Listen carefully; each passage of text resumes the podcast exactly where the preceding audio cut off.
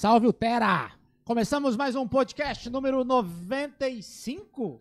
Yeah, Ah, 95. Eu sempre acerto os números dos podcasts. Excelente. E aí, Lalo, seja bem-vindo novamente depois de uma década. Muito obrigado. Eu sempre acerto os números da loteria. E é por isso que ele nunca vem no Por podcast. tô ele tá milionário. sempre rico. seja bem-vindo. Muito Eu sou o obrigado. Degast número 95. Ah, obrigado pela sua audiência novamente. E obrigado pra galera que tá entrando agora. Tá no Instagram ali também. Tamo junto. Olha lá, a galerinha ali, ó. Eita porra, o pau torou aqui, hein? Pera aí, vamos baixar esse negócio aqui. Tá, tá, tá meio. Mas, mas essa é legal, né? Essa é boa. Essa é meio boa. A alto, galera que tá no Spotify não tá entendendo nada.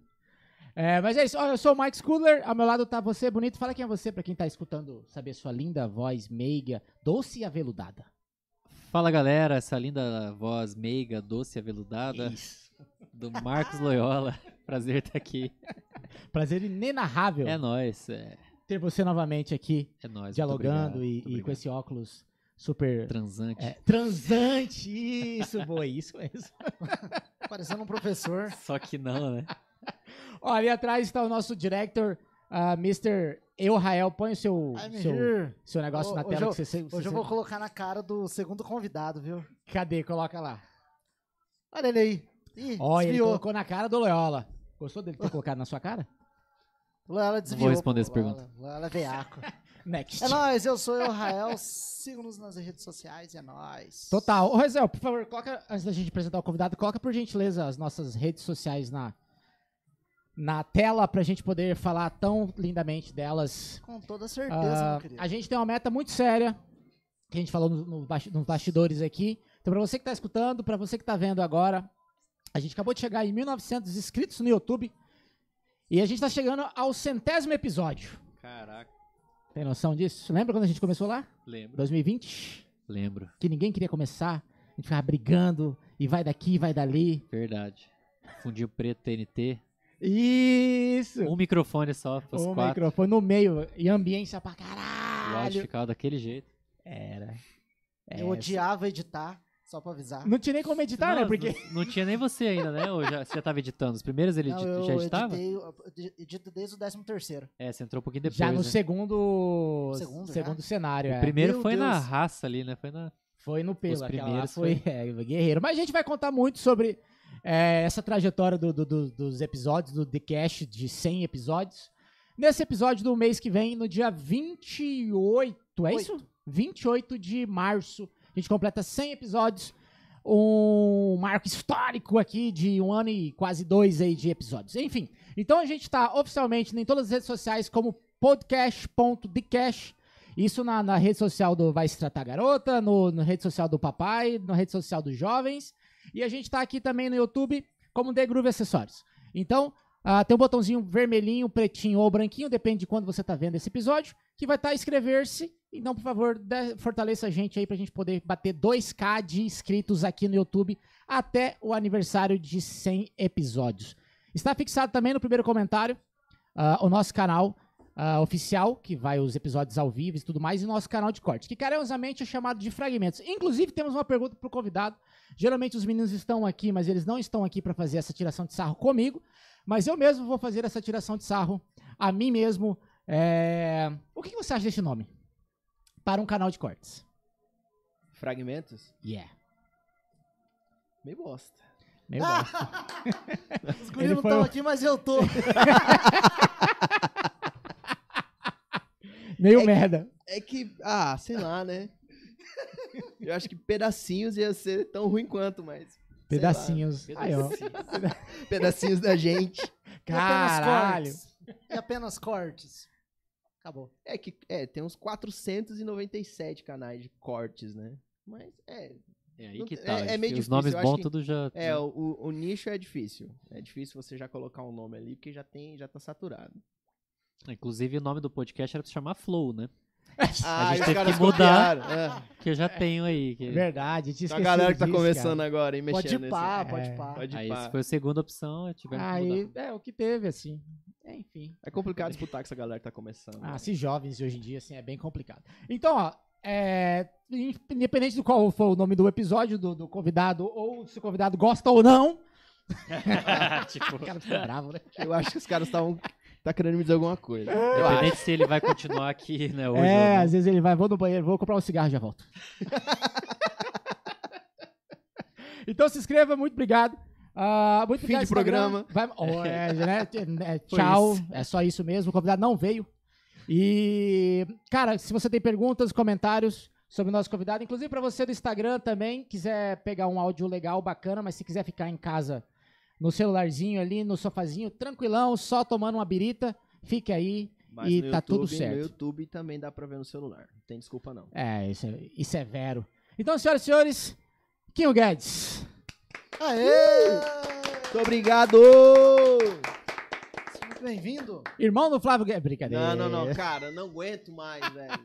E, eu- e o pior é que eu sei que, que essa piada vai me acompanhar. Ah, a assim, vida pro- inteira, né? É que nem o sobrenome do Leola, né, Leola? Você foi muito É, zoado no Lola- colégio. como né? assim? Lola sofre mais, né? Qual No- piada No que tem? colégio, o bullying deve ter rolado, né? Irmão de quem? Não entendi. Por quê? Vai...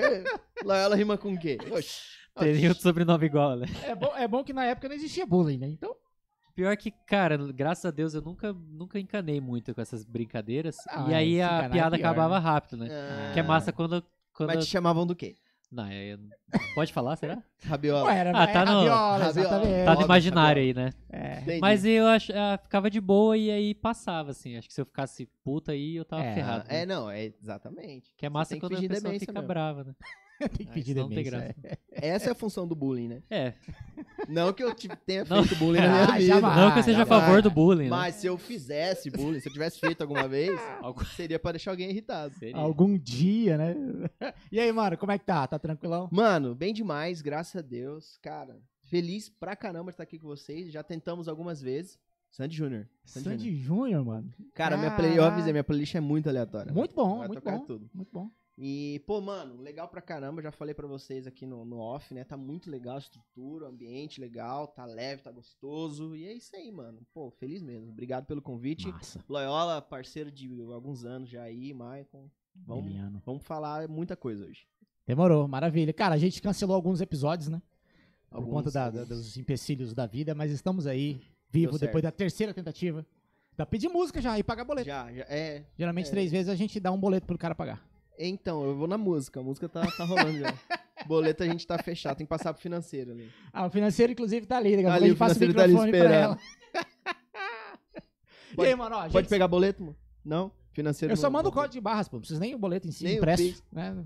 Ou se quiser fazer o Pix, é só o QR Code. Mano, a gente sempre inicia o podcast, né? é, como a música entrou na sua vida, o porquê entrou, se tem família, etc e Uhum. tal. E dali a gente vai, sabe lá Deus pra Se onde, né? É. Mano, e aí? Por que entrou na sua vida a música? Cara, esse lance da música entrar na minha vida, ela, ela são, tem dois, dois pontos, assim, bem legais. Três, na verdade, mas eu vou falar de dois, o terceiro a gente fala daqui a pouco. É, o primeiro, cara, é meio sem saber, assim. Meu avô toca violão, Sete Corumbá. sou de Corumbá. Nascido em Corumbá. Mais um corumbaense bom que tá em Campo Grande, né? Dominando os E- trampos de todo mundo. É, não, os corumbaenses são esquisitos, cara. É. Isso, é, isso, é, isso é outra pauta, galera. Pois é é. esquisito. Mas eu tenho uma teoria também.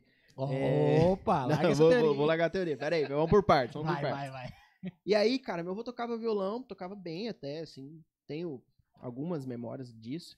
Mas nunca foi uma parada assim, pô, eu quero tocar com meu avô. Não, sabia que meu avô tocava, ele tinha um violãozinho. E aí lá por, sei lá, 10, 11 anos, eu dava uma futricada no violão dele, passava o dedo, assim, sabe? Aham. E era engraçado porque, tipo, eu sempre tive facilidade pra decorar sons, assim. Caralho, Fábio Júnior. Então, Massa. cara, fica tranquilo. Vai, fica muito tranquilo. bom. E, e aí, cara, tipo, por exemplo, sei lá, eu tinha uma pira é, que quando eu tocava a quinta corda e a segunda corda do violão, que é um Lá e um Si, ele dá um intervalo de nona. E eu era apaixonado por aquele som, cara. Eu pegava o violão e eu fazia aquilo, não sabia. Não fazia ideia do que era. E tocava aquilo, falei, nossa, mano, isso é muito massa. E aí, muitos anos depois que eu fui entender que aquilo era uma nona, eu comecei a perceber que, cara, eu toco muita nona. Eu gosto muito desse intervalo de tônica, quinta e nona. Eu acho legal pra caramba. E, e mano, nu- nunca tinha entendido o que, que era, o que, que aquilo significava. E aí passaram-se alguns anos, eu entrei na igreja com 11 anos, 12 anos, e comecei a ver a galera tocar. Uma igreja pequena, poucos músicos, é, ninguém assim extraordinário, longe de ser extra- extraordinário, na verdade. E aí, cara, tinha um irmão lá que tocava violão, eu falei, pô, quero aprender a tocar violão. Falei pro meu pai e pra minha mãe, quero aprender a tocar violão, meus pais, ih, né? Parece. E comecei a tocar violão, cara. Assim, bem ruizinho, bem limitado.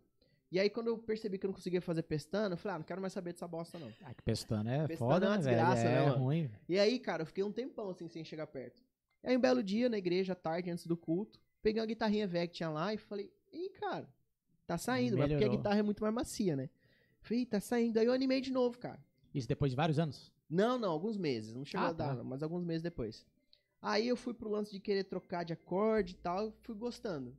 Pegava o violão desse cara da igreja emprestado umas, algumas vezes pra tentar aprender. Passaram-se alguns meses, meu avô me deu um violão pra mim e pra minha irmã, que minha irmã também tava aprendendo. E isso de dia das crianças. Acabou que eu usei o violão mais que a minha irmã, né?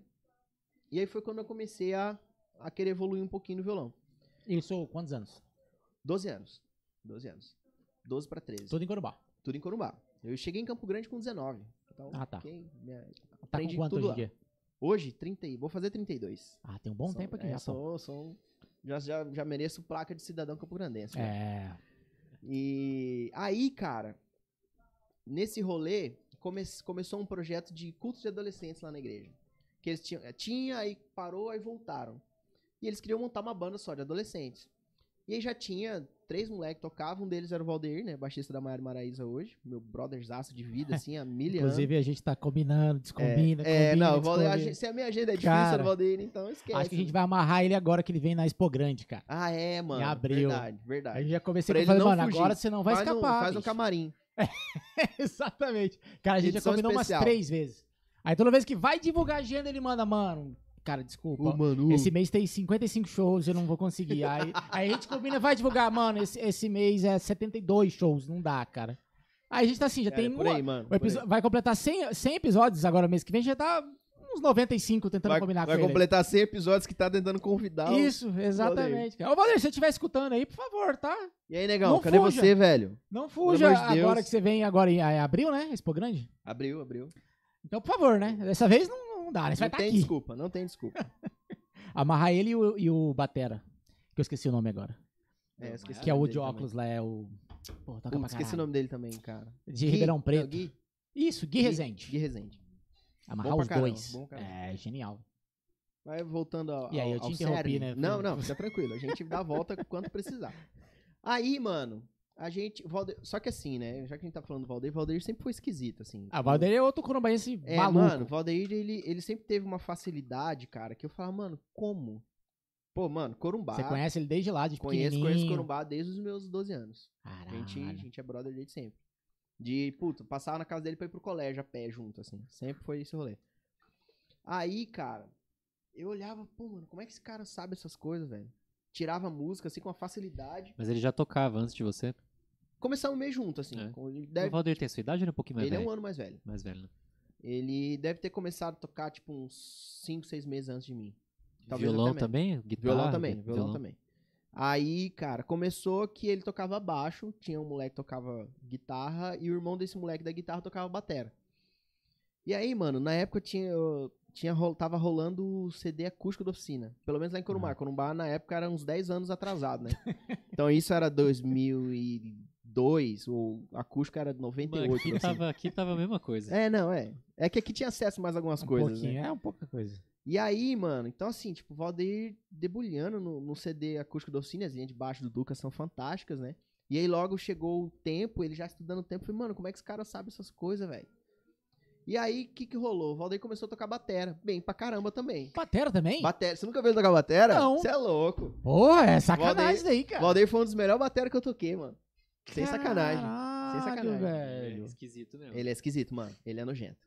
Cara, Vai, não não, a, a história do Valdeir vai piorar. Que Eu, só- aí, eu só sei baixo e guitarra. É massa, porque, tipo, Já sei que é, agora- é, boa violão- parte da minha trajetória vai compartilhar com a dele. Então vai, vou citar bastante coisa. Aí, mano, ele começou a tocar batera e os caras não tinham baixo. Aí o moleque da, da guitarra falou: Você não quer aprender? Eu falei: Ah, por quê? Eu queria me enturmar, né, mano? Queria estar perto dos caras. Adolescente. E eu falei, tal. pô, não sei tocar violão igual os caras, não sei tocar bateria igual os caras, vou tocar baixo. Já tinha tentado tocar bateria. E Valdeir era melhor de sempre, né? Ele tava assim. ele tocava baixo melhor que eu, tocava bateria melhor que eu. Aí ele falou, vai pra bateria, eu falei, putz, chegou minha hora de brilhar, né, mano? e aí eu fui pro baixo, cara. E o moleque falou assim, ó, aqui é sol, aqui é ré, aqui é dó. Se vira com o resto. Falei, beleza. E aí, mano, eu falei, pô, minha, minha chance de entrar no rolê, né? Entrar no circuito dos moleques. Só que eu peguei gosto, cara.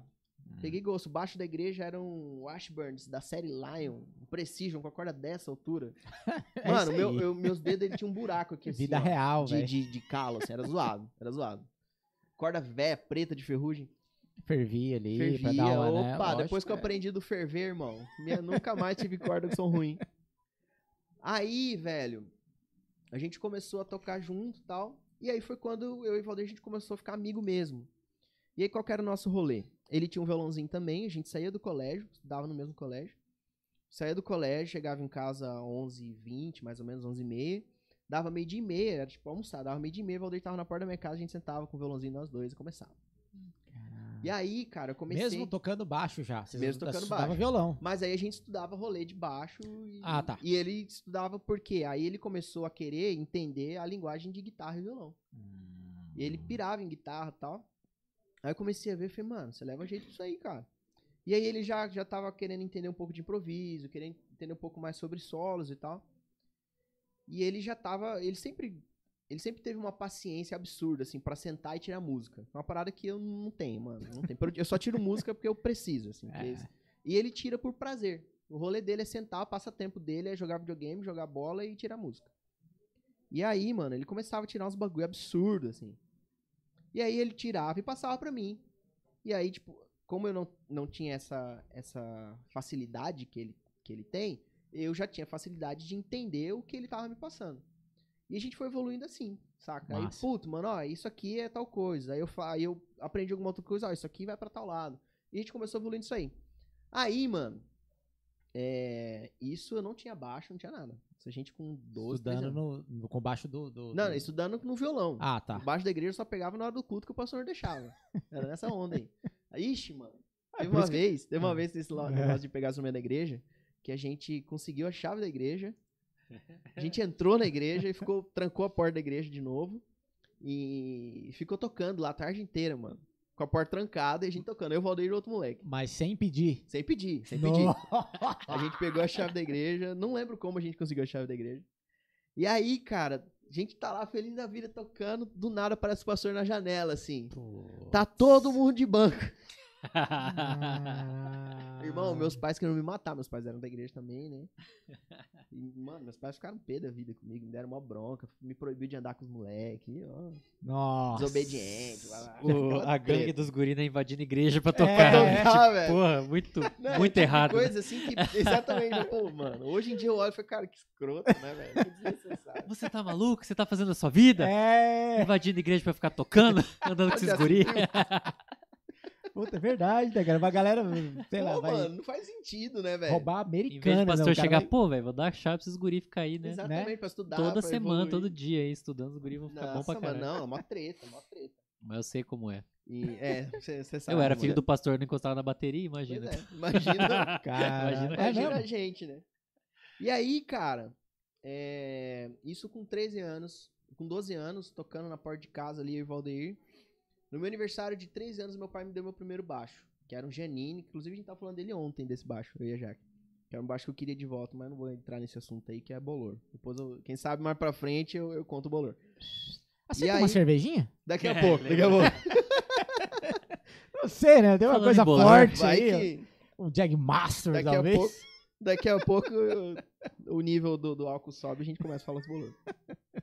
Aí, mano, meus pais me deram. E assim, é, é, inclusive meus pais me deram um bronco outro podcast que eu fui, eu, eu quase não falei deles. Eu falei, ah, como assim? Não falou da gente? Então já tô Nossa. falando de vocês, pai, mãe, tá? Que vocês. Aí. Vou falar, vou falar, calma aí. E aí, Daqui cara, a os meus pais. comentam aí, certeza. Minha mãe os sempre meus comenta. pais são. Não, minha mãe, irmão. Minha mãe, ela postou lá que eu tava hoje. É? Minha mãe é corujaço. Meu pai também, mas minha mãe ganha. Mãe ganha, né? Cara, o o Léo, sanfoneiro galeano, Aham. quando ele veio aqui, ele falou, mano, os caras mandaram no- nos grupos lá de Corumbá tudo lá, vai estar todo mundo aqui. Mentira, cara. Aí tinha um monte de corumbaense comentando assim, ah, e aí, isso aqui é saudade. Aí começou, Ah, ele é conhecidaço lá, né, mano? Ele tocou pra caramba lá. caralho, Tocou na noite pra cara. caramba. Aí, mano, é, os meus pais, eles sempre foram, assim, tipo, o ponto de equilíbrio, assim. É, no sentido de, olha, você quer tocar? Legal. A gente te apoia, ah, bonito, mas A gente não quer que você viva a sua vida como músico. A gente quer que você estude, quer que você dedique e tal. É, então, assim, ao mesmo tempo que eles incentivavam, como meu pai que, que, que me deu meu primeiro baixo e tal, eles também mantinham meu pé no chão. Porque, mano, moleque era aquela coisa, não, quero viver de música, quero É. viver na estrada, quer? Que, que é, é- Eu acho saudável pra caramba, mas é, é importante ter, ter bom senso. No, na época eu odiava, né? Ah, que que estão me, me limitando e tal? Por que, que não me apoia? e tal? Hoje eu entendo.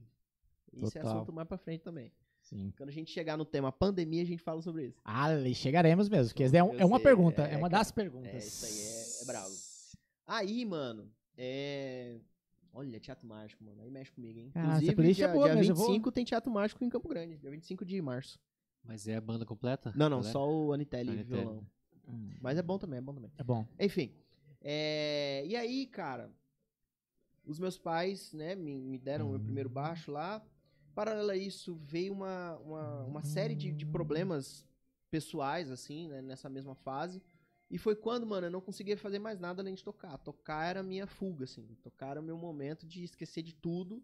é, até pra preservar alguns relacionamentos familiares, preservar algumas coisas, pra eu não surtar, mano.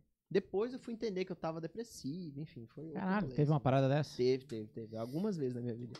Eu tive, na verdade, eu tive duas histórias de depressão, assim, que foi essa, e as duas têm a ver com música também. Né? Que foi essa fase adolescente ali, é, do- do- muita coisa rolando ao mesmo tempo. Já não estudava praticamente no, na escola, né? Já levava, empurrava com a barriga. Aham. Os professores ficavam pra morrer, né? Ah, porque você é um guri inteligente, que você não se dedica. Eu falava, ah, porque eu não quero. Eu pensava, porque eu não quero. E foi quando também eu tive uma evolução legal no baixo, assim. É, paralelo a isso, vo- voltando um pouquinho, Valdeir tava nessa pira de tocar violão, né? Querer to- tocar coisa de guitarra no violão. E aí uma vez, mano, o moleque que tocava guitarra saiu da igreja. Meteu o louco, saiu da igreja. E a gente tinha um- queria montar uma bandinha pra tocar no festival. Tinha um cara lá que cantava. Ele falou: ah, vamos tocar, vamos montar uma banda, só que não tem guitarrista. Eu falei, mano, põe Valdeir pra fazer guitarra. Valdeir nem guitarra tinha. Põe o Valdeir pra fazer guitarra, ele dá conta. Aí os caras, ah, será, mano? Tem certeza? Eu falei, não, põe o Valdeir. Não, mas a música tem solo. Eu falei, cara, chama o Valdeir, velho. Mano, a gente foi tocar. O Valdeir tocou com a guitarra dos guri do, do festival. Guitarra, pedal, ele não sabia nem. Ele só falava, ó, na hora que for solar, onde é que eu piso? O cara ensinou pra ele, mano. O Valdeir moeu, moeu. Claro, assim, né? Dadas as devidas proporções, a gente era uma banda ruim muito boa. É, é, hoje, tipo, eu olho. Mas o grande lance, o Loyola sabe disso. O grande lance, cara, é que a gente ousava muito. Porque, velho, a gente não tinha nada a perder. A gente tava em Corumbá.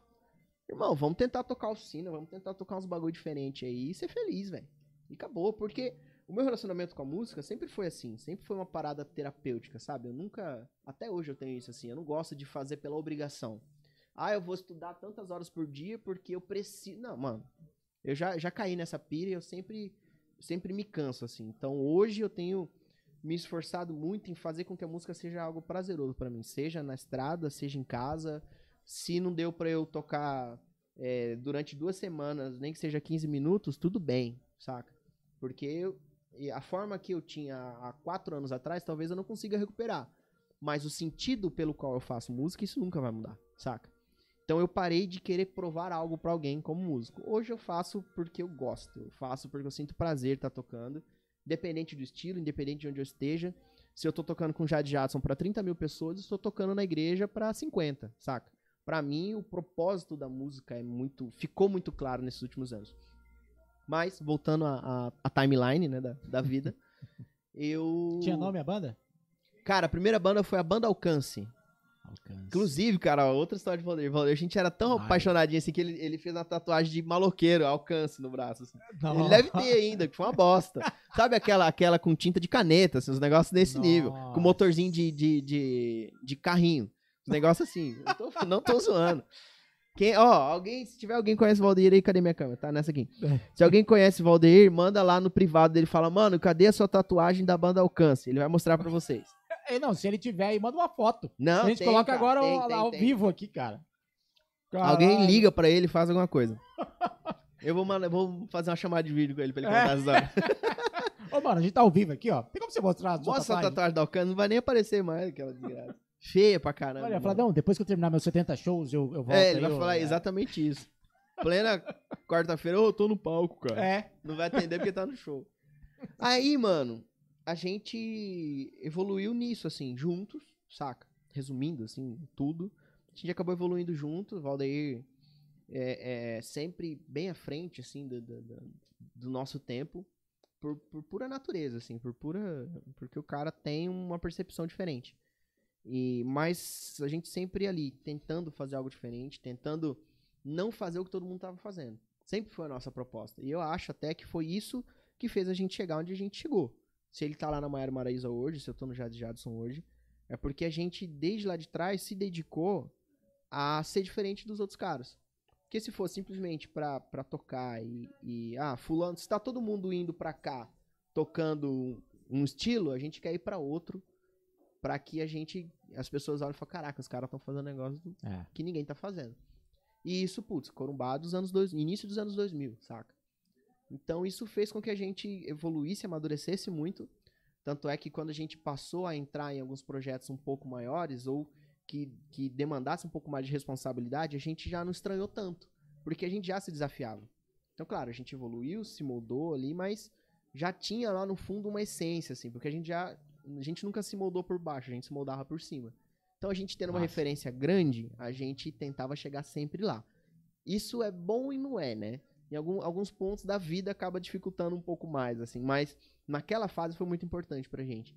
Porque a gente conseguiu se destacar no meio do- de uma galera. Pô, o circuito rolava.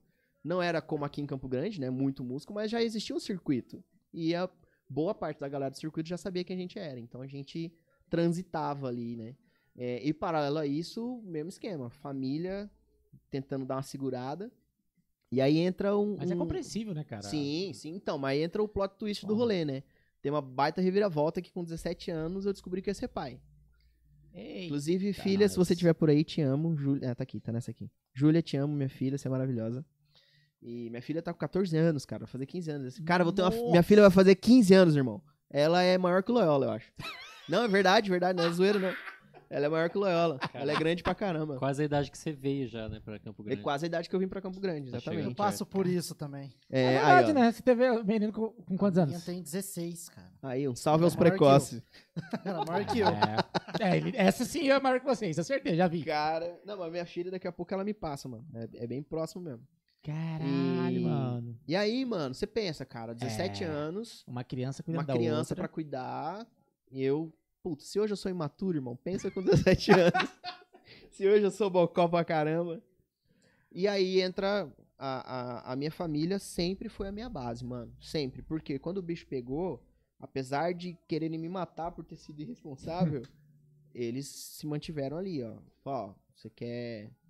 Você precisa estudar, você precisa se dedicar, você precisa pôr um rumo na sua vida, que agora você tem um filho pra criar. E até eu conseguir me, me estabelecer de fato, foram alguns anos ainda, saca? E os meus pais ali me ajudando. Meu pai me ajudando de um lado, minha mãe me ajudando, meus pais são separados, né? Meu pai me ajudando de um lado, minha mãe me ajudando do outro, mas sempre ali. É, é, as minhas irmãs com, com, com a minha filha, é, a minha irmã mais velha, eu sempre falo isso assim, ela, ela foi minha primeira grande fã, assim, minha fã número um sempre foi minha irmã mais velha. Legal. Porque os meus pais, eles admiravam o que eu fazia, mas com o pé no chão, daquela coisa de, ó, não vai só pra esse lado. E a minha irmã não, a minha irmã vai, mano, você é bom, você, você dá conta. Oh. Mayer. E, e vai pra cima. Então a minha irmã, ela sempre foi a, a- o oxigênio, assim, pra eu não parar de tocar. Isso foi massa. né? Enquanto os meus pais me incentivavam a seguir pra um outro lado, a minha irmã equilibrava pra eu não parar de tocar também. Isso foi fantástico. Muito bom. É, inclusive, outra reclamação que fizeram, né? Que eu não falei da minha irmã mais nova, Marcela. Marcela também é maravilhosa. Marcela é minha versão feminina. A gente é muito parecido, Cabelo. assim. e- em- É, cabelo exatamente. cabelo. é. A gente é parecido na cara e no jeito. Ela, ela é um pouco mais pivitada que eu, mas é maravilhosa também. É, E, Daqui cara, então comenta, assim. Se tiver, ela vai comentar isso. Vai, vai, maninha, apareça. E aí, cara, é, os meus pais, eles me ajudaram a segurar a onda nessa, nessa fase, assim, que foi muito importante, né? E para isso, eu com 17 anos, tive minha filha, com 19 eu vim pra cá. Só que é aí que entra uma outra reviravolta na minha vida. Porque quando eu vim pra cá, eu tocava, mas tocava na igreja e tal, e não tinha mais a pira de viver de música. Queria, né? Mas eu- se fosse pra viver de música, eu queria que fosse no gospel.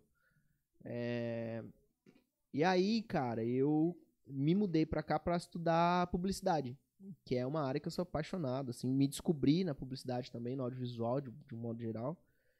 E foi até engraçado, assim, né? Meus, eu falei pro, meus, pro meu pai, principalmente, pai, é, já sei o que eu quero fazer da minha vida, além da música tal. E meu pai, pô, sério, o que, que você quer fazer? De certo, ele achou que era um concurso, alguma coisa do tipo, né? Advogado, sei lá. Direito, medicina. Eu falei, pai, eu quero fazer publicidade. Ele falou, mas isso aí dá dinheiro, Vai cara. tocar, trocar seis por meia Eu dúzia? tocar seis meia dúzia, quer- não quer ser músico, mas quer ser publicitário. Porra, você já toca pra caralho, pelo menos. Então eu tenho que aprender o negócio do zero agora. Caralho, cara, mas que Cara, Aí, bicho. mano.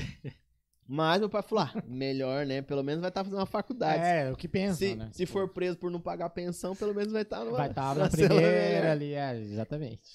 E aí, mano, na- entrei na faculdade, 2011, aqui em Campo Grande já. E, inclusive, quem me ajudou a vir pra Campo Grande foi a Carol, esposa do Marcos. Porque Hum. antes de eu, de eu entrar na faculdade, eu, eh, eu passei pra um curso de audiovisual. Audiovisual? Comunicação visual. Lá no, acho que era CPF, era, era do, do estado. Que a, a mãe da Carol, sogra do Marcos, trabalhava lá nesse bagulho. E Sua ela mulher é de lá? De Corumbá? Não. Não, não, daqui é que a, a gente. Eu vim tocar num, num, num, num retiro aqui em Campo Grande, na igreja do, do, do pai do, do Loyola, que era a igreja do Loyola também. É, a gente veio tocar e lá a gente se conheceu, assim. Já Ah, conheci tá. o Loyola, conheci toda a galera, inclusive a, a Carol.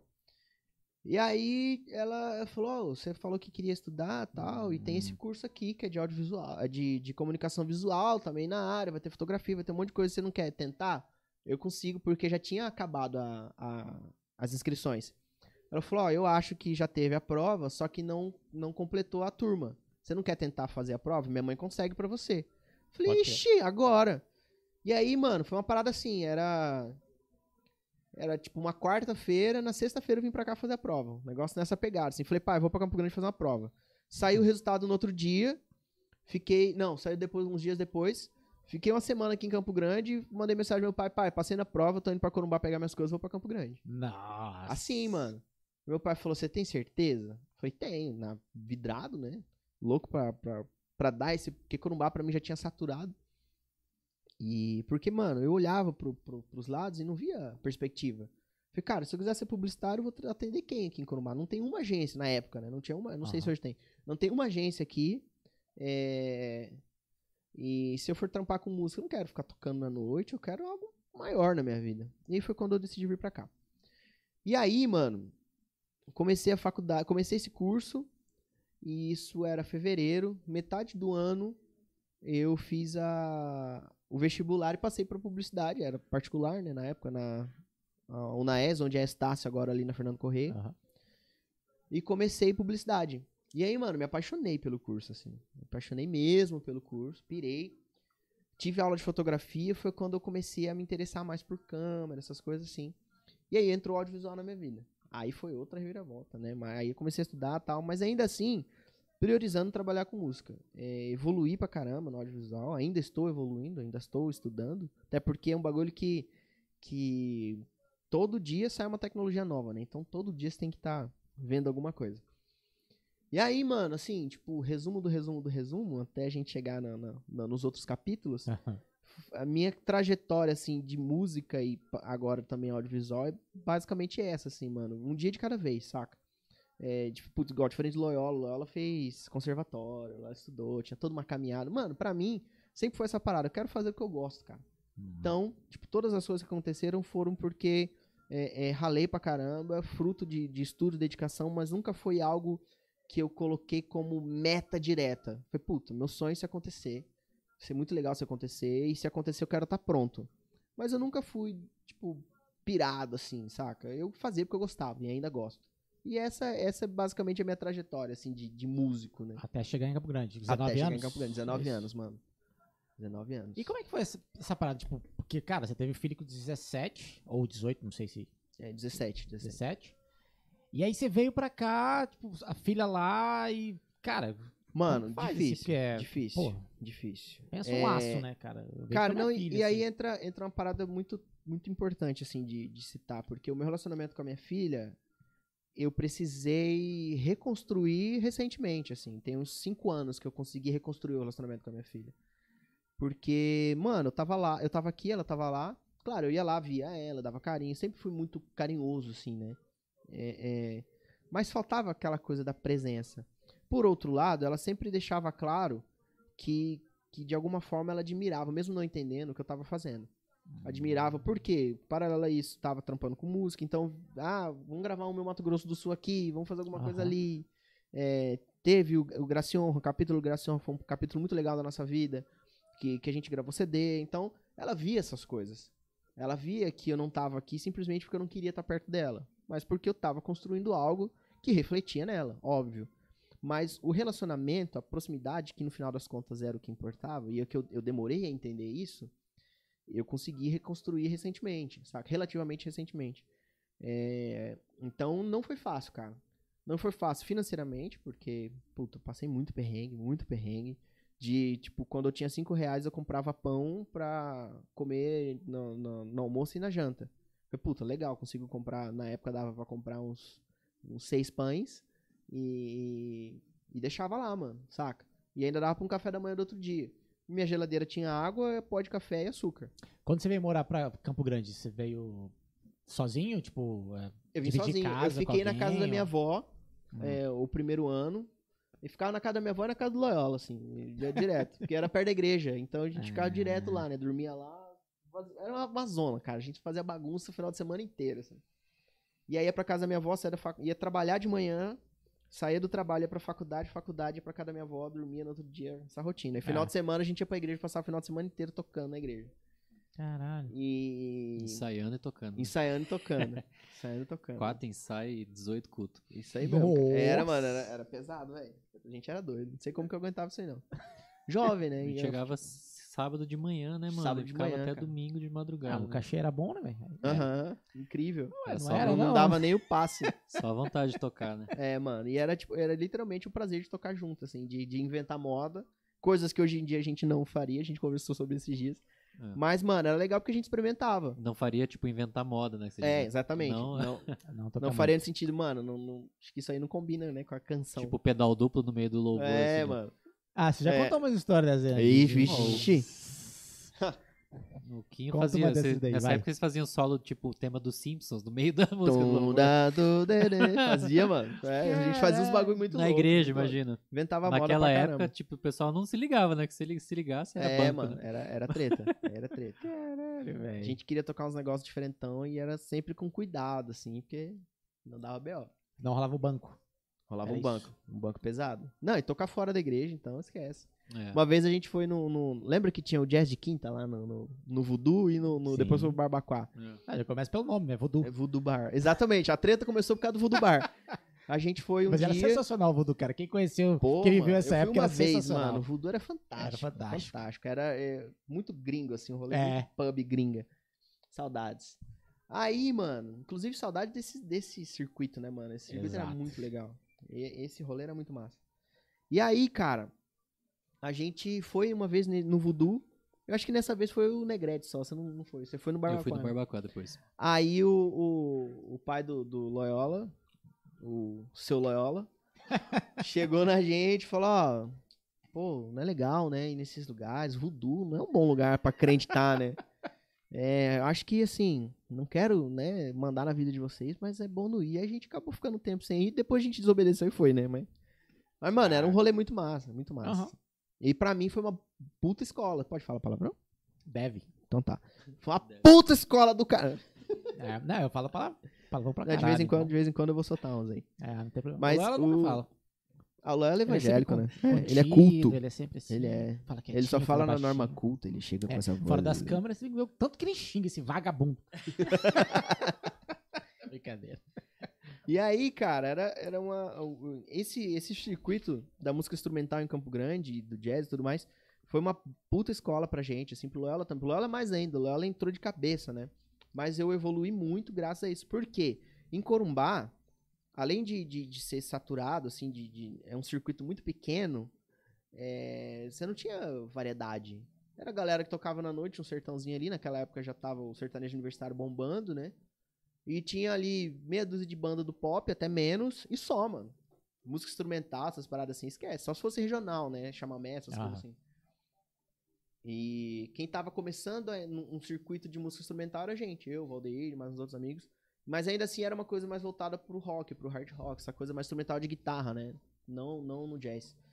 E quando eu cheguei aqui, mano, foi primeiro um puta tapa na cara, porque você tá acostumado no circuito onde você não tem concorrência, Tá. né? No, no- no- Você fala, ah, eu toco pra caralho, ah, sou bom mesmo, é isso aí. E aí você chega aqui, irmão, eu fui num dia na- na- no- lá no, no, no Barbacoa, e aí eu vi, tipo, puta, Gabriel Bass tocando pra caralho. Aí vai lá Tchulu da Canja. E aí do nada Marcelinho Ribeiro da Canja. Falei, mano, quem são esses caras, irmão? que, qual que, é que, que esses caras estão fazendo, velho? E os negócios bonitos, sofisticados. E aí isso começou. Fora os rolês de igreja, tinha uns caras bons perdidos assim também na igreja, né? Tinha, puta, tinha o, o, o Dom tocando batera, tinha o, o. Ah, caramba, esqueci o nome do moleque. Já tinha o Jucinho tocando na PIB. Quem mais? Tinha uma galera muito boa. A galera Tinha, da PIB sempre foi muito boa, é, tinha uma né? galera muito Todo boa. mundo lá tocava O, muito o. Matheus começando a mostrar. Opa! O Matheus começando a mostrar as caras também, Ma- molecote. Matheus Assato, né? É. Então, mano, você fala, Muito músico bom. velho.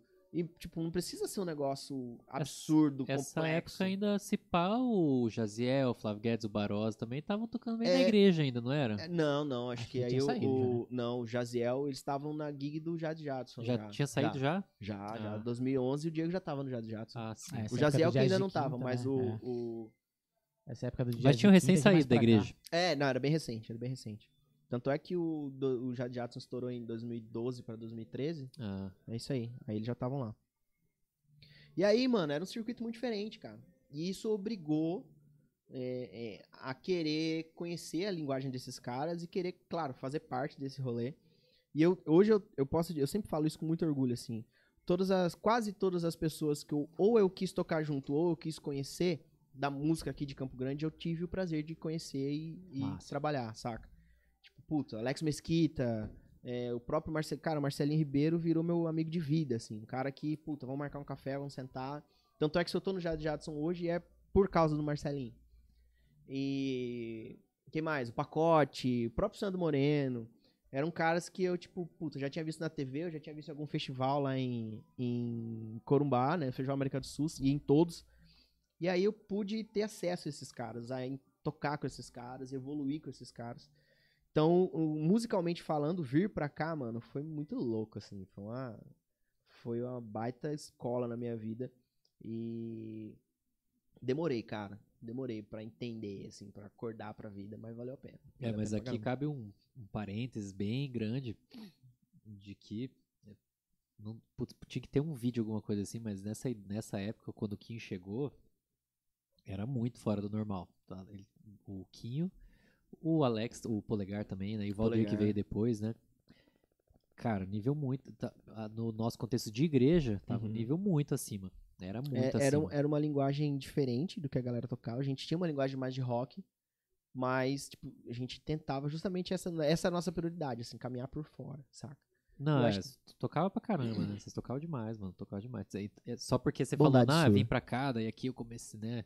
Mas isso ele já, já chegou Sim, já tocando chegou com muito. bagagem. Já, já to- Não é tipo. Chegou no mesmo nível. Não chegou tocando diante Ah, do é. trono. Assim.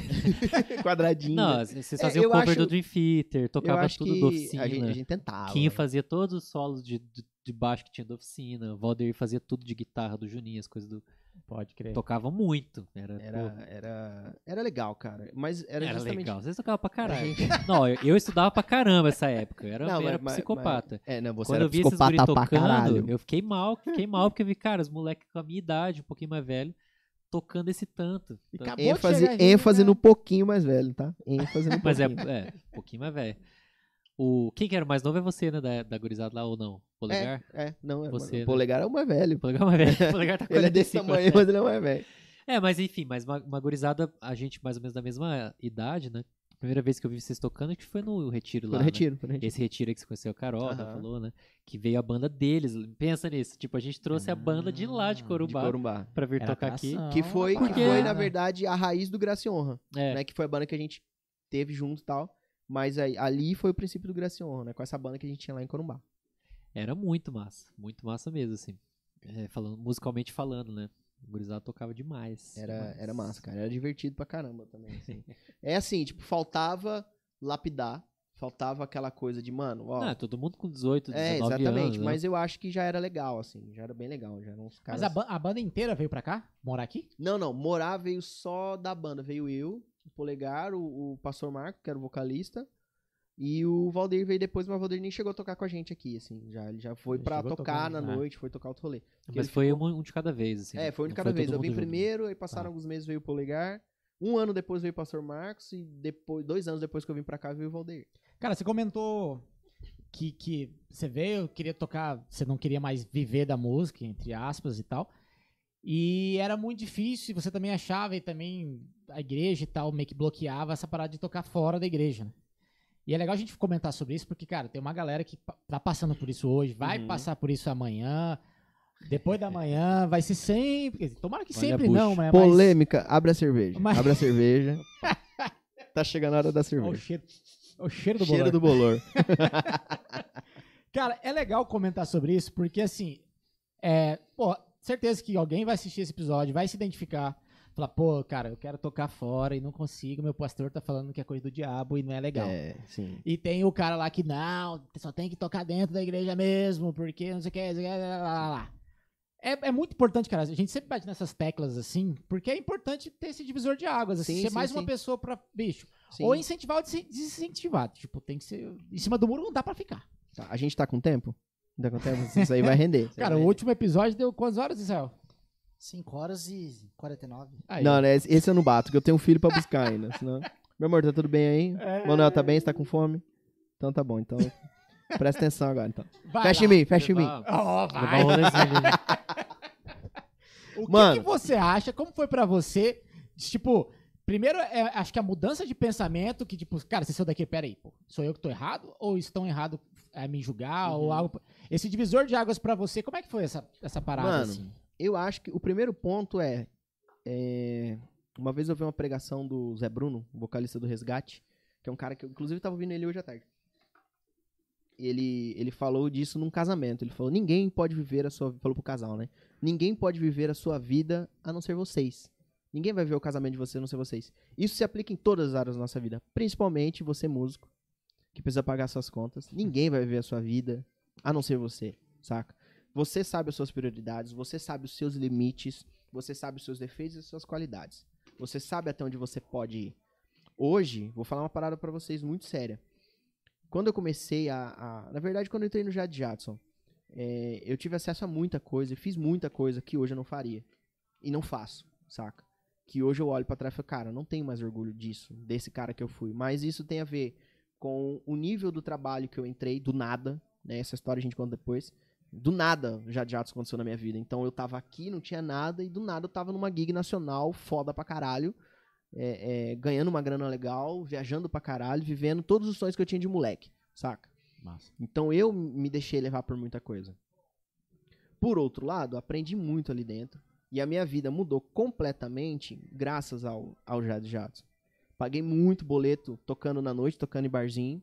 E depois que o Jade Jadson entrou na minha vida, mano, consegui construir tudo que eu tenho hoje, inclusive a minha família, veio graças ao Jade Jadson, saca? Então, assim, é, vamos por partes. Se o músico quer tocar fora da igreja e o pastor dele não apoia, o pastor dele tem que ter uma justificativa.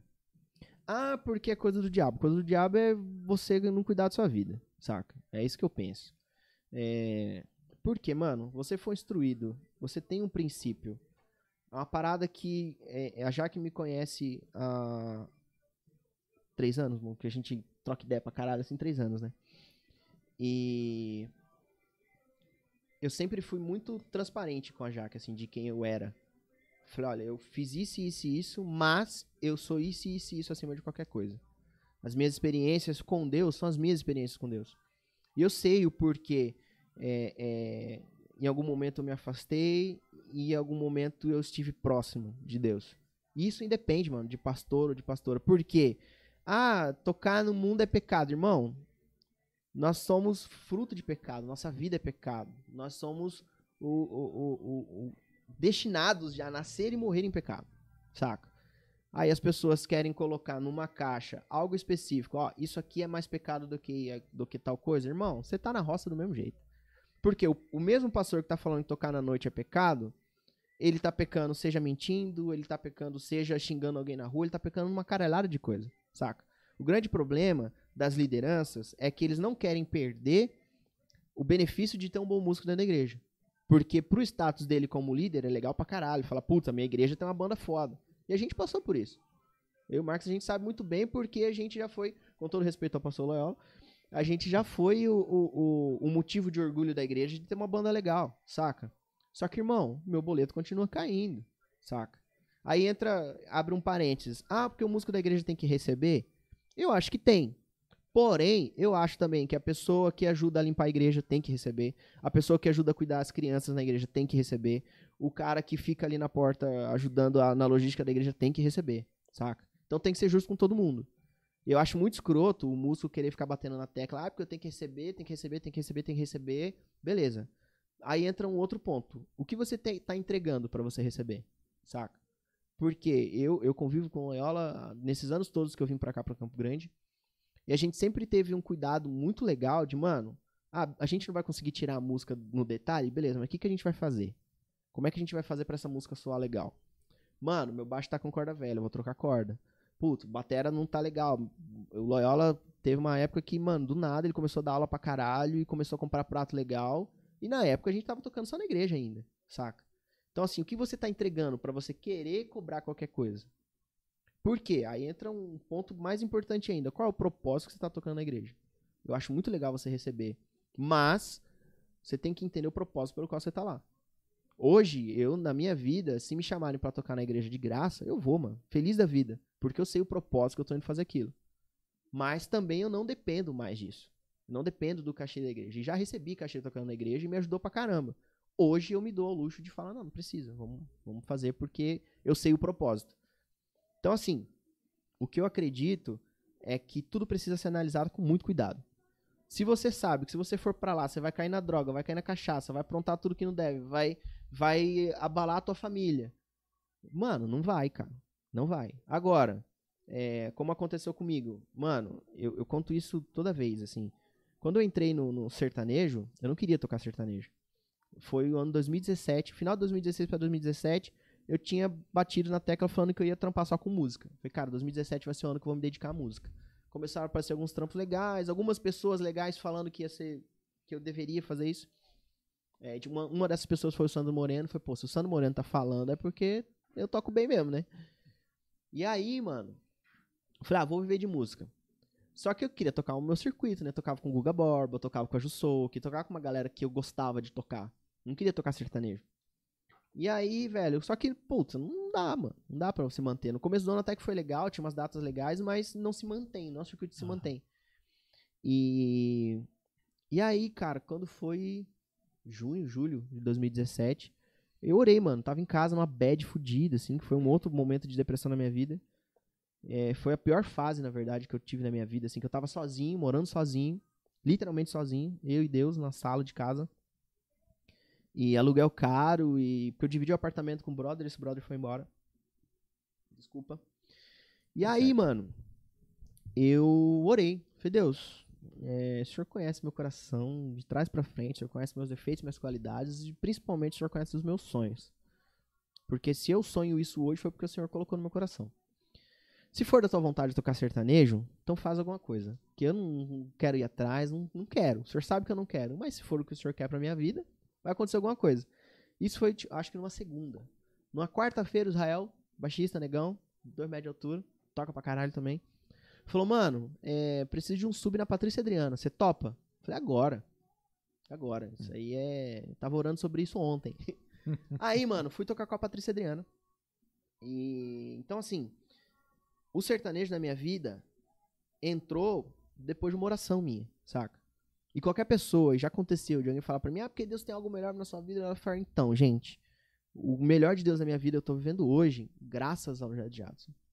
Se eu tenho condições de dar uma pensão legal para minha filha, de dar uma condição legal para minha filha, de proporcionar experiências novas para minha filha, foi graças ao Jade Jadson e lá atrás a Patrícia Adriana que me deu a oportunidade.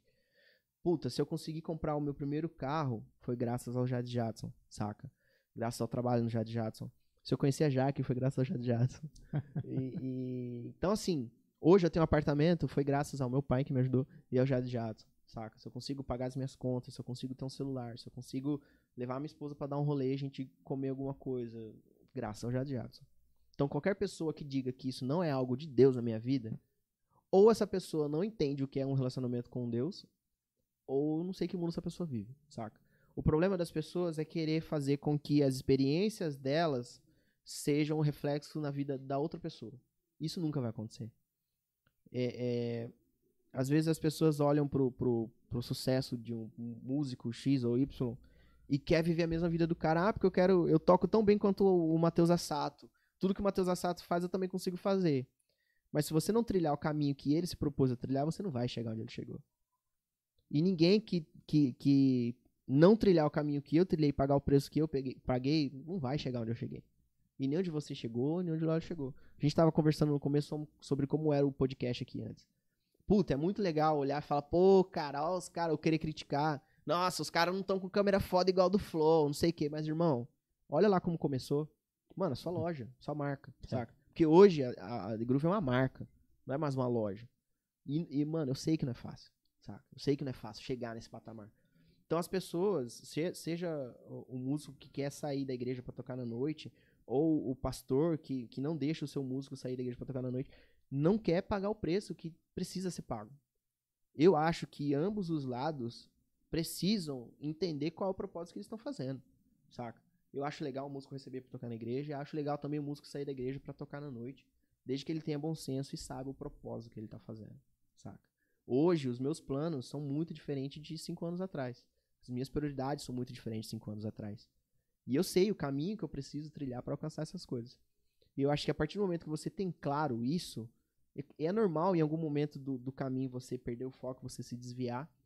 Mas quando você sabe o que você quer, você vai atrás e nada te para. Nada te segura, saca? Massa. E, independente da dor, irmão, porque vai doer. Vai ser difícil, saca? Então, o, o, o que falta, de fato, é, é noção do que quer. Tem muita gente que quer sair da igreja pra tocar na noite pela bagunça, pela festa, pra ver como é, saca? Assim também como tem gente que vai lá porque, puta, precisa, mano. Porque, puta, velho, galera do CLT aí sabe que é difícil ganhar um salário mínimo, não dá pra pagar nada. Quanto tá o salário mínimo hoje, irmão? 1300 e... 1302. Irmão, 1302. Um aluguel besta, morando mal em Campo Grande hoje, tá mil reais, velho. E aí? Você vai fazer o que com 302? Ah, não, e vem descontado, né? É. Ainda vem descontado. E aí? Fala pra mim, quanto, quanto você levanta 1302 tocando na noite? Quanto tempo? Tocando sertanejo uma semana você faz. Uma né? semana. Tocando É. malemar aqui, né? E tem, pô, tem gente aí que, que faz bar, um cara que faz um voz e um violão aí, que faz isso aí também, Aham. rápido pra caramba, dois, três dias. E não é nem tocando numa gig nacional, E né? não é nem tocando numa gig É nacional. tocando aqui na Mano, cidade. pandemia, eu fiz voz e violão lá no, no Luciano Duré. E, cara, toda segunda-feira era 1.600 reais no mês, saca? Tocando só segunda-feira. Tinha o resto da semana inteira ainda pra. Já É. era mais com salário mínimo. Sem descontar nada. Saca? Exatamente. Então, assim, é, é, pra um cara que não tem. é, é, e eu não, não, tô, não tô falando isso criticando, tá? Pra um cara que só sabe tocar na vida, que não teve oportunidade de estudar, que, puta, por algum motivo precisou parar a escola, mas o cara só sabe tocar, pra ele dar uma vida decente pra ele e pra família dele, irmão, compensa mais ele tocar, porque senão ele vai ficar batendo caixa aí ganhando 1.300 conto. Na verdade, ganhando 900 conto que vai descontar pra cacete, saca? Então, assim, É, e a questão é como se, se a gente mudar um pouco o foco, né? Ou foco não, mas colocar uma outra situação. Tipo, alguém que estudou. É que até me sinto até meio idiota falando isso, mas, mas acho que já que a gente entrou nesse assunto, pô, a pessoa es- passou 10 anos, vou colocar 10 anos da vida estudando mecânica. Ou seja, 10 anos da vida. Dos 10 anos de idade aos 20, ele ficou estudando mecânica todos os dias. Em média de 8 horas, que é o que a gente ficava Uhum. pra mais, né? Aí com 20 anos o pastor fala: Não, você não pode ser mecânico. nossa. É, cara, é- Exatamente, é, é basicamente a mesma coisa. Não, né? e é, e é uma, é uma analogia tão idiota, né, cara? A gente É, não falar faz disso, sentido. não qualquer faz outra sentido. coisa, qualquer outra profissão que você coloque parece idiota. É, é, cara. Agora a música não. Mas né? música não, música é um Se a negócio. pessoa que- passou, não, estudando direito, que seja, que ninguém faz isso, né? O advogado É. começa a estudar na faculdade, né? É, não, e cara, aí vamos, coisa. vamos falar, já que a gente tá falando de, de, de, é, noção de pecado, sinônimo de pecado, referência de pecado. Porra, irmão, Vamos falar de pecado. vamos falar, vamos falar dos seus pecadores. Músicos pecadores! Vocês vão arder! Nossa! É, cara, se a gente for falar em pecado, irmão, um advogado criminalista. O cara tem que mentir pra caralho, irmão. O cara tem que mentir pra caralho, não tem jeito, não tem jeito. É. Ou ele vai achar uma brecha na lei que, puta, sei lá, eu matei o Loyola. E você é irmão do Loyola. Só que o meu advogado é foda. Ele tá pouco se fudendo pra sua dor, irmão. Exatamente. E aí? Aí a, a- a- Jesus fala, ama teu próximo como a ti mesmo. Não faz sentido, tá ligado? Mas por que que o advogado é bem-vindo na igreja? Porque o dízimo dele é maior, né? Então assim, cara, é- essa hipocrisia Faz fode minha cabeça. sentido. Fode minha cabeça, na moral. É, uma, é um assunto. É um assunto ruim, né? De Pesado. falar É ruim, cara, é ruim. Vamos Porque, falar de coisa assim, boa, vamos falar de TechPix. Eu vejo assim, tem... Talvez tenha pessoas que estão assistindo ou que vão assistir, né? Que a pessoa realmente, ela, ela tem uma crença, ela, ela tem uma sinceridade. E a- geralmente é por bons motivos. E até pastores, né? E, e líderes religiosos e tal. Muitos são muito falcatrua, mas a maioria eu acho que são verdadeiros. Eles Uhum. acreditam. Sim. Assim como a gente também né, já acreditou em coisas que hoje a gente talvez não, não veja que tenha tanto sentido. Então é ruim, né, falar assim, pô, né, vai lá e faz, né, tal. É, e não é uma verdade absoluta, né? Como eu É. disse, tudo é, é experiência, mano. Tudo vai depender da sua história. É, mas eu acho que o que você colocou foi baseado na sua experiência e você colocou de uma forma muito coerente. Cara, você tem que saber o que você quer. Sim. O que, que você quer com a música? Você quer trabalhar com isso? Você quer viver disso? Sim, e é até, é até As- legal. As coisas vão se até ajeitar legal- pra isso, né? Se você realmente quiser, né? Sim, eu acho legal enfatizar o fato de que hoje eu tenho outra profissão também, saca? Na verdade, mano, eu. Que é advogado. É, então, é que eu sou advogado criminalista. Tem o cartãozinho aqui. É, Se vocês matarem alguém, me procurem.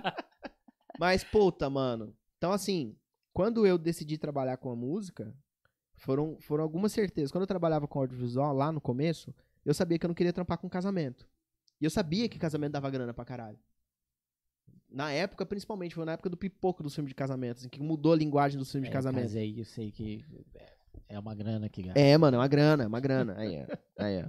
Inclusive, Cara, tem, que- tem inclusive, que conversar sobre isso, mano. pra Tá quem- chegando, maio tá chegando. Ah, vocês estão lascados. Ah, só, só aliança eu já tô chateado. Pra quem for casar aí, cara, nunca fale que sua festa é de casamento. Contrata um fotógrafo sem falar que é casamento. Contraga, É, falou, vai rolar. Tem um rolê, Não tem é um rolê. casamento. É, tem um rolê aí, um, um evento Não, mas o que, que é? Não, não, é umas É paradas. só- Ó, tá mostrando uma chinelo minha. ali, ó. Cadê, ó? Eu vim de chinelo. Os caras falaram, pode vir de, de à vontade, eu vim de chinelo. Vem chinelão. Então não fale que é casamento. Nunca, pra Não nada, fale, não nada. fale.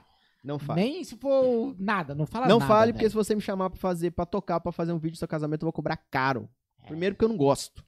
Cara, eu descobri Mas isso aí- pro casamento. Puta, mano. Quando eu fui casar, eu falei, cara, como que pode? É absurdo, mano. Ah, o Absurdo. aluguel do espaço é 10 reais. Ah, mas pra casamento é 25, porque é casamento. Mas no, Mas é o mesmo espaço, não é? Mas é casamento. casamento No é audiovisual, no audiovisual eu, eu ainda defendo. É, é caro, mas é uma parada muito delicada. É única, né? o- É, o casamento, mano, ele, É. ele- a timeline dele é assim, velho. Começou, acabou, e aí você não pode perder nada. E É o guitarrista que chegou atrasado no meu casamento? Mentira. Guitarrista. Quem foi o guitarrista? Será que eu falo? Quem foi o guitarrista? Será que eu falo? Normal. Ai, Ricardo cara. Lira. Ai, cara. É. Alô, meu beijo pra você, Ricardo Lira. Ele era noiva? Então, né? A noiva chegou pontual, ele chegou Ele chegou 45 depois. minutos depois. Nossa, A atrasou Fernanda bem. teve que ficar esperando no carro, cara. Atrasou bem. Derretendo lá, maquiagem. Que legal, É, cara. foi legal. Foi, Que legal. Eu sempre jogo isso na cara dele. Falei, cara, você atrasou no meu casamento. Cara. Pode continuar, mano. Pode Podia, continuar. podia, ca- podia trazer qualquer coisa. Mas uma vez Podia só. atrasar no show, mano, mas... É. No casamento, cara. Aí ele chegou lá, todo mundo bateu Ah, palma pra ele. chegou. Puta, sensacional. É, sensacional. foi Valeu a pena, então. Mas, Mas, enfim. é, voltando a- ao foco. É, encerrando cara. o bolor, é, cada um tem a sua experiência, mano. Cada um tem sua vida, cada um tem o seu porquê, saca? É, mas como eu tava falando do audiovisual, né? Eu sabia o que eu não queria por audiovisual. É, eu sempre fui apaixonado por, por- no, no, no, no cinema, sempre fui apa- apaixonado por filme publicitário. Mano, meu, a Jack sabe, meu rolê é ficar cantando jingle de publicidade e ficar assistindo vídeo publicitário. Eu curto pra caramba, assim. Eu sou apaixonado pelo Washington Oliveto, inclusive. Massa. E. Então, assim, foi puta, mano. Na época eu queria trampar com isso, não tava rolando. E eu não queria trampar com casamento. Falei, mano, vou tocar, saca? Hum. E eu gostava também. Gosto ainda de tocar pra caralho. E, e aconteceu tudo o que aconteceu, né? Cheguei até aqui, se quiser a gente aprofunda nessa história depois. Mas acho que tudo são experiências, saca? Cara, teve uma vez que um baixista amigo meu, ele era da igreja, ele já foi pastor, inclusive, deixou de ser pastor porque ele. Quase viu- fui, inclusive. É mesmo? Estudou teologia e tudo mais essas Eu coisas. comecei a fazer seminário. Aí eu abandonei. Caralho, cara. É, ele, ele abandonou porque ele foi pastor, descobriu uma porrada de coisa, ele desgostou e não quis saber mais disso. Aí ele me falou uma frase, é, na época ele falou é, pedaços da Bíblia, que eu não vou lembrar agora, mas o que ele quis dizer? É que você pode ser pastor em qualquer local, independente do, do, do que seja, o rolê e tal. Exatamente. É o Felipe? Então você pode. É, Felipe Ferro. Ah, o Felipe Ferro. Felipe Ferro. Conhece o Felipe Ferro? Conheço, Baixista também, conheço, né? conheço. Amigão meu. assim, Grande o músico, grande pessoa. é, exatamente. O divisor de águas musicalmente na minha vida foi ele. Esse Foi quando eu conheci esse cara, assim. Porra, Não, ele é fantástico. Mudou, assim. fantástico. E eu, a gente viajava, eu sempre ficava no mesmo quarto com ele, cara. A gente dividia altas experiências. E ele, como. Eu nunca fui é, da igreja, assim. Eu não- até hoje não tenho religião, acredito, tenho uma crença e sigo ela, faço bem, tá tudo certo pra Tá bom. mim. E é isso. E aí ele sempre me contava, assim, sempre, sabe, falando internamente, porque ele viveu tudo isso. E ele me falou, uma vez ele me falou isso, que ele falou, cara, eu não preciso ter o rótulo de pastor pra, pra converter uma alma, por exemplo, Sim. é, na balada, por exemplo, assim, sabe? Eu posso, cara, planta um negocinho aqui, planta um negocinho ali. Então, assim, eu tô sendo pastor em qualquer lugar. Se eu, se eu tô com um rótulo, com o título ou não. Eu acho E que aí, a, isso daí eu falei, porra, genial, cara, que você pode tocar na balada e, porra, a chegar sua no mano postura, ali. a sua postura fala mais do que qualquer palavra sua, É, né? Suas atitudes, quem você é. Exato, exato. Eu achei genial quando ele me falou isso aí. Porra, faz todo sentido com o que você falou agora, assim, cara. Que é exatamente, você... Enfim, esses assuntos É, são... esses assuntos são delicados. Vamos, pra, vamos falar de outra coisa. Vamos lá na TechPix. Você já conheceu alguém que tem TechPix? Cara, já, mano. Pior É? que já. Era uma bosta a câmera. Bosta. A Nayara esteve com a gente aqui, cara. Nayara Percussa? É, Nayara Azevedo. né? Azevedo. Era... Tomás. Tomás. É, percurso, aí, aí a gente comentando, fez essa piada clássica, né? que- Óbvio. Né? E ela falou, pô, eu tenho um. Eu falei, não é possível. Mentira! Ela tem. Então, e a mãe dela mandou duas a foto pessoas. e a gente colocou na tela na hora. Mano, eu lembro, a, a única experiência que eu tenho com TechPix é- era na igreja. Tinha uma menina da igreja que tinha uma, assim, ridícula, cara. Ridícula, ridícula. E só, assim, foi a única TechPix que eu vi. Era a mais vendida do Brasil, cara. Vamos comprar uma TechPix, mano? Só pra gente ter, que né? tem na até hoje? prateleira. Relíquia, é, ué. É, Colocar na prateleira da produtora. Não, era a mais vendida. Cara, tem uma vez que eu vi um- uma entrevista daquele. Que ele era vendedor da TechPix na época. Ju, Juca. Juca. Jucanalha? Jucanalha? Juca Canalha? Eu Sei lá, algum é, troço desse. É, pra vender TechPix tem que ser canalha mesmo. Cara, e aí ele começou a passar umas paradas assim, o que, que eles faziam na época, assim, era muito genial, assim. E aí uma delas, ele, ele falava assim, cara, a galera não acredita, ele, ele contando, também não sei se é verdade, mas ele, ele contando no podcast, falando que, cara, quando ia lá pro ar, é, o cara ia fazer a propaganda no ar lá, esse momento ali, que era ali cinco minutos, diz que bombava os, os telefones, cara. Diz que a galera, todo mundo queria comprar. E aí eles vendiam pra cacete, assim. Falava do famoso frete grátis, que já tava incluso e o caralho todo. Mano, e os, cara, os caras usam o velho gatilho da escassez, né, mano? É só Exato. agora, as 10 primeiras pessoas que ligarem e tal. Sempre. E, né? mano, aí, aí entra uma parada muito importante, falando agora como estudante de publicidade. Esse, esse gatilho da escassez, mas principalmente, mano, o meio. Existe uma teoria chamada teoria de comunicações de massa. é, que é, é basicamente assim: as pessoas elas são influenciadas, é o famoso maré vai com as outras, né? Se. Imagina que você. Isso, anos 90, 2000, onde sei lá, 98% da comunicação era feita pela televisão. Influência era feita pela televisão. Os influencers eram os apresentadores de televisão. Você pegar um programa de Ibope, geralmente passava ali naqueles programas no meio da tarde de fofoca. Quem é o público do, do, do programa de fofoca? Tia, tiozão, que curte esses rolês. E é o consumidor da TechPix, irmão. É. Porque fala, puta, o programa que eu curto é, é literalmente massa de manobra. O programa que eu gosto, com a pessoa que eu gosto, falando algo que eu preciso, e ela tá falando que é bom, é porque é bom pra caralho, saca? E aí aquela coisa, ó, se são, se são só 10, 10 pessoas que vão ter o famoso desconto, gatilho da escassez, somado a, porra, se são só 10 é porque gente pra caralho liga, eu vou ligar. E aí vira o- a massa de manobra.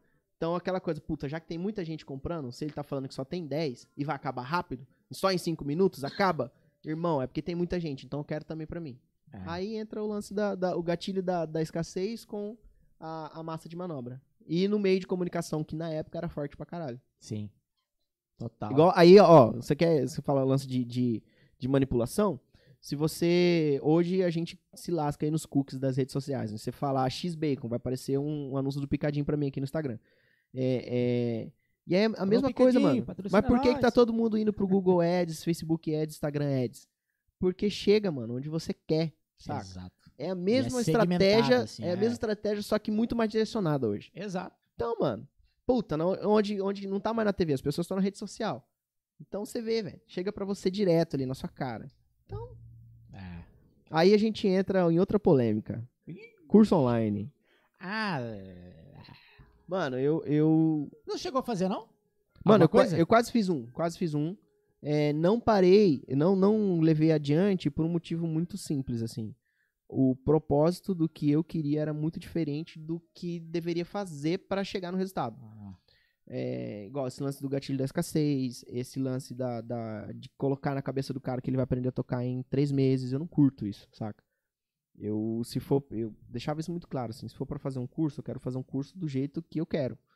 Eu não quero ter que ficar moldando pra chegar no, no, no- como é que é? Seis em sete, saca? É legal ganhar dinheiro? É legal. Se, se na época eu tivesse precisando pra caralho, eu ia dar um jeito de chegar nesse seis em sete. Mas a fórmula me incomoda. Então eu não fiz pela fórmula. E tem muito conteúdo legal na internet, tem muito curso bom na internet. Inclusive, eu tô, tô fazendo um agora que é muito foda sobre, sobre direção de fotografia. E, e cheguei né, na- dentro da, da fórmula, pra me alcançar, chegou até mim, graças ao- aos ads da vida. Mas os de música, principalmente, me incomodam muito porque os caras vendem uma parada que não é real, saca? E eu, particularmente, assim, puta, massa quem faz. Tem muita gente que evolui graças a esses cursos. Acho muito válido. É, e aí entra um negócio assim, tipo, igual podcast, velho. A informação é um negócio que pra mim não tem limite, saca? Ah, puta, podcast é uma das poucas modinhas que tá todo mundo fazendo e eu acho que quanto mais tiver, melhor. Porque, puta, mano, você pesquisar qualquer coisa tem podcast, qualquer É. assunto. Ah, bebedores de energético antes do show. Vai ter um podcast falando sobre isso. Eu acho isso muito foda, porque informação tem que ter mesmo, mano. Não pode acabar. Tem que, tem que continuar fazendo. Sei que é difícil, eu sei que é caro, mas tem que continuar fazendo. E já esse lance de curso, velho, isso me cansa. Porque vende uma mentira. Saca? Em algum, alguns casos vende uma Alguns, mentira. né? Tem muito curso bom, como eu falei, mas alguns casos vende uma mentira e eu particularmente não quero fazer parte disso, saca? Uhum. É, não sei, posso mudar de opinião. De repente o molde dos lançamentos, da fórmula de lançamento mude. E aí eu falo, puta, isso é legal, isso cabe pra mim. Mas essa pira de, puta, todos os dias você tem que estar postando um vídeo. Ah, você tem que falar, pra, tem que gerar o gatilho na pessoa de que vai acabar. Mano, não vai acabar, irmão. Tá online, se essa porra tá na nuvem, por que que tem que ter limite de acesso? Saca? Ah, porque esse módulo é só pra 70 pessoas, pro cara alcançar o valor que ele quer lá do 6 em 7. E aí, puta, abre de novo mais 70 pessoas. E a galera é o mesmo conteúdo, saca? E eu, eu, eu tenho certeza que a grande maioria das pessoas compram um novo lançamento achando que vai ter alguma coisa e se frustra porque não tem. Só que, aí entra a pandemia, né? Tédio das pessoas. Muita gente compra curso e não usa, mano, não estuda. Só gasta dinheiro. Cara, eu particularmente é uma parada que pra mim não, não rola. Já quis fazer, já pensei em fazer. E eu comecei a ver que o que eu tava me propondo a fazer não ia vender, mano. Não ia vender. Muito técnico. Não, não era nem questão. Acho que era mais filosófico do que técnico. Caralho. Saca? Uma parada muito mais de, de, de vivência. Porque, pra mim, a minha ideia era até, tipo, ensinar o tiozão que sempre quis ter uma banda e nunca conseguiu, saca? Básico mesmo, Nossa. negócio muito simples. Só que eu queria que o cara entendesse o porquê daquilo. Porquê de cada coisa. Você vai tocar simples? Toca simples, mano. Cola baixo no bumbo. Mas por quê? Isso não vende, cara. O que vende é o pack de frases eh, 497 licks de pentatônica a 250 BPM. Isso vende. Agora, você querer explicar pro cara por que, que ele deve tocar, mesmo que seja simples, esses caras não querem. Aí, Mas não, não dá pra fazer nesses moldes? Porque tem esse público também. Tem, tem, tem. Por mais que a massa realmente, ela quer, cara, ela quer o viral Uhum. ela quer o rápido, ela quer comprar o curso, acha que vai sair tocando na primeira Aham. aula, ali, tocando muito, porque às vezes sair tocando até sai, né? Mas na- tocando muito, ele acha, ele precisa achar, né? Isso daí, pra vender Limão, bastante. cara. Limão, isso é limão. Na verdade tem cachaça aí. Gostou? Puta, se tem limão e tem cachaça, é caipirinha. Tá entendendo? Só não tem açúcar. é rústico. Tá gostoso. Então acho que, acho que dá pra ter, Não, dá, sabe? dá, dá, com certeza. Mas é que realmente, cara, o que vai vender mesmo é, Mas aí acho vai que o dar... que é aquele PDF de dezão. O lance, o É, que, é. o que te incomoda não é nem a questão do curso em si, mas é da, do molde do, Do molde lançamento. molde da né? fórmula de lançamento, é. Fórmula. É, é a famosa fórmula Uhum. mágica, assim. É, Não é Isso- questão de ter curso. É. Até porque você É. falou que, você, que tem cursos bons, a gente sabe. Exatamente. Né? Pô, o tá Thiago vendo? Espírito Santo tem curso, né? Pô, O Pipoquinha inclusive ele lançou um online, né? fantástico, cara, o Thiago. O problema é o. a- Mas acho que daí é. É como tudo, né, cara? Sempre vai ter os picareta, né? É, sempre, Tem, sempre. cada 100 vai Sempre. ter um ali fazendo não, 10, talvez, né? E é tipo, puta, o igual, de é, não, não criticando a pessoa, tá? Mas, tipo, o curso do Braguinha. Eu, eu já eu tenho o curso do Braguinha. E é um puta curso, assim, com informação pra caralho. Frase pra caralho. ah, Mas, irmão, você pode pegar tudo aquilo que ele ensinou lá e jogar no play, ou alguém vai te mandar parar de tocar, ou você não vai saber o que você tá fazendo, saca? Porque a partir do momento que você entende pra que, que serve aquela frase que ele tá usando, você não vai usar. Porque não vai usar sempre. Aham. Falar, ah, puta, é pra isso então, o contexto é esse. Você já não vai usar. Porque 98% dos caras que compram o curso dele tocam na igreja. Aí, puta, frases em menor melódica. Em que canção do Inário você vai usar a menor melódica? Fala pra mim. A não ser que você faça um arranjo, uma versão instrumental da música. Caso contrário, irmão. É Worship não dá? tum, tum, é, talvez no worship dê. Tem, tem, a- tem vários acordes Eu dominantes. falei zoando. Óbvio, né? Então, Cara, assim, é- cara, é, contexto, saca? Contexto. Sim. Então, eu não quero ganhar dinheiro fazendo ninguém de trouxa. Não que eu esteja dizendo que alguém faça isso. Não é o que eu quero fazer. Não quer vender curso? Que Não, ensina tô de vender boa. curso? Tô de boa. É, esse é melhor ainda, Esse é cara. melhor. né? Eu tô de boa dessa parte. Mas. Ô, Zé, e aí? Tem comentário pra gente aí, cara? Vamos chamar a tá galera aí. aí, deixar a galera abandonada. Não sei, o nego fala, Quase- porra, que Quase ninguém não lê nada que eu mando, hoje, não sei o quê. Vamos, Quase vamos ler, porque senão a galera hoje, hein? xinga, mas. Ou para de comentar, né? É verdade. Bastante. Mãe, aqui, fica ó. aqui, mãe. Minha mãe deve ter dormido já, irmão. Será? Oito da noite, oito e meia. Minha mãe dorme sete e quarenta. Às vezes Dorme com as galinhas. Nossa. E acorda também. E acorda com as galinhas. Na verdade, ela, ela desperta o galo. Nossa senhora. Faz o cafezinho. Pai, é. é. Minha mãe acorda Às vezes minha mãe manda assim, estou conectada. Caraca! Ela só manda assim, eu falei. Pô, às vezes, às vezes eu tô, tô, tipo, chegando no hotel do show, assim, minha mãe manda bom dia. Eu nem dormi ainda, mulher. Manda as perguntas, manda as perguntas, desculpa. Vai. Ó, Carol Uru aí, ó. Mandou boa noite, galera. Olha! Aí, Eu falei que ela tá aí. A famosa. Carol. Aqui, cornetando. chamava ela de Xana Charolina. é, pai, chamava ela assim. Ela chamava Ela de Charcos, eu chamava ela de Xana.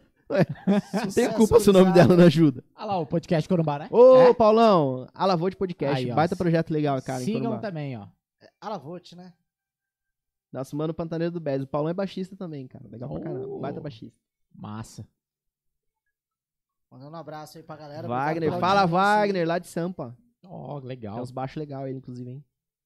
Olha ele aí, ó. Olha ele, Rodax! manda um abraço pra esse meu truta. Rodox é um Um puta batera. Lembra do Rodox, Léo? Lógico, o Puta, Rodolfo. Puta É, batera, esse, o Rodolfo era o batera que tava nessa, nessa Na banda, banda que o Lola que eles conheceu. a vieram gente. lá de Beijo, Corumbá. que você não veio pra Campo Grande? Cadê você aqui? Tô- Cara, eu falo caramba. isso pra, desde quando eu mudei pra cá. Eu falei, irmão, muda pra Campo Grande. Puta Ó a batera, mano. Cara, ele. Toca muito. Aí, ó. Você tá porque tinha que estar aqui, mano. Pelo amor de Deus. Eu sempre falei isso pra ele, cara. Tinha que estar em Campo Ah, Grande. legal. E todo mundo fala dele, cara. A galera que, que ele cliente nosso e tal. Aham. E muita gente fala dele. Mano, o. Rodox toca É. pra caralho. Toca pra caralho. Falam toca dele e falam do Cebola. Cebola é bom também, cara. Cebola. Cebola Ele- já ele- entrou no sertão mais. É, ele tal. já é É, mais samba, sertão. Ele é foda. Os dois ali, mano. do rock. Cada um na, na sua onda ali em Corumbá, não tem pra ninguém, velho. Caralho. Aí, Rodolfo. Por favor. Marcelo Guedes. A tocar com o pai, mas não precisa revelar o segredo, viu? Meu pai, cara, meu pai, Aí. coitado, meu pai. Ele sempre quis tocar e não conseguiu. E aí eu realizei o sonho dele, pai, te amo. Massa. Um dia eu falei pra ele, pai, vamos. Ele era um do meu público-alvo, vamos aprender a tocar. Ele não quis. Eu curti a aposentadoria tocando. E a Carol sempre cornetando, né? Os professores do que iam aparecendo aqui no chat, mas o ingrato não honra as referências. Nossa. Cara, Os é, professores, né? é, Vai ser um a Carol, a Carol, ela é uma das pessoas mais carniças que eu conheço. Eu tô mentindo, Lela? É sua esposa, eu sei que é sua esposa. Eu acho que eu não posso responder essa É, não, pergunta. é, mentira. é, Não, Boa é- resposta. É igual essa. aquela do Michael que o não sei o que fez não sei o que na minha cara, que ele perguntou se eu gostei. É, não, é. Ah, Ô, Carol, nos bastidores ele Fala falou aí, que você você é é maravilhosa, que, que você é um amor de pessoa. Eu que tô falando mal, tá? Você que é o convidado, fala aí. Não, Depois a eu que Carol, vou chegar em casa. Vou, vou- se eu tô, se eu tô em Campo né? Grande é, é graças a Carol. Carol que ajudou a abrir essas portas aí. Obrigado, Carol. Você, você é uma parceira. Quase, quase colocamos você de doula, inclusive, do, do- da Jaque com o Emanuel, mas a gente não tinha dinheiro, a gente desistiu. a gente percebeu que tava tudo muito caro e prior- priorizou outras coisas. Anne Guedes, uma das Minha irmã. bandas paradoxos do sistema. Nossa, Quem paradoxo do sistema, Deixa eu só cara. falar dessa Então, banda. Paradoxo, ó, é, é uma história aí legal. Paradoxo do Sistema Que era a legal. banda, era a banda que era do Flavinho, o Jaziel e o Marinho cantava lá de Corumbá. Eles tinham essa banda aqui. E, se não me engano, o Jonatas tocava guitarra também. O Jonatas e o G tocavam guitarra. Essa era a gig aqui. A banda era legal pra caramba. Aí o Marinho foi pra Corumbá, cantou na noite, um rolezeiro, e voltou pra Deus. E queria montar o Paradoxo Sistema de novo lá. Aí era o Valdir na guitarra, eu fazia baixo, tinha um batera muito legal, que era o Rodrigo também, lá de Corumbá, um puta batera legal. E o Tiel to tocava guitarra também. Era uma banda massa, assim, a gente tocava algumas coisas autorais deles, da galera daqui, que era, puta, uns arranjos legal, um rock massa, bem a onda do Striper, assim, bem massa, hard rock.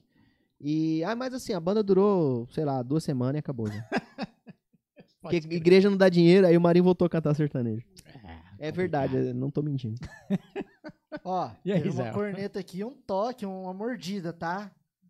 Dá um toque nele aí pra falar dos amigos. Aí. Ué, mas eu tô falando de um monte de amigo, gente. Você tem um monte de amigo aqui, É irmã, Anne? É, mano, você não tá assistindo o podcast? Essa é mais nova ou mais velha? Essa é a mais velha. Essa foi a minha fã número um, minha parceirona. Massa. Ó, e tem outra aqui também. Meu irmão Abraço de Portugal. Ô, Misa, mano, baita baixista lá, lá É de mesmo? Portugal. Toca pra caralho. Legal. direto uns vídeos legal. Valeu, Misa. E conheci assim, mano. Apareceu um vídeo dele lá, eu comentei, puta, puta, puta som, tal, virou um brother. Que legal. Esse é o poder da internet. Esse é o poder da internet, cara. Muito Aí bom. entra, entra o lance que eu falei, né? De, puta, quanto mais podcast, melhor mesmo. Quanto mais conteúdo legal, decente, melhor, velho. Porque a internet é democrática pra caramba. Sim. Minha irmã, Marcela Eduarda, esqueceu de falar que eu sou linda. Irmã, aqui o propósito é falar verdades. tá? Mentira, não sou advogado criminalista pra mentir. Cara, eu vou levar um processo de algum advogado É, criminalista. Eu tô brincando, é meme. É, Mas que a minha irmã. Minha irmã, minha Brinks. irmã. É, é Brinks, não me processa. Ó, tem uma pergunta aqui do Jader Lucas. O que acha do slap? É muito difícil a execução? O Jader é o cover do Michael, não é? Michael Jackson, se não me engano. Jader. Parece que é. É? Ele quis dizer, você não consegue fazer? É, cara, eu não consigo. Mano, slap. Vamos lá. é muito vamos difícil lá. pra você? Eu acho Ele que e- o slap ele é, é uma linha tênue, na minha opinião, tá? Porque o slap ele é algo, é, ele é mais mecânico do que propriamente assim é, melodia em si. Então, se você decora uma uma célula rítmica ali de slap, algo, qualquer coisa realmente física, né, técnica, você executa. E o slap impressiona pra caramba. Se você for estudar lá, tipo, o slap do Victor Rutten, que é completamente percussivo, você não precisa tocar uma nota. Você só faz. E fica legal pra caralho, saca? Então, eu acho que o slap é uma técnica incrível, bem. É, é uma das características do baixo. É difícil, é complexo. Mas eu acho também que é muito usado para o mal, assim. Tem, que poucos, cuidado, é, né? tem poucos caras que eu ouço o slap e falo, porra. Tipo, puta, Marcos Miller slepando é fantástico, saca? Victor Rutten slepando é, é legal, tem a linguagem dele ali, mas, velho, qualquer coisa além disso é cópia desses caras, saca? Então, eu acho que o slap tem que ser usado com muita sabedoria. Eu toco slap em algumas situações, principalmente na, na- no show. Tem música com arranjo com slap. E eu faço porque tá no arranjo. Qualquer coisa que não esteja no arranjo que envolva slap é muito raro, raro, raro, raro eu fazer. Loela toca comigo há 200 anos e dá pra contar no dedo as vezes que ele me viu fazendo slap. Não, eu nem lembro se eu já vi. Não, já viu, já viu. Uma já coisa meio de, de estética, assim, também. É, cara. Pra mim, É.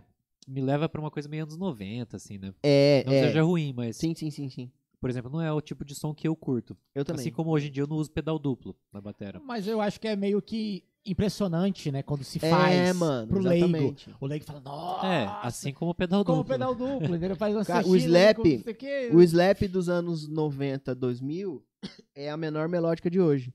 Que os caras hoje tudo é menor melódica. A frase é menor melódica.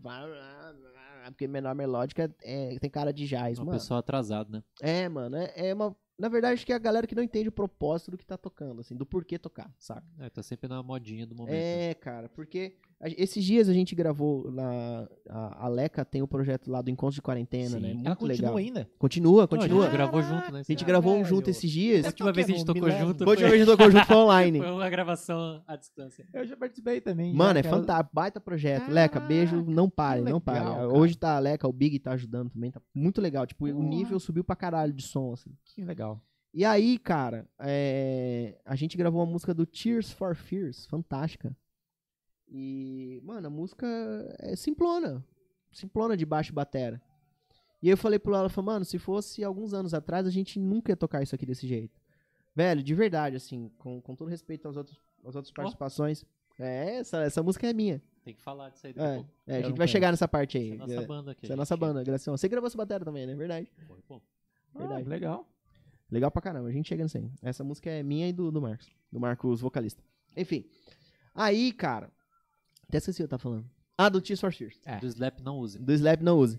E aí, mano, a música é Peraí, tipo. né. Não, não, cara. Ela tem ali na intro um, um, um riffzinho de baixo.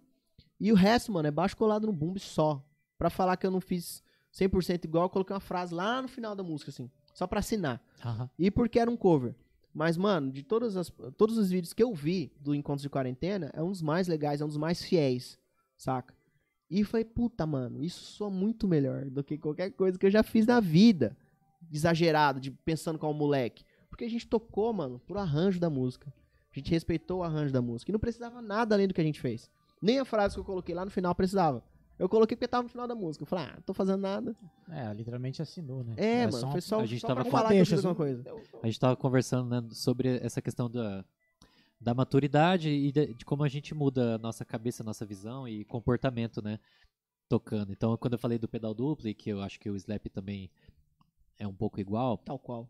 tal qual, assim como, é, é em relação a isso. Quando a gente é mais novo, a gente tem muito essa coisa de querer impressionar, né? Exatamente.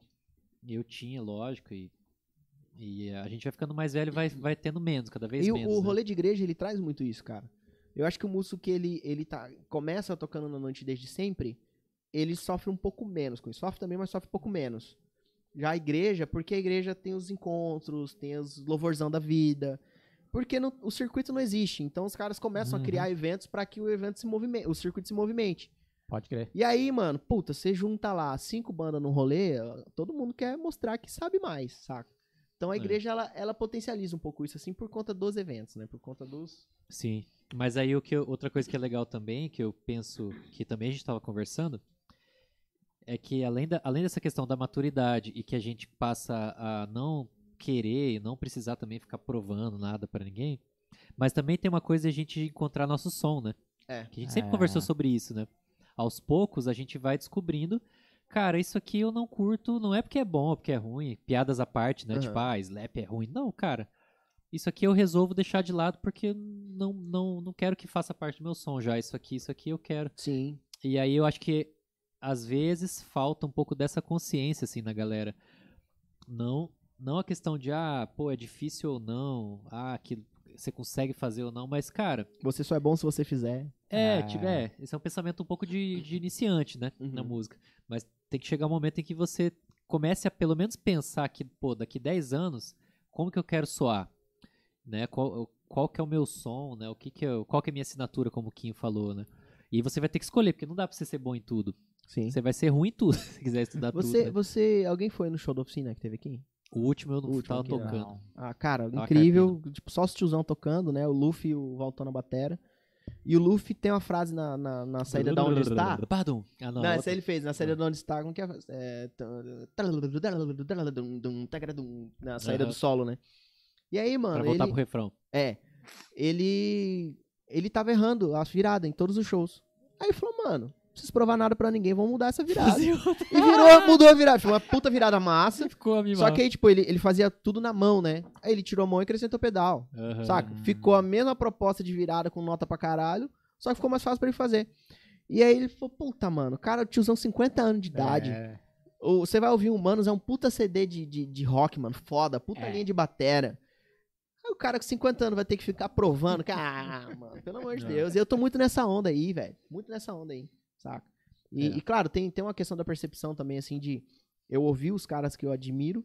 É, é, inclusive, o que me ajudou a enxergar isso foi entrar no Jade Jato no lugar do Marcelinho. Marcelinho é um cara muito sofisticado. É um, um Total. Porra, mano, o Marcelinho é um gentleman tocando baixo. Pelo amor de Deus. É foda, o cara é foda. E aí, velho, ter que tocar é, é, soando. A dupla sempre me deixou muito à vontade. O Diego sempre me deixou muito à vontade pra botar a minha cara. Só que, mano, tinha um mínimo ali que eu precisava fazer. E esse mínimo era complexo demais pra mim, porque era muito pouco, entre aspas, né? Era, era tocar muito menos que eu tocava.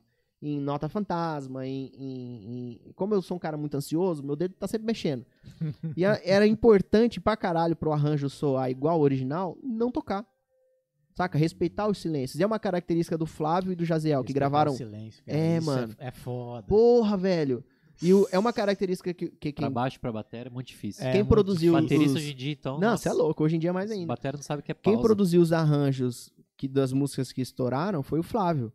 É, e é o Flávio e o Jaziel. Ao mesmo tempo que tem muita coisa complexa, tem muito silêncio, mano. Tem muito respiro ali. Pro groove respirar, pro groove rolar. E o, o, o Rafinha, o Feijão, ele entrou no lugar do Duré. né? Eu toquei muito pouco tempo com o Duré, toquei acho uns 5, 6 meses com o Duré só, e já entrou o Rafa.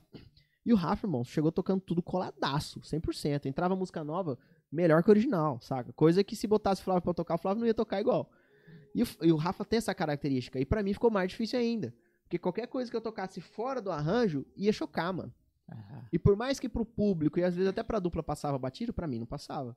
Quando eu ouvia a gravação, eu ia assistir algum um vídeo do show, puta, não tá soando igual. Isso foi me lapidando, assim, foi me colocando dentro do que eu precisava fazer.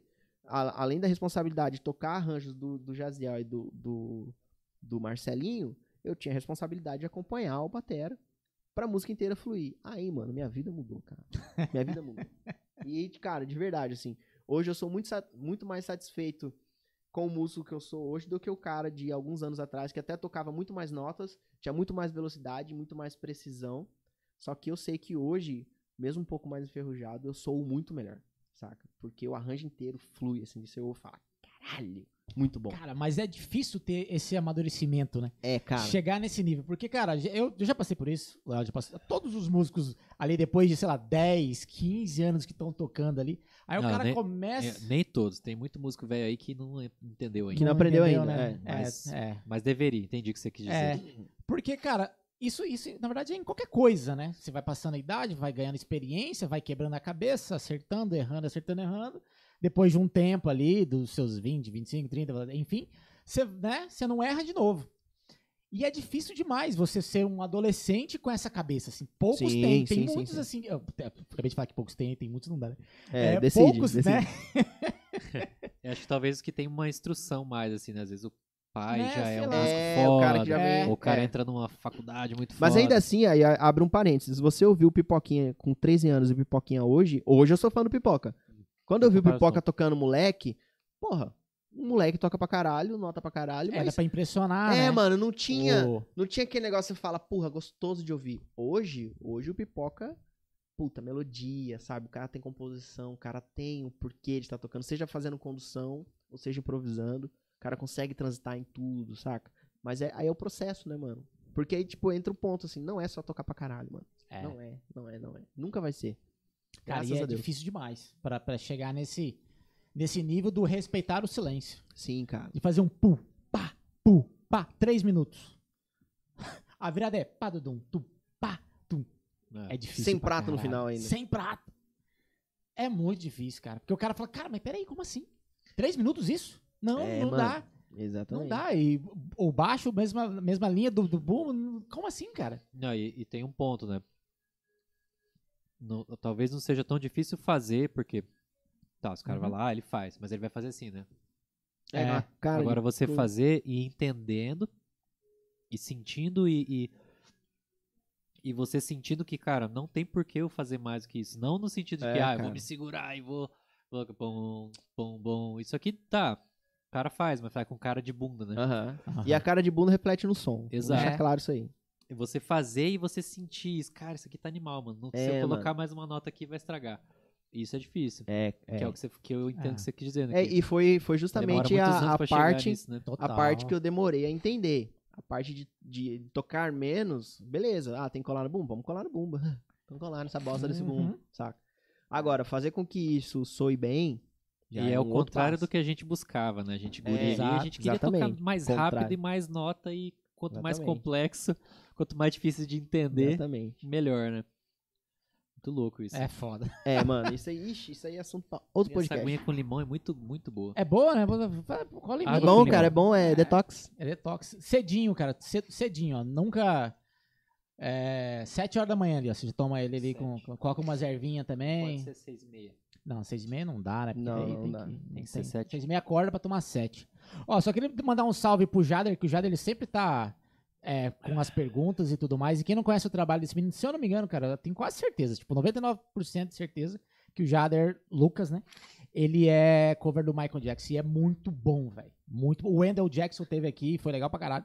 E o, o, o Jader também é bem legal. Siga ele nas redes sociais. Zé, tem mais alguma coisa pra nós aí? Gente do céu, o, o- Ah, o- os comentários estão bombando lá, velho. 50 milhões de Misericórdia.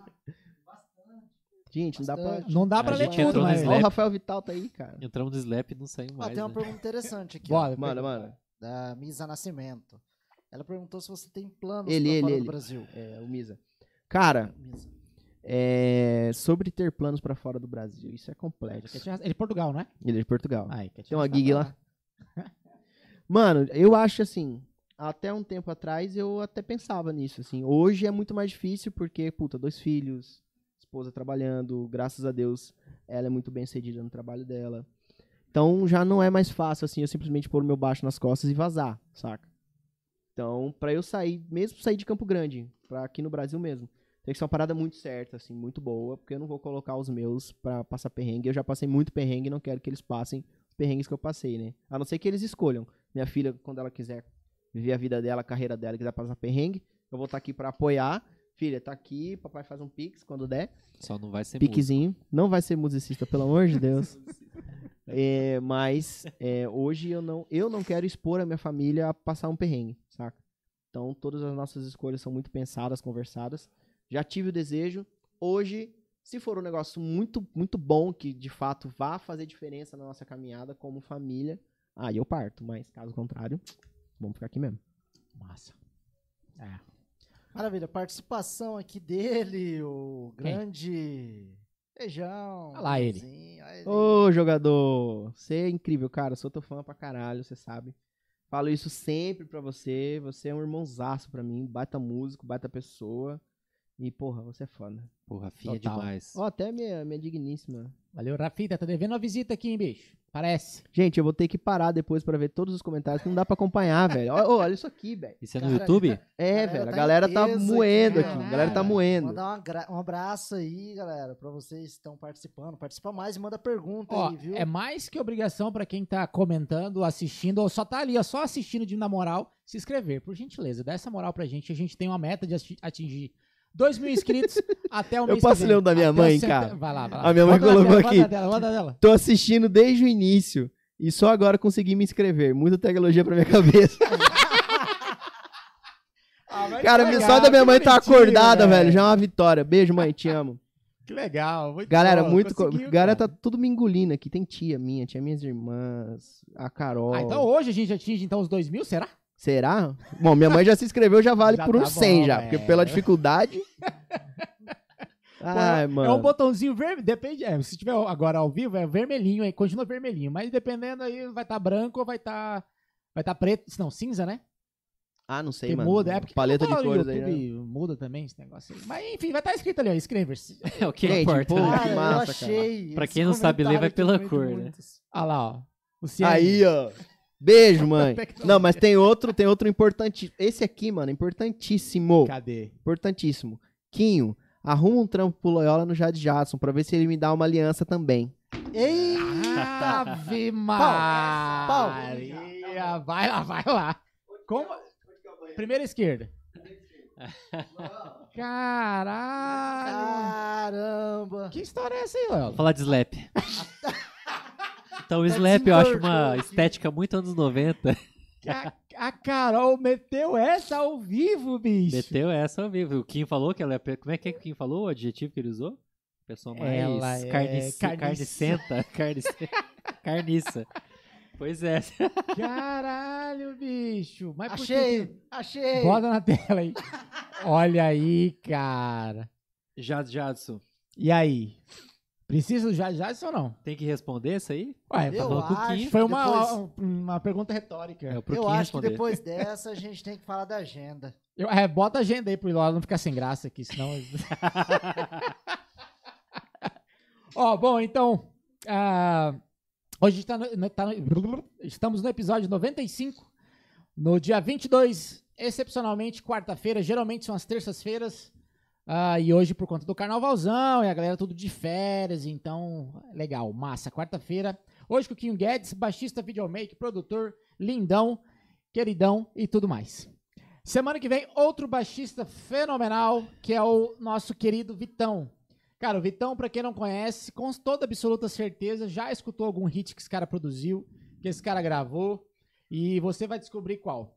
Inclusive, se você quiser descobrir, se você for na rede social dele, tem um Linktree lá, na bio, lá no, no, no Instagram. E, cara, aí tem um- uma parada bem legal, assim, que ele colocou assim, músicas que eu já gravei. Cara, tem uma porrada de lista, mas mas muita, cara, muita coisa. Então, pra quem tá escutando ou vendo, não agora, mas vá depois. É, E aí você clica lá que você vai ver as músicas que ele já gravou e com toda e absoluta certeza você já escutou algo que ele produziu. Semana que vem, o último episódio do mês, dia 28, terça-feira, mais um baixista brabo. Só não é corumbaense, mas é, é- seria sacanagem. Mais um, né, velho? Pô, todo Então é é embaçadíssimo. embaçadíssimo, tá louco, velho. Massa. Cadê a cerveja? Ó. Ih, mas é. Tá começando. Agora que eu esquentei, já, o Emanuel tá então dormindo. coisa. O Emanuel tá dormindo. Falei, velho, agora eu vou embora. Já que dirige. Vamos, vamos vir pra frente então. Vamos. Vamos, vamos, vamos. mais comentário. Tem muito comentário. Tem muito, cara. Muito obrigado aos meus fãs. aí pra, pra, é. Pode ser bolor, não tem E problema. tem bolor também, tem. Olha, o nego meteu aqui. Nossa, vou nem ler isso daqui. Não, agora eu quero saber, mano. Eu quero saber. Ai, cara, tá aí. Perdi, perdi. É, mano, e aí? Chegou. Chegou a pandemia. Eita porra. Ou tem algo ali pra. Não, peraí, tem a banda, né? Tem a banda. Ah, é, tem o gra... antes da banda, pandemia a tem o banda Graça e Honra, aí, cara. pô. Inclusive, mano, vai fazer 10 anos que a gente lançou o CD, velho. Já, Em maio. Pô, tem que 2013, comemorar, cara. pô. Tem que comemorar. Fazer Tá, um vamos churrasco, conversar sobre isso aí, menos, vamos né? conversar isso aí. conversar isso aí. Cervejada. todo Mano, mundo orando. é. Cervejada Cer- Jesus. é isso, vai combinar pra caralho. Que também é outra polêmica, eu não vou entrar. O Marcos tá lá na É, o Marcos tá na agora. Itália, cara. Mano, se o Marcos estivesse aqui, eu ia propor de a gente fazer alguma coisa, nem que seja, tipo, um registro em vídeo. Mas, quem sabe, né? Vamos ver. É, mas assim, Gracião, um capítulo muito legal na nossa vida. É, o Marcos era pastor, meu pastor em Corumbá, e quando eu vim pra Não cá... era eu, tá? É, o pastor Marcos, Marcos Esgorlon. Grande cantor, canta pra caralho. Compõe também pra caralho. E aí, cara, resumindo a história, assim. Não, ela tá amamentando, cara. Tem uma criança, não pode. Tá, mas É, aqui. Ofereceu pra Jaca, ofereceu pra Jaca. Emanuel vai ficar chupeta.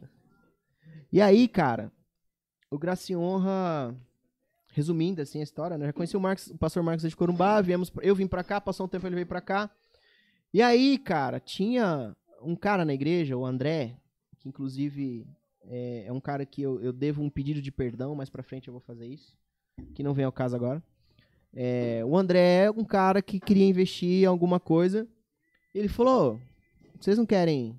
Na verdade, assim, a gente tava produzindo a banda. A gente tava com a ideia de, de começar a banda, né? Pra ter alguma banda na igreja. E aí, cara, o. O André tava com essa coisa de querer investir e a gente cantou a bola, assim. Falou, você não quer investir na gente, não? Na nossa banda? A gente, a gente tem umas músicas tal. Mentira, tinha uma música só. Ele falou, ah, vocês têm as músicas mesmo? Posso ver? A gente, não, vamos marcar de mostrar as músicas.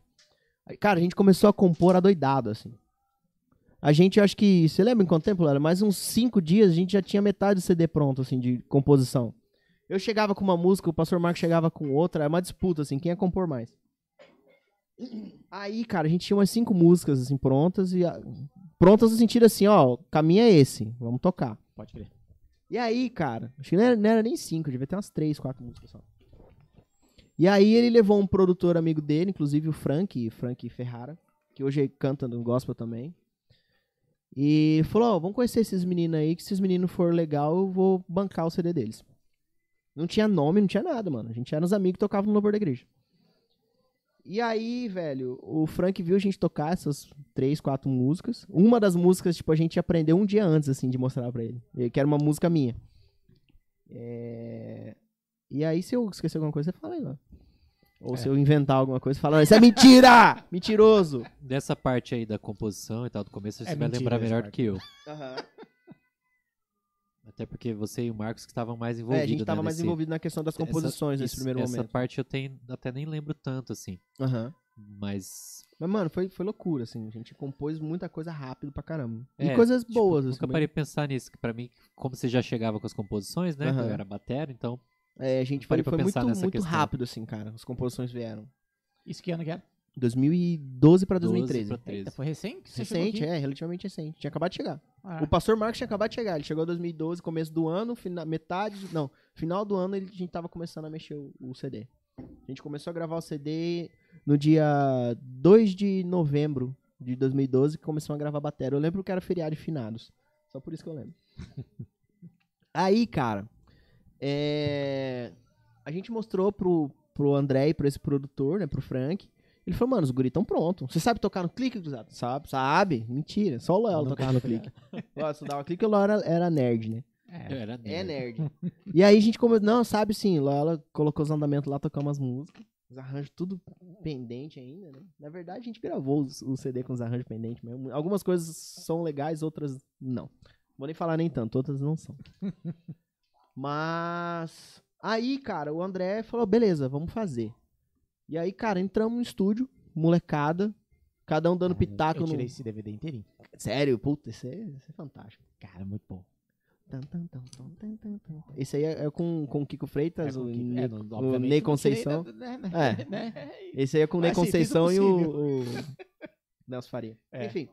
É, aí, cara, assim, o resumo do resumo, o André colocou uma grana, a gente gravou as músicas, assim, tudo muito, todo mundo dando ideia ali, todo mundo participando bastante, algumas coisas rolando, outras nem tanto. No final das contas, ficou uma salada, mas ficou muito legal. Tem muita personalidade nesse primeiro CD. Apesar de ser um CD relativamente imaturo, ele tem muita personalidade. É um CD que você vai ouvir e você fala, porra, os guris sabiam o que queria, assim, meio Massa. isso. Passou muita coisa de arranjo, faltou a, a mão mais firme da produção, por parte do produtor, pra colocar algumas coisas no lugar, mas tem muita verdade, tem, na verdade, só verdade ali naquele álbum. É muito legal. E foi uma experiência que pra gente moldou a nossa postura como músico profissional. Até então Eita. a gente era músico de igreja, tocava no louvor. O Graça e Honra fez com que a gente se preocupasse em ter uma postura de profissional, tanto em como falar com as pessoas, porque a gente rapidamente, a galera da igreja abraçou o projeto, a galera de outras igrejas abraçou o projeto, então a gente começou a ter fama. Sabe o que, que é? Tipo, puta, vai a galera comprar o CD e pedir pra gente dar autógrafo? Pô, legal, hein? Cara, a gente fez o lançamento do CD pra 250 pessoas. Caralho. A bandinha do nada. A gente, a gente conseguiu é, locar som na raça. Locar som, local CREA, o auditório do CREA.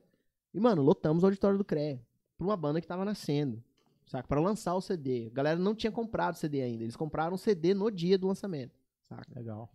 E a partir dali, assim, a gente. Desculpa. Engasguei com veneno, diria Jaqueline.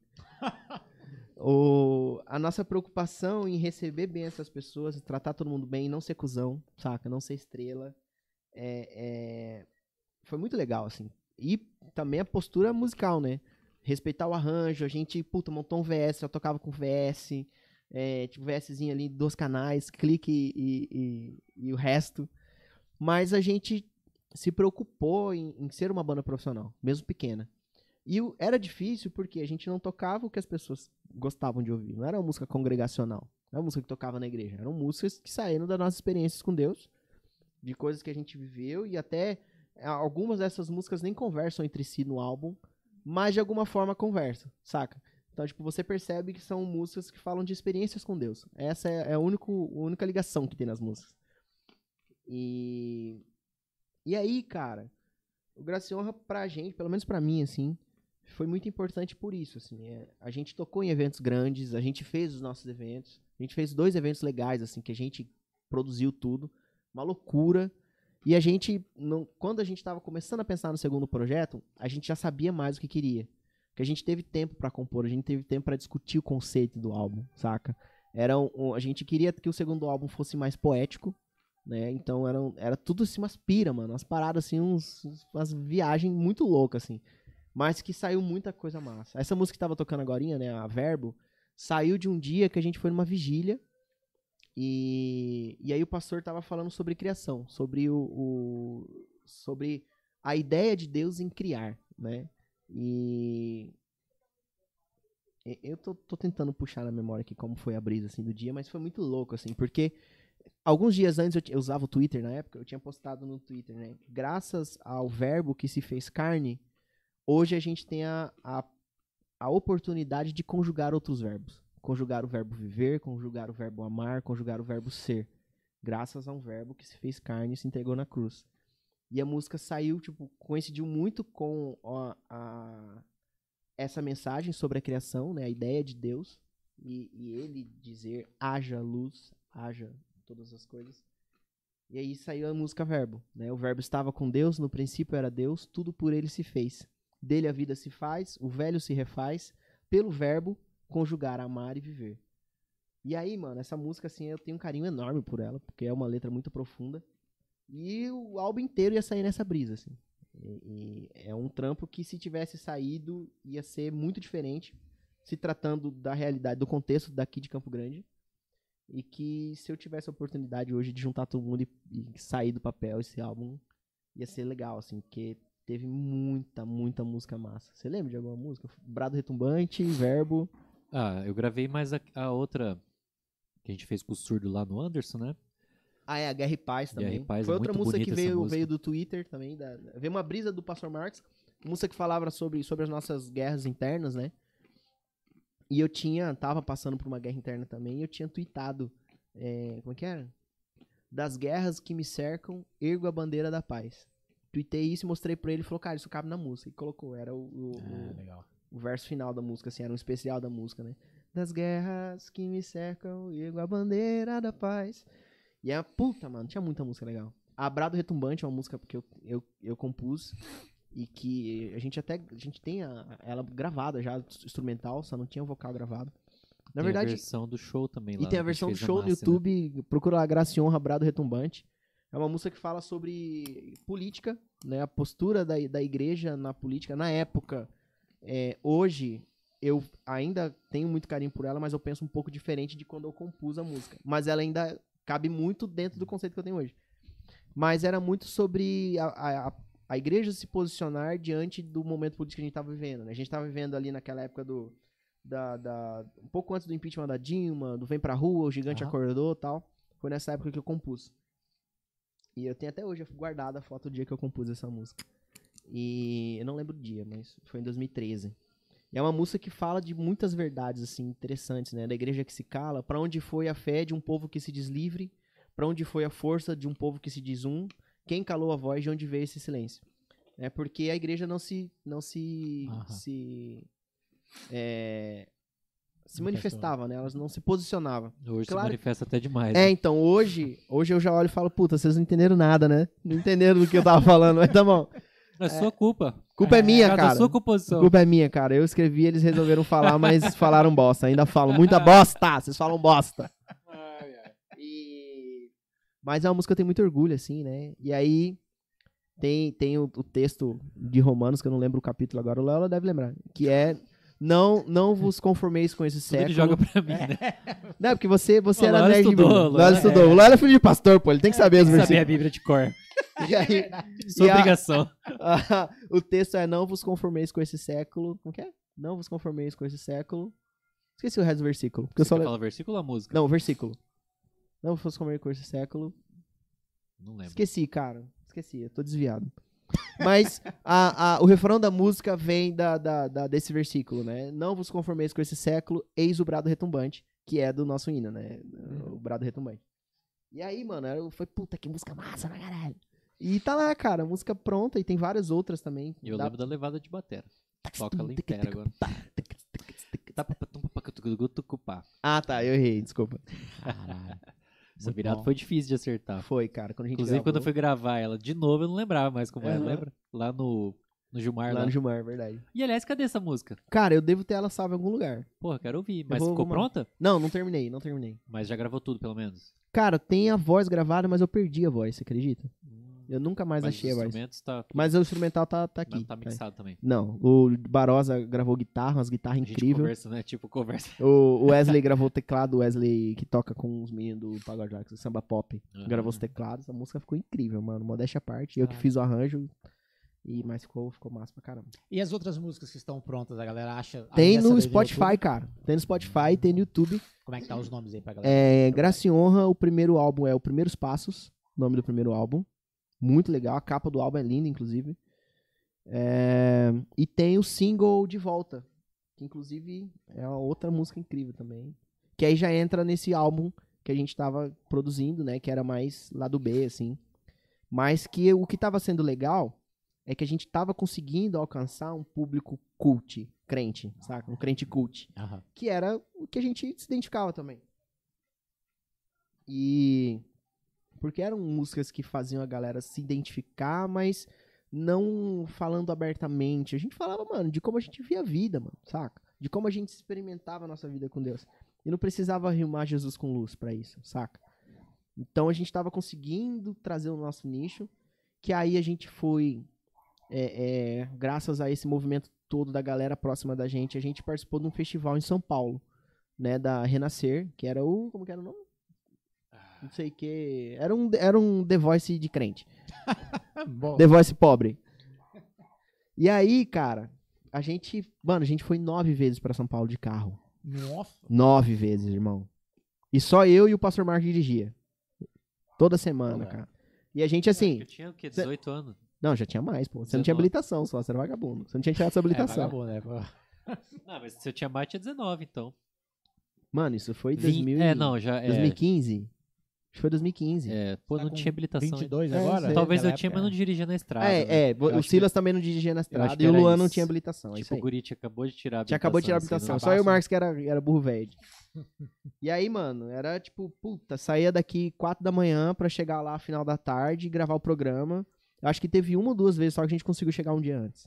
O resto era tudo em cima da hora, assim, sem dormir. E já tinha que voltar embora, que não tinha dinheiro pra ficar bancando hotel. Sim. Era uma loucura, mano. A Carpida. galera da É, igreja, carpida, carpida, é isso carpida, carpida. Só que, mano, foi uma puta experiência. A gente ficou em segundo lugar no festival. Era pra gente ter ganho um teclado, um baixo, uma guitarra E um clipe. e um clipe. Ó, Não chegou nem o parabéns pra gente. Na verdade, chegou o troféuzinho de melhor. De, de, eu ganhei como melhor baixista da edição. Você lembra disso aí, cara? Verdade. mesmo? Tinha esquecido. É, eu lembrei disso agora também. Merecido, eu ganhei, merecido. eu ganhei o melhor baixista da edição. Tinha um outro baixista foda também lá Tinha, da, da pô, banda, da, da que Locomotivo. Injustamente o Paulão. foi terceiro, né? É. Puta, tinha uma banda Mas- foda, mano. A É. Locomotivo era fantástica. Os caras Porra. tocavam. É, Black musicalmente Music era foda. É. não ganharam. Ficaram em terceiro, mano. Musicalmente, não Porra. só musicalmente, É. tudo, mas, tipo, musicalmente era muito foda. Mano, os caras eram acima da média, assim, na moral. O Guri que toca o batera. Ah, o batera é famosaço. O Guizão, pô. O Guizão, pô. Batera de Guizão. gospel shops, assim. Pesquisa lá, Guizão, Ah, com dois Z's. mais um- Ah, foda, nossa, foda, foda, foda, não foda. foda. Na época eu tinha 15 anos tocando essa onda, Nossa. tipo, era um Spears, assim. Eita. Nossa, ele com tipo, 15 anos era um Spears. Não é caralho. tipo. é, era um Spears, Era, 15 mano. anos. Era Nossa foda. Senhora. E ele era canhoto, ele é ambidestro. Ambidestro. Então, tipo, uma edição do programa ele Caralho. tocava aqui, na semana seguinte ele tava tocando aqui, Porra, moendo do aí- mesmo jeito, cara. Aí é sacanagem. Não, e Aí- invertendo, tipo, bumbo com o pé esquerdo, depois bumbo com o pé direito. Tudo, literal. Tudo, Tudo. tudo. Aí é. Não, absurdo. O Guri toca O muito. Guri era. O pai dele canta e, e toca teclado também pra caralho. Ele toca teclado e, e canta também É, agora. é, é, ele é Passar foda. os vídeos tocando. Não, foda, foda. Galera boa pra caralho. Galera absurda. E aí, mano. Porra, não ganharam ainda. A gente ficou em terceiro. segundo lugar, eles ficaram em terceiro. A banda que ganhou, eu não vou comentar. Sobre. Com, certeza é da Renascer. Era da Renascer e ruim pra caramba. com todo respeito, né? Mas. Mas É com todo respeito, velha. mas não respeitando, os caras eram fracos comparado às outras bandas. Era uma banda de, de hardcorezinha, assim. E os caras eram bem fracos comparado a outros artistas que tinham lá, inclusive a Locomotivo e modéstia parte o Graça Honra. Porque o Honra nessa época já era muito bem resolvido, assim. Uhum. Então, mano, a gente já chegou sabendo o que fazer. Cara, tem uma. a- o vídeo da final, que a gente tá tocando, inclusive a Guerra e Paz, é de arrepiar, mano. Na moral, eu mostrei pra Jaco uma vez, inclusive. Tem no YouTube. É que tem que achar o, o vídeo, que ele não tá separado, ele tá dentro do episódio do programa. Ah, tá. Mas, cara, assim, é, Ah, era um, literal mesmo. era um programa de TV, um programa de sim. TV. Programa de TV, era legal. Era legal, mano. Legal. E foi, e foi uma parada que, sim, é, tipo, pelo menos pra mim, foi quando eu comecei a crescer um pouco no Instagram. Hoje, eu, que eu, eu parei de trabalhar no Instagram pra buscar Aham. crescimento. Entra muito naquele lance lá de trás do curso, Tá. não é o que eu viso pra minha vida hoje. Apesar de gostar muito da rede social, achar uma puta ferramenta. É, foi quando eu comecei a, a ter um crescimento legal, assim, nas redes sociais. Porque eu ganhei o prêmio de, de melhor baixista, né, da edição. E eu tinha um certo destaque Tem, porque... tem foto lá? Tem, tem, tem. Ô, legal. Tem. Acho que tem até um vídeo que eu baixei de um dos dias. Bem massa. E assim, era, era desafiador porque do nada, tipo, a gente. O programa era na quarta. Na segunda noite eles mandavam, ó, precisa fazer um arranjo de uma música do Inário. E aí, de onde a gente vai cagar um arranjo? É. Pô, velho. E aí a gente chegava na igreja de madrugada e montava um arranjo na hora, um dava um pitaco, um dava um pitaco e rolava, assim. Caralho. E isso, pra gente, a gente se destacou muito porque os nossos arranjos tinham muita identidade, tinham características muito. A gente tinha a- a- aquele lance do clímax, a gente trazia muito isso, assim. Então, assim, eles, eles comentavam muito isso. Falei, cara, Honra vai tocar, a gente sabe que alguma coisa vai acontecer. Porque às vezes, tipo, tinha uma música, teve até um arranjo da música. Não, caralho. Quer? O esplendor de um rei. Cara, a música a gente tocou ela inteirinha, quase igual, assim. E aí chega no final, velho, a gente joga o arranjo Toma. pra PQP, assim, e mói. E aí os caras, mano, a música tava rolando, a gente achou que não ia acontecer nada. Quando a gente tinha desistido da música, vocês. Na orelha. Tiraram a gente do, do chão de novo. E essa era a nossa ideia. Falei, cara, o que a gente vai fazer de diferente hoje? Por quê? Tinha a galera do Locomotivo que trazia tudo pro groove, que era a linguagem deles. Era massa pra caramba, era um arranjo absurdo, foda. Só que o nosso diferencial era ter um clímax na música. A gente sempre tinha um momento na música. Então, é, é, por mais que era a diferença ali, Locomotivo trazia essa onda do groove, mudava tudo pro groove, soava legal. A gente trazia um arranjo sóbrio, mas em algum momento ia acontecer alguma coisa. Então eles já esperavam acontecer alguma coisa. Tem uma música que a gente trouxe aquela onda mais teatro mágico africana, né? Uma, uma música de, de do Inário. E aí também, tipo, a música começava num 6x8 comportadinho e no refrão ela virava outra onda. Então isso sempre, sempre foi o nosso diferencial, né? A gente mexia muito na questão harmônica também, né? Principalmente você dava muita dica e, e dava muita sugestão, né? De, de tro- trocar, né? Acordes De- mesmo assim. Então a roupagem harmônica da, das É, músicas sempre era pra muito caramba. sofisticado pra época, né, cara? É, Aliás, é. pra hoje também, É, não, né, e pra- Era muito que- mas eu- sofisticado. Pra época, pelo nível de conhecimento que, que a gente tinha, assim, Uhum. saca? De experiência Não, mesmo. mas eu digo assim, no meio do gospel. Aliás, hoje É. seria mais ainda, né? Que hoje É, tá hoje- pior, né? sim, Harmonicamente sim, sim, falando, tá tudo regrediu, né? Não sei se eu posso falar assim, mas simplificou, tá muito... é, simplificou. É. Não, eu digo Encontrou assim, atalhos. não tô criticando a música gospel, mas a galera, assim, né, não estuda harmonia e tal, como a Sim, gente sim, estudava, sim. né? Nossa, Pô, a eu sou ficava, batera estudava a harmonia. gente ficava nerdeando na estrada, nossas conversas eram de A harmonia. gente mano. gostava pra caramba. Gostava, tal. Eu ela eu acho que não é uma necessidade, talvez, né? É, deveria, né? Isso que na nossa época as harmonas já não eram tão simples, né? Tinha muita é, música já que tinha umas ondas. coisa. Tinha umas ondas embaçadas. Mas a gente gostava muito, né, de, de encontrar outros caminhos harmônicos. E rítmicos também, porque eu era meio chato né, nessa É. época com isso, gostava Nossa, também. Ela dava muito pitaco de ritmo. Gostava massa, de-. O resultado final era muito, era muito válido. Dava um trabalho, mas era válido. É, é, no final das contas ficava muito criativo, né? Muito é, cara, legal, eu acho que assim. esse era o ponto. Assim, a gente tinha o clímax e criatividade. Aí, irmão. E personalidade E personalidade. na bateria. Aí, ó. Na- na ba- só na bateria. Só na bateria, gente. Só É lá. do- É porque tem o curso que eles ficam me zoando. É Sempre que Ah. alguém fala criatividade, tem essa piada. Ah, é, cara. Você tem um curso É né, da criatividade né, na bateria, é velho? verdade. Sempre tem que ter É essa o- piada. né? E personalidade. Mas é, isso aí. E é, no final das contas, não ganhamos nada, né? Não ganhamos No nada, mano. Só gastamos O dinheiro. segundo lugar não ganhava nada. Não, é- ganhava. A gente ganhava três Aí- instrumentos, né? Um baixo, teclado, uma guitarra E, e um clipe. Ah, foi doado E não pagaram. igreja de Até novo. hoje. É. Mano, eu até cheguei a mandar mensagem pra um cara lá, tá? Um produtor que inclusive foi um, Sério, um- um- é um puta. A gente tocou com ele na final, lembra? A gente fez um arranjo com ele na final. Quem que foi mesmo? O, Cantor acho que é lá, né? Elder Mota o A nome gente dele. foi lá do estúdio. dele É, lá, isso né? aí. O cara canta pra caralho, assim. É, Ele é mais na onda do, do, do samba, ele tem uma, uma vertente do samba no pagode. Mas canta pra caralho, toca pra caralho. Ele era diretor da, de uma escola de música lá, você lembra? Ele era, na época, ele era coordenador de um, um curso de não lembro o que lá na, em uma escola de música.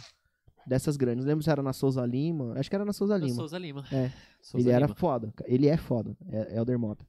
E aí, inclusive, foi ele que, que cantou a bola que eu ia ganhar o prêmio de melhor baixista. né? Ele no- nos bastidores, não, entrega logo o prêmio pra ele. Aí eu falei, não, vou ganhar, não tô sabendo não. Aí a gente conversou.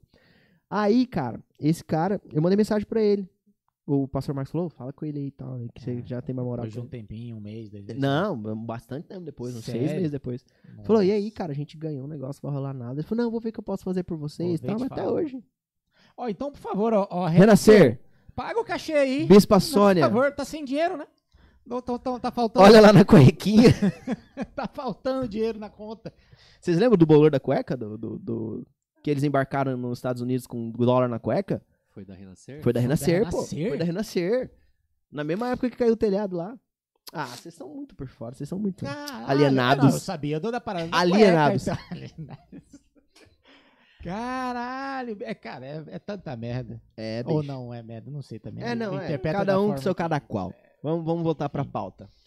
É, tem pauta? Não sei. Então vamos falar daqueles seios ali, então. Eita, mamilos são polêmicos. Mamilo- ó, ent- ou antes a gente joga os comentários, Israel. O que que você que você Comentários, quer? comentários. Vamos pros comentários, né? Que a galera tá pipocando aqui. Nego não para, Cara, eu tô fala. até com medo, velho. Tá pegando Eu fogo. o. Não, depois que a Carol falou que o Léo tem que É, comprar depois do- aliança, bicho. Depois do rolê do casamento. Ele mano. quase vai embora. Ele, pô, vamos fazer uma vaca. Ô, Caixa Renascer, manda uma aliança. Puta, ó, ver- É? ó, acabei de ver aqui, o Rodox fez um, o primeira edição do programa, o Rodox que fez batera, cara. Lembra? Você não foi? É mesmo. Rodox fez batera, a gente tocou uma música minha. É mesmo. Eu não pude ir, né? Beijo, Rodox. Toca pra caralho. Cara, e pior que eu já ouvi falar bastante dele, cara. Dele e do Cebola. Muita gente que vem comprar Não, eles são loja, muito falam. mano. São foda. Ele Cebola tom de 8. É. Cadê, cadê? Tô selecionando aqui. Tá selecionando? Vai, cara, Ah, vai que eu. vamos ver. é. Cara, Bota um aí Ó, a gente vai Anne, pro a minha resto. irmã lembrou um negócio aqui, um adendo importante. O pastor Marcos, que era o vocalista do Graça e Honra, ele foi, eu conheci porque eu fui fazer um curso no Senac de manutenção de computador. E ele era o professor. Pô, esse pastor Márcio fazia tudo também. Não, ele é, ele é tipo isso aí é mesmo. tipo o Cris, o pai do É- Cris. é isso aí. Caralho. Ele é Ele- MacGyver. Ele é MacGyver, cara. Ele é foda. E aí ele era meu professor de manutenção de micro. Um dia eu tava saindo da igreja que eu era, porque eu ia ser pai adolescente, me engoliram, né? Pecador. Aí o Marcos, né, todo bom pastor, falou, cara, vai lá na minha igreja qualquer dia. Tô... Você tá, tá indo lá no, no- Ele conhecia meu, meu antigo pastor, né, pastor João. Foi o que me mandou no banco que eu tava invadindo a igreja pra tocar. aí eu falei, não, vou sim, cara. E depois disso, nunca mais desgrudamos. Já 200 anos aí de amizade. Baita parceiro. Ó a Carol cornetando aqui, hein? Vai, Carol. Tia Lu se inscreveu, comentou, deixou de dormir com as galinhas. Pra Minha mãe, minha no mãe. podcast ao vivo, é isso aí, ó. Obrigado pela audiência da galera. Não queria falar nada, não. Parabéns, meu filho favorito. Ah, mas isso, isso já não é polêmica em casa faz tempo, que eu sou o filho favorito, todos nós sabemos. Caralho. Apesar que, não, cara, eu, eu fico chateado porque assim, né, né, se esse lance de filho favorito é minha irmã Marcela, porque até a senha da minha mãe é o aniversário da minha irmã. Tipo, é a data do aniversário, não é tipo, ah, eu vou juntar a data do Ah, aniversário é, de todos os filhos. geralmente. Não, é, é só da minha irmã. É, cadê a mãe pra se defender? É, Jader. Lucas comentando aqui, ó. Comenta um pouquinho sobre o Synth Bass. Acho Minimug um espetáculo. Alguns Cara, eu acho ainda massa. usam atualmente. Eu acho massa, eu acho massa demais. Tanto, tanto o pedal que você usa o baixo como, como sintetizador, como o, o teclado mesmo. Não sei tocar, queria muito saber. Mas hoje em dia deu uma, deu uma hypada de novo, né? Eu acho muito foda, muito foda mesmo. Você fez uns lances desses dias atrás, né? Com, tocando batera, tocando também teclado e tal, não era? É uma experiência que eu tô experimentando aí, né? Um dia eu aprendo a fazer. né? Tem uns 14 anos que você tá experimentando isso aí já, né? É porque eu pego e deixo, Ah, entendi. Pega. Mas é muito massa, mano. Continua que é massa. pego e deixo. Ficou legal Opa! aquele projeto lá. Errei o comentário aqui.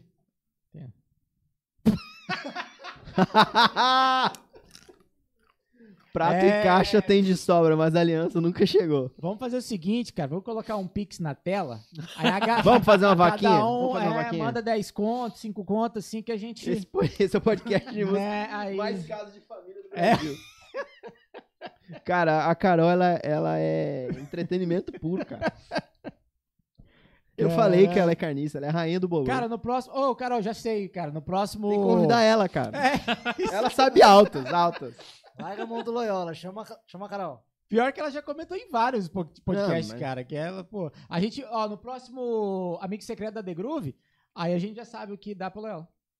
Ó, Ó, o Rodox falou, não esquece de dizer que eu fui o primeiro batera do Graciorra. Aí, ó, Sim, vocês cara. acabaram de Antes falar. do Graciorra virar Graciorra, a gente ia, não lembro o nome que a gente tinha, mas ele era batera. Era ele, Valdeir na guitarra. Mas aí, tipo, a pri- uma das músicas, que foi a única música autoral que a gente tinha na época, que tá no álbum do Graciorra, é ele que tava na batera. Tem muita coisa que acabou vindo, assim, do arranjo que, que ficou. pode crer. Muito bom, muito bom. Convenção, as paradas assim, já é daquela época. Ó o Legal. bolor. Por favor. Loyola roubou o banquinho do Rodox. Tá, tá virando o programa do Ratinho, cara. É. Daqui a pouco vem exame de DNA, o cara... Cara, é muito comentário, velho. Muito comentário, Nossa. cara. Zerei, zerei o podcast, hein? Pois é. Zerou. De comentário. Galera, continua comentando. Manda eu quero, eu quero um post perguntas. falando sobre o recorde de comentários. Caramba, aí sim. Galera, mandem perguntas. Eu acho que tem que fazer um fragmento. Hã? nome Ó, ruim. Eu acho que tem que fazer um fragmento só sobre os comentários, cara. Só falando dos comentários. Faz um compilado, né? É. E o bolor, coloca lá de clickbait. Massa. Tem mais alguns, Zé? Ou a gente pode Cara, seguir tem aqui? mais um monte, mas só a Carol bolo- bolorando. Não, Carol, manda coisas bonitas. Senão o o menino tá ficando vermelho já, ele tá com esse óculos de nerd aí, aí ele tá ligado. né? Ela fala, nunca mais eu venho um podcast. Tá vendo, ó? A mulher, ao invés de falar, você não vai, ela fica É. comentando. Ela proibiu durante três meses, tem três meses que ele não vem. Aí ela liberou hoje e falou: ah, Agora não, mas eu libera, mas tem um preço, né? Tem um preço. proibiu. Eu vou expor mesmo. Quinho, e aí, Eu. mano? é, antes de falar da- da- dos peitos ali, Dos- da teta. vamos pandemia. Pandemia, Chegou mano. pandemia, bateu aquele desespero, quantos shows caíram, como é que foi? Cara, vamos, vamos, vamos falar da parte do quantos shows caíram. A Jaque, na época, a gente nem era amigo ainda nessa época, no começo da pandemia. A Jaque, ela era. trabalhava no financeiro do Jade Jackson. E ela já me achava gato, tá, essas coisas assim. Já, já tinha. é bom que ela não vai invadir aqui pra se defender, eu posso falar, tá ligado? Coloca o microfone pra ela, ela vai só debater. Aí- Só reba- Aí a. A Jaque sabe muito bem, assim, cara, pra você ter ideia, a gente tinha, tinha uma prévia de. Isso era em janeiro. A gente tinha uma prévia de agosto com acho que 12 shows confirmados, assim, show pra caralho, confirmado. Em agosto, em janeiro já tinha tudo isso. Nossa. Mano, tinha muito, muito show, muito show confirmado. Ia ser um baita ano pro Jade Jackson 2020.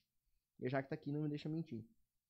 E aí, mano, simplesmente caiu, acabou tudo, acabou, acabou. Só que, mano, eu tava no momento.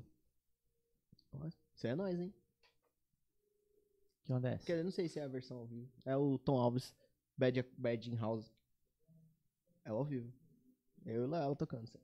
Ah, lá ela tá em tudo, tá na sua playlist inteira, hein, É, bicho? ela tá em Caralho. tudo. É, bicho. Tá pagando Mas royalties ele? muita coisa junto já, Tocamos cara. muita coisa junto, cara. Gravamos muita coisa junto. A gente volta nessa parte. Deve ter uns Aí. que a gente nem sabe, né, que a gente gravou. e Sim, cara, o baixo certeza. batera que tá Certeza. mesmo. Certeza. Com certeza. Aí, mano, caindo show pra cacete, eu tava num momento também na minha vida muito legal. Porque a minha rede social tava fluindo bem. Curtindo o que ele gravou. Ficou bonito esse trabalho. Não, isso aí- esse trampo ficou é um dos trampos que eu tenho orgulho, cara, de ter feito. E é aí, cara, eu tava num momento muito legal, assim, da, eu tava muito consciente do que eu queria fazer musicalmente, se tratando de rede social. As coisas que eu queria tocar, as coisas que eu queria mostrar. Eu tava num momento legal tecnicamente também. Tava estudando bastante, enfim. E aí, velho, veio pandemia. E pandemia virou a cabeça de todo mundo, né? E aí eu, puta, comecei a ter crise de ansiedade porque eu tava acostumado com a rotina de viajar, eu tava me sentindo imprestável. Você achou que ia durar o quê? Um mês? Eu achei que ia durar um mês.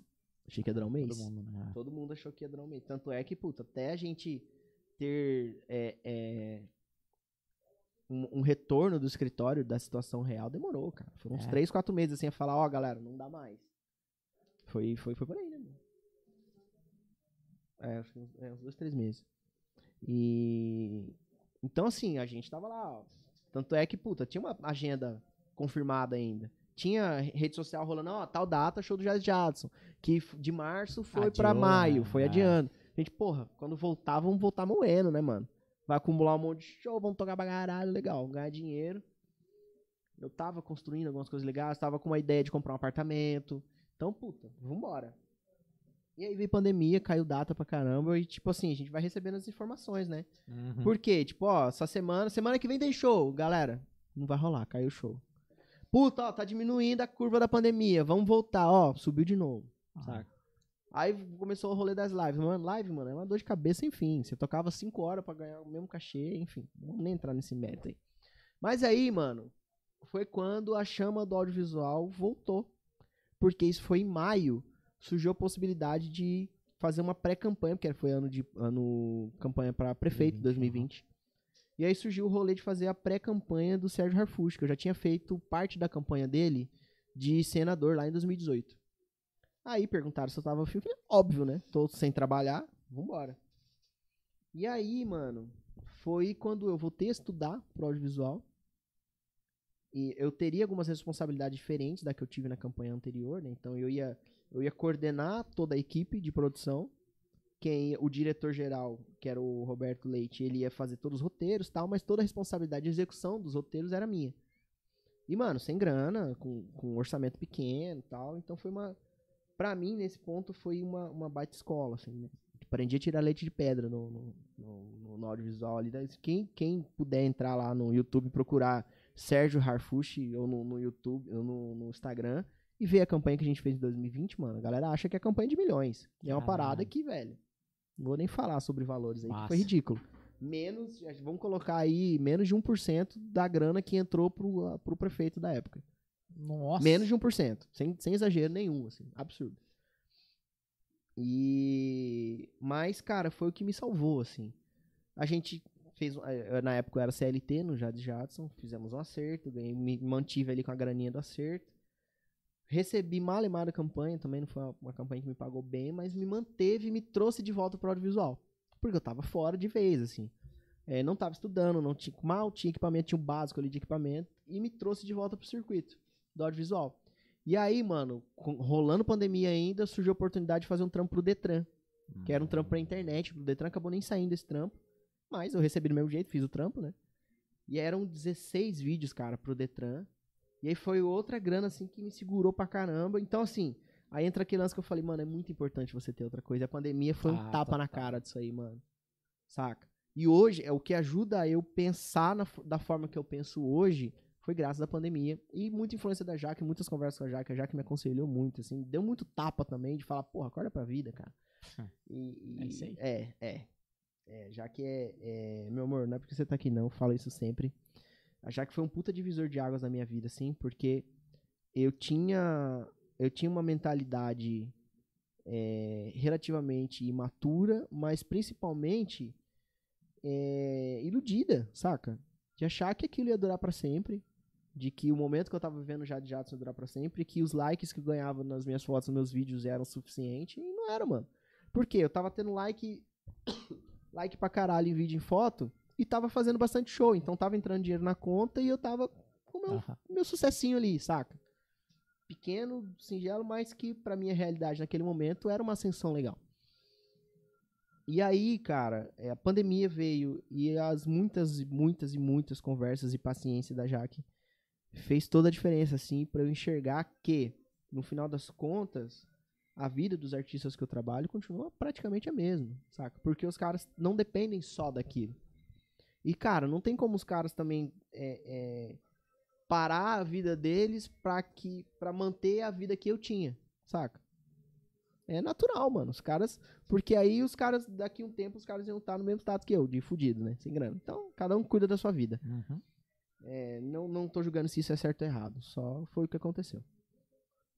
E a Jaque me ajudou a olhar o valor das coisas que eu fazia e do cara que eu era, saca? Do cara, principalmente do cara que eu poderia ser. Se eu mudasse certas posturas, se eu enxergasse certas prioridades.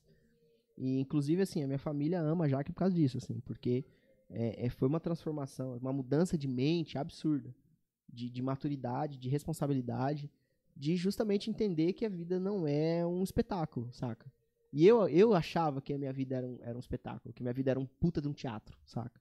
Que eu era o protagonista dessa história e que tava todo mundo ali sentado pra aplaudir. Não é assim, cara. Na verdade, muita gente nesse rolê quer que você se foda. E eu comecei a enxergar quem eram essas pessoas.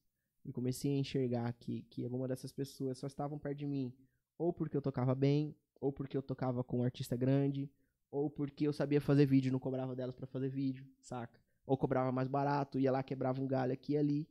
E modéstia à parte, é, é, eu era bom nas duas coisas. Claro, tem muita coisa pra evoluir, tem coisa, muita coisa pra melhorar, pra reciclar. Mas eu já era muito bom naquilo. Na, na- eu sei que na minha linguagem de audiovisual eu sou muito bom. Eu, eu gosto muito dessa linguagem documental, dessa linguagem é, é um pouco mais. Não chega a ser jornalística, né? Mas é um, um cinema documental. Eu gosto muito disso. é- são coisas que eu assisto muito. E eu sei que eu sou muito bom fazendo isso. E são essas coisas que fazem muita diferença numa campanha política e tal. Então, e as pessoas, as pessoas que caminhavam, eles sabiam que eu- quando eu entrava no negócio, eu ia de cabeça, mano. Eu me jogo, vou embora. E aí eu comecei a perceber o quanto eu tava sendo sugado por algumas pessoas e me fudendo. A vida de algumas pessoas continuavam a mesma. E eu me fudendo. Então, assim, a pandemia na minha vida foi um susto. Foram muitas e muitas e muitas crises de ansiedade. Mas também, assim, foi um puta divisor de águas. Foi o que acabou me aproximando da Jaque. né? A gente acabou ficando amigo e hoje é, pais do Emanuel, esposo e esposa. Uma familhona. E tudo isso, sem, sem exagero, sem demagogia, sem puxação de saco da, da, da Jaque. Hoje, o meu relacionamento com a minha família, o relacionamento com os meus pais, com as minhas irmãs, com a minha filha, é muito reflexo do meu relacionamento com a Jaque, saca? Eu comecei a enxergar a postura dela como filha, com a família dela. A gente passou. Eu falo a gente porque eu, eu me aproximei muito dela, porque a mãe dela sofreu com, a, com, com o vírus. Né? A mãe dela ficou internada, quase faleceu. E a gente. Foi quando a gente se aproximou e passou por isso juntos, assim. Ela tá chorando ali. Meu amor, não chora não, amor. E a gente passou por isso juntos, assim. Me aproximei muito dela por isso, porque eu vi o quanto ela segurou onda dentro da casa dela. Ela, sem sacanagem, ela sustentou a casa dela sozinha. Saca? E, e, porra, a gente sabe que não é barato sustentar uma casa. E quando eu vi isso nela, eu falei, caralho, eu tô errando muito como pessoa, saca? Tô errando muito como filho, tô errando muito como pai, tô errando muito como irmão, eu tô distante dos meus, meus familiares. Porque eu vivia esse mundinho de, porra, status, rede social, tá todo mundo me vendo, com, fazendo storyzinho no carro, saca? Com baixo foda, fazendo vídeo tocando pra caralho. Mas eu tava perdendo a profundidade do relacionamento com a minha família. E, e, porra, principalmente com a minha filha, né, mano? Minha filha, velho. Minha filha depende de mim, saca? Minha filha precisa de mim. Não, não só financeiramente, mas, puta, como amigo, como referência, como abraço, sabe? Como o cara que ela vai olhar é, é como referência para um relacionamento para ela, saca? E eu comecei a enxergar essas coisas graças a tudo que eu via da Jaque. E aí, mano, é, eu- graças a Deus, assim, é, pra mim, especificamente, apesar de ter passado alguns apertos, a pandemia foi benéfica, por incrível que pareça. Por mais doloroso que tenha sido esse processo, e ainda é um pouco, ainda existem coisas sendo moldadas o tempo todo, mas hoje, se eu tenho os planos que eu tenho hoje, a cabeça que eu tenho hoje, foi graças à pandemia. Claro, graças também a- aos meus pais que não me deixaram, que quando o bicho pegou, eles tiveram no meu lado ali. A minha filha, minhas irmãs e, e a Jaque que tá aqui também, meu amor, te amo. Você, é, você é foda, você é foda. Vem dar um oi pra, pra câmera Vem já. Pra galera te cá, conhecer. choradinho. Só um, um oizinho. Chorandinha, tá chorando, coitadinha. Chorandinho, tá chorandinho. Chorando de alegria, né, pô? É, tá todo mundo cá, bem, todo mundo vivo aí, ó. Eu de palmas pra Jaque, então. Pronto, ó. Eu não. Massa demais, cara. Parabéns e E obrigado. somos papais do Emanuel e somos papais da Júlia também. Júlia é- é, acabou. A Jaque acabou adotando a Júlia como filha também. E... É, Ai. cara, cara, eles se dão bem pra caralho, assim. Muito bom. O- eu viajei, ela tava aqui passando férias, viajei pra fazer show, elas ficaram em casa aí fritando, dando rolê de carro, nem aí. Botando a cabeça pra fora no Civicão e foi embora. Mais demais. Valeu. Inclusive, Emanuel tá bem? Tá de boa? Deixa ele dormir lá que a resenha tá rendendo aqui. Vou, vou estender mais uma horinha aqui também. Caralho, cara, cara, acho que assim, a, a, pandemia ela veio literal, assim, pra dar um tapa na cara de todo mundo, né? cara. Desconstruir muita coisa e, e, e, pô, em relação a, a, a mortes, essas coisas, é, pô, causou o que causou, mas eu acho que deu um chacalhão em todo mundo e foi Sim. muito bom, assim, pra, pra, porra, você sair dessa a zona de conforto, que não tem nada de conforto nessa zona, uma zona Exatamente, ridícula. Exatamente. Tinha que E- ser zona do ridículo, né? né?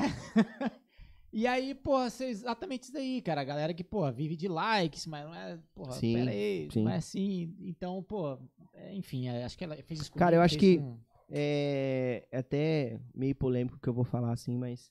Puta, cara, quando a gente tá vislumbrado ali no, no, no rolê musical, circuito musical ele é muito atraente. Porque quando você entra numa gig da proporção que é o Jade Jadson, é, onde você vai tocar um final de semana, tem 10 mil pessoas, o próximo show tem 30, o outro show tem 50, aí você vai tocar num puta festival e tá todo mundo gritando o nome dos caras, você acha que aquilo é pra você, mano. Ah, Você acha que... Porque, mano, também tem gente que admira o seu trabalho. Porra, não foram poucas as vezes que eu tirei foto, não foram poucas as vezes que me pagaram bebida, não foram poucas as vezes que aconteceram essas coisas. E aí você começa a achar que você é aquilo também. E aí tem um outro paralelo que você começa a ver o cara que tá gravando DVD, o cara que tá numa jornada legal, você quer aquilo pra você também. Só que, mano, é, não tô dizendo que é impossível. Não é impossível. Se você quiser ser um músico que grava DVD, grava pra todo mundo, não é impossível. Mas é difícil pra caramba. Porque, geralmente, essa galera trabalha com gig fechado. Se você for assistir um DVD lá, você vai ver, tá o Jazel no baixo, tá geralmente um violão gravado do Romário ou do Marcos Borges. Vai ver lá, tá o, o, o, o Diego Vicente na batera. é, ou, ou tá o, o Leco, sabe? São sempre os mesmos caras. Alex Mesquita. E eu não tô criticando isso. Eu acho muito legal porque os caras têm entrosamento, mano. Os caras tocam junto e isso faz uma diferença fodida no resultado final do trampo, saca? É, é, então, eu já tive a- a- o rolê de gravar trampos legais com bateras que eu não era entrosado. Então, tipo, resolve, resolve, mas não sou igual quando eu gravei com Loyola. Quando eu gravei o DVD agora do Jade Jadson, eu e o Rafinha, sou legal pra caralho, porque, mano, a gente tá cinco anos tocando junto, saca? E faz toda a diferença. Eu toco com Loyola, irmão, tô há 200 anos sem tocar com Loyola. Se a gente começar a tocar aqui agora, a gente vai se entender. E vai funcionar bem, como já aconteceu. A gente gravou esse trampo do Tom, que é o. Quem quiser assistir lá, é o Badin House. Badin House é, né? House, É o Badin House. Joga no YouTube lá, Badin House. 2020. 2020. A gente gravou ao vivo. Eu tava num dia péssimo. Esse, esse trampo eu fiz a direção de vídeo e baixo. E o Kojiro fez, fez câmera e direção de fotografia. É um trampo que a gente tem muito orgulho. É muito orgânico. Aquilo é ao vivo, mano. Ao vivo, ao vivo. Pelo. Tipo, não tem edição, não tem nada. Nada. A música é a- do começo ao fim, é um take só. Foda-se. Claro, rolava uma. Ai, Ram, vamos começar de novo. Mas a Aham. música é one take. E play. Acabou. Mas aquilo passa uma, uma, uma verdade, assim. E, velho, a gente não ensaiou. Não teve ensaio. A gente chegou lá na hora, o Tom falou, ó, tá tudo no VS explicando as convenções, as coisas. Cada um sabia o que tinha que fazer. Uhum. E o resto, mano, a gente se olha, se entende e acabou. massa. O nosso trio ali, principalmente eu, o Tom e o, e o Loyola, a gente se resolve muito rápido. E não foi a primeira vez que a gente fez isso, né? Sou legal pra caramba. Então, é, a gente olha, né, pra, pra, pra, um- pra uma realidade e quer que a nossa realidade seja aquela. Não é fácil, mano. Puta, coloca aí, faz a proporção aí de quantos músicos tem na. na- no vamos falar, quantos músicos tem no sertanejo e quantos estão gravando os DVDs. Os DVDs legais, né? Saca? E isso pra mim, velho, foi um puta tapa na cara. Entender isso. Não que eu não possa chegar, eu sei que eu posso. Mas até que ponto eu tô disposto a sacrificar as minhas prioridades, que nesse momento hoje é minha família, pra chegar nisso, saca? Eu acho que dá, sim, que se o cara se dedicar e correr atrás, e networking, e meter a cara, e tá nos eventos, tá nas feiras, tá em todos os rolês, postando conteúdo na internet, o cara pode chegar. Mas você tem que estar com o pé no chão de saber que não vai ser fácil, que não vai acontecer da noite pro dia. E não é você postar um cover de uma música botando nota pra caralho que não tem no arranjo que vai fazer você entrar numa gig. Ou gravar um DVD qualquer coisa do tipo, saca? Então, ah, eu acho que a pandemia, pra mim, nesse ponto principalmente, serviu pra também enxergar isso, assim. Que a minha história é a minha história. E tá tudo bem, mano. Saca? E hoje eu tenho é, é, direcionado as minhas prioridades, re- revendo as minhas prioridades, justamente porque, velho, hoje eu não quero pagar o preço pra chegar no status que tá o Jaziel, que tá o Vitão, que tá esses caras, saca? Hoje, pra mim, não é o que eu quero. Acho muito massa, acho muito válido. Se aparecer um DVD pra gravar, eu vou gravar e vou gravar bem pra caralho. Só que eu não vou ficar tentando chegar perto de produtor pro cara me notar, saca? Eu não vou, mano, não vou. Por quê? Hoje eu entendo que a mi- a minha música é muito maior que isso. Eu não preciso ficar provando pra produtor X ou Y que eu toco tão bem quanto fulano ou ciclano.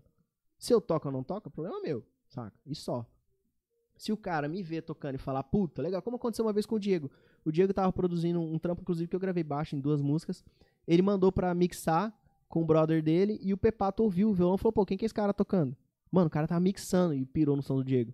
E aí, aí foi quando o, Pepato convidou o Diego pra gravar as, as coisas que ele gravou da Marília, da Mari Maraíza, saca? Hum. Porra, mano, isso aí é. Se não é Deus no rolê, não sei o que, que é, saca? Só que é um em um milhão. Tá ligado? E é a história do cara. É a história do cara. Isso não vai acontecer comigo. Porque a minha história é completamente diferente da dele, saca? Então, o que me incomoda nesse circuito é justamente isso, assim.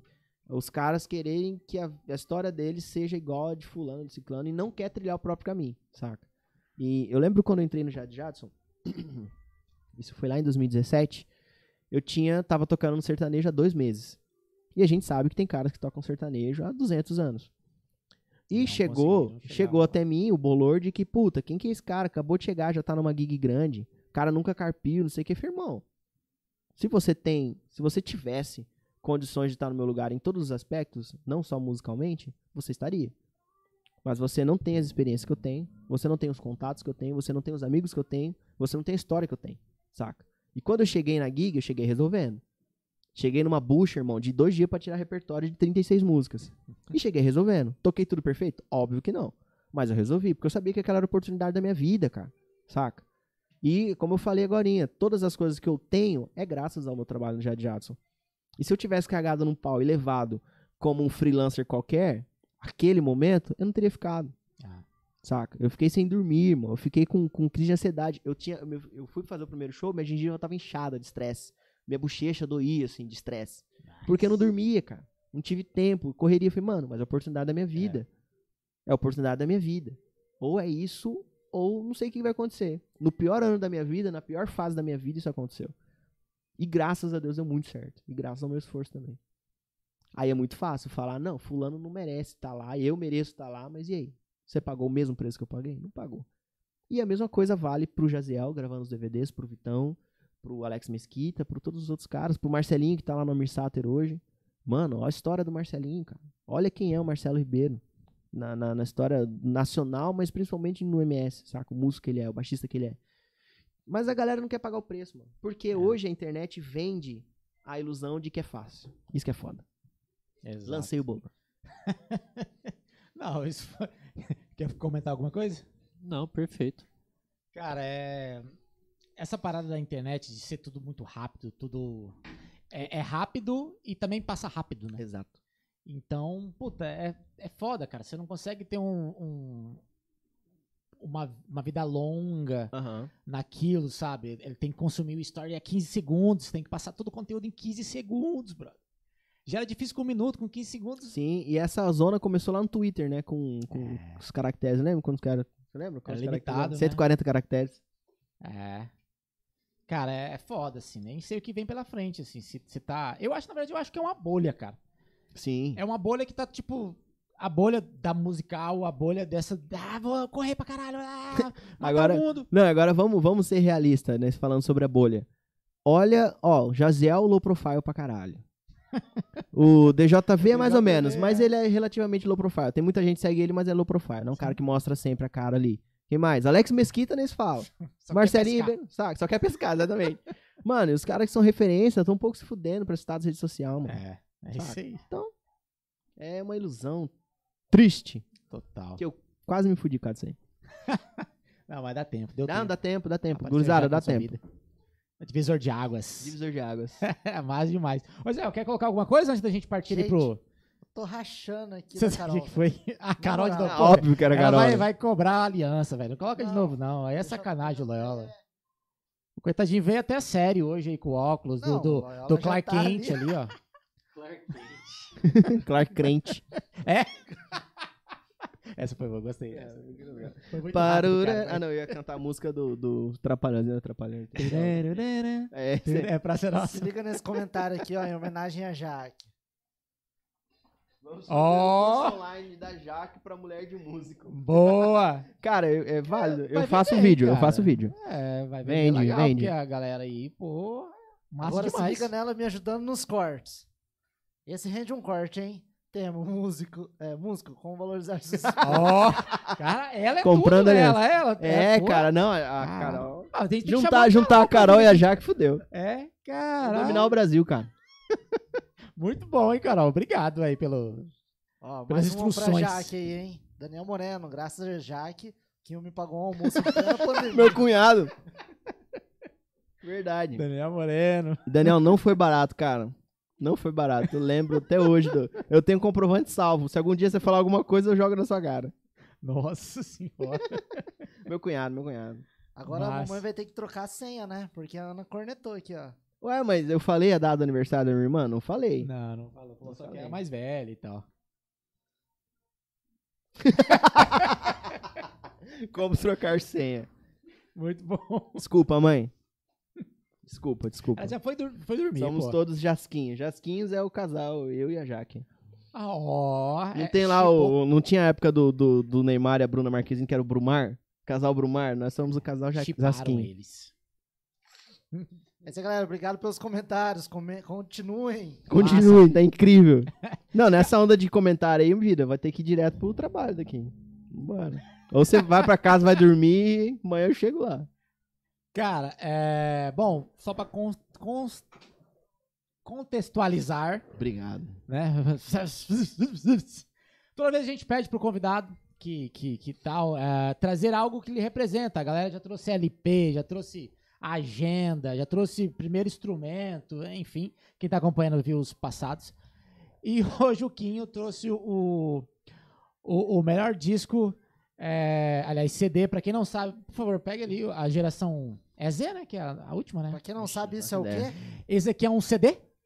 Ah, é, cara. É, vou pegar aqui com carinho, porque CD tem. Vocês colocam num, num aparelho 20 vai completar. Não, 30, né? 30 anos já, 94, quase, 30 irmão. É, quase 30 É, anos. quase 30 anos. Isso daqui. Opa, vou colocar aqui, ó. Isso é um CD, tá?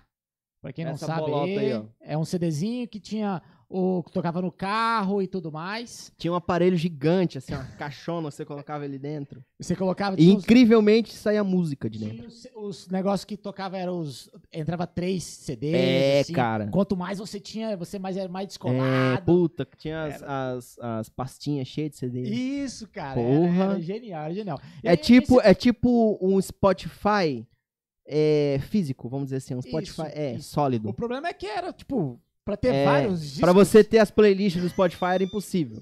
Só se você baixar as MP3 e gravasse um CD seu. É, fizer- e É. tinha risco de riscar. É, riscava, e, você perdia tudo. é, andava, o carro pulava e... Hum. Era tempos bons, né, velho? É, legal, cara, a né? gente era feliz. A gente era Você feliz. viveu essa época? Você tem 22 hoje, né? Você não- Vivi, tô com 30 anos, pô. Ó, 30 O já. quê? 30 anos, pô. Pra mim, claro, tem 22, cara. É, tem cara de 22, Verdade. né? Nerd. Porra, CD. Mas o, a melhor época foi quando a gente Hum. começou a poder baixar as coisas da internet. É, né? mano, Pendrive. porra. Quando a gente começou, eu, Tudo, né? do, do LimeWare, que mais tinha? Ares. Que daí a gente Ares. começou a ouvir as coisas do. do É, caralho, mano. Ô, eu tinha, eu conheci Nico Assunção no Ares, baixando lá Vera Cruz. É, a gente começou a ouvir tudo, né? Do mundo inteiro. As primeiras piratarias. Porque É, a época mano. era só CD era triste, né, velho? Vamos combinar. Era. Era 30 reais um CD. É. Você tinha que comprar. Porra, quantos CDs dava pra comprar por ano, assim? Não, não, Dois. eu, que eu eu tinha nada. 12 anos. Nenhum, né? Só nossos pais compravam. Meus pais, foda, e a como gente meus ouvia- pais, eles não, não- meus pais, eles eram fãzaço, assim, de muita coisa mais anos 80, mais pop e tal, Mas assim. tinha muito disco também. Então tinha, tinha disco, tinha fita, então eles Vinil, já tinham as coisas que eles fita. queriam ouvir, tá ligado? É. vai ficar comprando Então, coisa. é, vai ficar comprando pra quê? A foram vantagem é que a poucos que a gente gente comprou. ouvia pra caramba, né? Sim. É, cara, a Pegava um gente... CD da oficina, ouvia 10 Ah, mil é, vezes. Falavam que você escutava até riscar. Literalmente. Não É. tinha outro melhor pra ouvir. É, né? mano, é isso aí. Você Hoje dia, aproveitava a gente muito melhor os duas conteúdos. músicas, né, de um disco. É, puta, eu É, lembro sei lá. que tinha um CD do Resgate 15 anos, eu sabia tocar todas as músicas do CD. Todas. Da oficina não dava conta que tinha uma coisa mais difícil, né? Mas tocava bastante também. Mas a gente decorava, né? Decorava Tocava, tudo. mas vixe. sabia fazer É. com a boca. Irmão, lá no show da oficina que foi o Humanos e o Tempo, você tá maluca, já que viu. Cantar tudo, tudo, tudo, tudo. Desde solo a back vocal, tudo. Massa demais. Cara, então por que que você trouxe, inclusive, pra quem não sabe, essa banda Mamonas Assassinas, pô, na época, na nossa época, vocês eram do moleque, eu também era, com certeza. E foi muito triste porque, cara, eles surgiram, explodiram e E morreram. morreram, porra. Nessa ordem? É nessa ordem? Sim, é. É, né, Que foi, é né? que eles não morreram explodidos, né? Ah, É que eles morreram explodidos, na verdade. É, eles morreram e explodiram, exatamente. É, Ele tá bom Gente, de piadas hoje. Deus, né? perdão, perdão. Essa foi pesada. Lá na Serra da Mantiqueira. Não, não coloque isso nos fragmentos, por favor. Depende daquele homem ali, ó. É, essa não, essa foi pesada. Foi pesado, né? Pesado. Como ter um maneiro. Vai pra geração nova agora, cara. Os caras nem É. sabem quem é Mamonas, nem. É, a galera nem sabe. Mas então, vamos lá, Mamonas Assassinas. Cara, engraçado, porque eu ganhei esse CD domingo. Ganhei esse CD domingo, na casa da minha avó. Foi domingo ou foi sábado? Sábado, né? Original ganhou agora. Sábado, foi sábado. Ganhei agora. Porque a, Bento e da Alessandra. a, a minha tia. Tá escrito aqui, ó. É, então, isso aí eu nem sei, nem tinha visto. A minha tia pegou lá, na- o- acho que o patrão dela tava com a caixa cheia de CD, ela pegou tudo. Inclusive tem um Fábio Júnior fudido lá, enfim. Aí ela falou, ah, você quer esse aqui? Eu falei, óbvio que eu quero, Mamonas Legal. Assassinas. Mas eu vou explicar pra vocês o porquê do Mamonas Assassinas. Cara, a primeira vez que eu subi num palco na vida, eu tava no pré-escola, e era um festivalzinho de escola, e eu cantei Pelados em Santos. Ah, Eu era molecote. Cantou. Cantei, mano, cantei. Molecote, mina, seu cabelo é da hora. E aí foi a primeira vez que eu subi num palco, foi meu primeiro contato com música que eu tenho memória. Foi esse momento. Eu lembro, assim, de, algum, de alguns fragmentos. Eu no palco, é, a minha mãe chorando, como sempre. E o momento, eu fiquei em terceiro lugar. Provavelmente tinha só três pessoas cantando, eu fiquei Ah, em terceiro, mas ganhei a medalha, pelo menos. e aí eu lembro, cara, do, do que tinha, um, tinha tipo um- um- uma cerca, assim, em volta do palco. Cerca, cerca arame mesmo, de segurar boi, tá ligado? E eu lembro de quando chamou meu nome, que eu fiquei em terceiro lugar, meu pai correndo comigo no colo e me passando pela cerca e eu indo correndo pegar a medalha, assim. E eu tenho essa memória, foi a primeira vez que eu subi num palco cantando Pelados em Santos, é, do Mamonas Assassinas. E aí entra uma parada assim, eu ouvia muito Mamonas Assassinas quando eu era moleque, eu tava no pré-escola, devia ter 4 anos de idade. É, e os caras morreram, eu tinha 4 anos de idade, 4 para 5 anos de idade. Não, é, 4 para 5 anos de idade. E aí, 94. mano, 94. Não, então é 3 pra 4. 3 pra 4. Sou de 91. Aí, é, eu ouvia todas essas músicas, né? O CD inteiro, sabia tudo. E aí, mano, esqueci Mamonas Assassinas, cresci e tal. Graças à internet, é, gente, eu consegui baixar algumas coisas do Mamonas Assassinas, algumas músicas. E, mano, pasmem vocês, eu lembrava absolutamente todos os solos e todas as frases, todos os temas das músicas do Mamonas Assassinas. E isso eu já sabia tocar. Eu Falei, mano, olha o quanto isso me marcou, cara. Ah, E aí eu percebi que a minha primeira experiência ali com música, com melodia, com, com ritmo, foi com Mamonas Assassinas. E aí, quando você falou pra eu trazer alguma coisa que me representasse, eu lembrei de todas essas histórias, lembrei desse CD. Falei, pô, vou ter que levar, cara. Mamonas Assassinas tem essa marca, assim, do meu primeiro momento num palco e desse momento onde eu percebi que aquilo me marcou tanto que ainda tava ali, cara. Eu lembrava o solo, lembrava tudo e... Você fala lembrar de tocar? Não, não, lembrava a melodia. Melodia. Não sabia massa. tocar porque. Sim. Mas eu lembrava todas as melodias decoradas, assim, de ponta a ponta. Era muito louco. Cara, e aí, tipo, bom. foi quando eu fiquei embasbacado também. Falei, cara, como é que eu lembro disso, Uma mano? coisa que você ouviu com 3 anos de É, idade. com 3 anos de dois, idade, três, né? saca? Caralho. Foda. Cara, a Caraca. Mamonas era assim, pô, foi uma puta banda que tinha todos os estilos num disco É, só cara. e tudo muito bem tocado e muito bem Sim. encaixado, cara. A- até as letras, cara, às vezes eu, eu escuto algumas frases assim e falo, pô, como é que o cara rima isso, cara? Exatamente. Umas rimas boas. Não, cara, boas. Robocop gay, Robocop gay é genial. Letra genial. É, fala um monte de bosta, mas é genial. É, A, a sacada de A composição sacada. é muito foda. Exato, lá vem o alemão. É, cara, enfim. Quem Os não caras- conhece, por favor, conheça. Os caras. ele- e o, o legal é que por trás ainda de tudo tem uma crítica, tem alguma Tem. coisa ali com muito humor, muito foda. Muito bem tocado, né? Muito bem tocado, muito bem tocado. Aí entra, quebra um puta paradigma. Por quê? É, o Batera não era um puta de um Batera. Uhum. O baixista, o tecladista, então, nem se fala. Não era um, quem era bom mesmo era o guitarrista. É. Só que os caras estavam tão sincados e, e- e organizados que soa bem pra caralho. Você vai ver os ao vivos, é bom pra caralho, é igual CD. E não é que você fala, puta, essa, isso aí tá meio engasgado, essa técnica não tá 100%, mas soa bem pra caralho. Porque os caras estão fazendo o rolê funcionar pro arranjo. E aí a gente volta lá naquela conversa. hein? Muito bom. É. Cara, massa. Então, quem não conhece, conheça, por favor. Conheça, Mamonas Assassinas. Cara, tem muita coisa na internet, graças à internet. Tem, Porque- tem uns que ao na época não, tá- não tinha tanta internet na época. É, na que época comprar o Windows mesmo. 95, né? Exatamente. Aquela que já preta. era muito rápido. Já era, época. ligeiro. Porra, é, tinha Ligeiro. a, a internet do, do IBEST. Do, Nossa, e tinha que discar, né? de escada.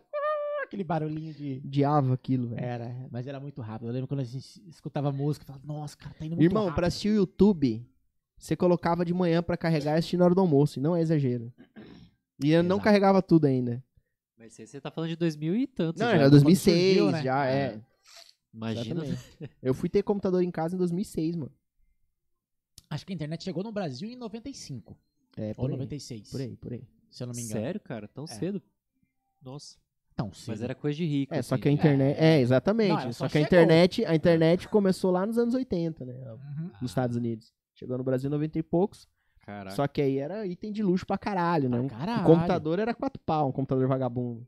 Na época quatro- o salário mínimo era, era 100, 150, É, né? menos, Então, né? 90 e É, nossa. ridículo. Exatamente. E era só pra, tipo, as principais, né? São Paulo, Rio de Janeiro. Exatamente. Chegava lá na Zona Franca de Manaus. É, e quando falo internet em Corumbá em 2006, a internet de escada ainda. Foi come começar a chegar DSL lá em 2008, talvez, por aí. É, Caraca. E aí só conectava sábado e domingo, exatamente, de madrugada, Que aí caía- barato. caía o telefone, ficava só a internet, você ia ligar a televisão, uma bosta. Uma bosta. Tirava o cabine do telefone e ligava na internet, no computador. Desligava o computador com o dedão do pé. Eu fui, eu tava. Massa Mas, cara, demais, Aí, aí entra um ponto legal, assim, a gente valorizava muito mais a informação nessa época. Total. Vixe. Era escassa. Era escasso, cara. A gente valorizava muito mais a informação. Hoje tem informação pra caralho, conteúdo bom pra caralho. E a galera caga pra isso. É foda. Muito foda. Triste. Cara, esse dia até eu tava conversando, eu não lembro com quem, mas foi bem recente, que a gente falou exatamente sobre isso, assim. É, que tem o, o conteúdo na internet, gratuito, muito bom, mas aí o cara, ele, ele quer comprar um curso do mesmo cara que tá ensinando conteúdo gratuito, e aí ele valoriza mais aquele curso comprado, que tem quase a mesma coisa a do mesma conteúdo gratuito, mas ele valoriza mais o comprado, porque o comprado é pago, então envolve ali o, a grana, o cara fala, opa, tem, tem que estudar isso aqui. Isso aconteceu comigo, cara. Comprando é, alguns cursos de empreendedorismo e tal. Uhum. Tinha um maluco que eu segui ele, assim, sei lá, um ano e pouco, assim, cara. Ele sempre vendendo curso. Aí eu falei, porra, cara, esse, cara, esse maluco é bom, velho. E, assim, as paradas muito fodas, assim, é, gratuitas, né, no próprio YouTube. E, cara, eu fui, eu comprei o curso. Aí eu fui ver, porra, tá tudo no YouTube. Exatamente. Tá tudo no YouTube. Aí o que, que eu fiz? Comprei o outro curso dele, o mais pica, que daí tem mentoria toda semana. Só isso que muda. O resto tá tudo no YouTube. É foda, né? Aí entra a polêmica que eu falei, mano, não quero, não quero isso fazer isso. É, mas aí eu. Uma vez eu vi uma, uma pessoa que eu gosto muito, assim, que faz muito conteúdo pra internet e tal, esse lance do marketing digital, falou uma frase que ficou na minha cabeça um tempão, assim. Falou que hoje em dia você realmente tem que entregar o conhecimento gratuito, porque já, cara, esse é o comum para as pessoas. E ela falou, mas se você entregar tudo que você, o seu conhecimento na internet, o que, que você vai vender? E aí a resposta no final das contas era o quê? O que, que, as, o que, que as pessoas valorizam hoje? É o tete a tete. Tete a tete. É Sim. você poder ter um direcionamento, é a pessoa, tipo, cara, eu vou Mas fazer, isso- ter uma conversa com você, ou com você e mais cinco pessoas no Zoom, você vai poder fazer uma pergunta, eu vou conversar e tal, né? Realmente não adianta a gente achar que, ah, porque eu tenho um conhecimento, ah, eu estudei rudimentos. Mas, cara, achar é- que, nossa, as pessoas vão. Isso é, o muito que- precioso, é a primeira coisa isso, que né? você começa a ser confrontado quando começa a estudar marketing digital é justamente isso. Você tá disposto a se relacionar com o seu, seu público? Aham. Porque se você não mostrar sua cara e não se relacionar e não trocar ideia, mano, você pode ter o melhor conteúdo que for. Você vai ser um cuzão que não é inacessível. aham. Não faz sentido.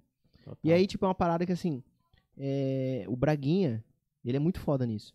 O curso dele é muito. bom. É que ele desistiu de mandar mensagem pra mim que ele viu que eu não vou comprar mais. É, Pô, mas, fez cara. um churrasco esses dias atrás. não ah, foi? é? Não vi, não vi. De- cara, eu não, não lembro exatamente assim como foi. Tipo, pra quem. Eu sei que eram poucas pessoas que comprariam esse churrasco meio junto com um curso, alguma coisa assim. Cara, eu sei que ele fez um churrasco de baixista Porra, tocando. Não, E é puta ideia, puta ideia, puta rolê, saca? Só que aí, mano, tipo, é, é, a galera sente essa diferença, saca? Se você não tá disposto a fazer isso, você vai se lascar, mano. Mas peraí, você quis dizer que o Braguinha é um cara que faz isso ou não? Não, ele faz isso muito bem, O quê? muito De bem. Se relacionar com as pessoas? É, mano. Ô, uma vez ele É mandou uma mesmo? mensagem pra mim que eu achei que ele era meu irmão da igreja, assim. Que ele lembrava quem eu era, tá E ligado? era ele mesmo. Era ele mesmo, Uma ele manda né? áudio. Fala, meu irmão, como é que você tá, cara? Porra, tava pensando em você agora. Literalmente assim. Vida, cadê meu celular? Meu celular, deve ter Tava ainda. pensando em você É, agora. não, não é- barra, né? Irmão, lembrei de você agora, cara. Eu vou achar aqui, deixa eu ver se ainda tem salvo aqui. Não, mas pior Eu que expor, ele, eu já vi, já vi patrocinado dele desse jeito. Assim, ó, me manda um WhatsApp que sou eu que vou responder você. Ah, Puta, Mas mano, fala, eu como apaguei, assim? Responder? Legal. Lógico que não, ele vai botar numa lista de transmissão e pau. É, quem, quem faz o atendimento é a esposa dele. Mas, Às mano, vezes é- Mas aí, diminui- você, por exemplo, você, tá, você comprou o curso dele, você manda uma dúvida lá, mano, não entendi muito bem essa parada. Não, aqui." responde, Ele responde. Ele é manda- muito bom, muito bom. Legal. O, o Macapá é um pouco assim também. É, porque é lógico que, pô, se o cara tem lá 30 mil alunos, não dá pro cara ficar respondendo. Não, não, nem chega a isso, não chega a mais, isso, não. Mas. eu- eu falei isso mais pela questão, assim, né? Da, a gente tem que realmente mudar a forma de pensar, né? A gente é de uma época onde a informação era preciosa e era rara, Sim. a gente ralou muito pra conseguir. Sim. Mas não é mais. Mas então, não às é vezes, a mais. gente, a, gente se, a gente bate nessa parede do que é o real agora e a gente fica, porra, a galera não valoriza e tal, mas puta. O mundo mudou. É, O mundo a gente mudou. que tá exata- a gente que tá trouxa, A exatamente. gente tem que se adaptar.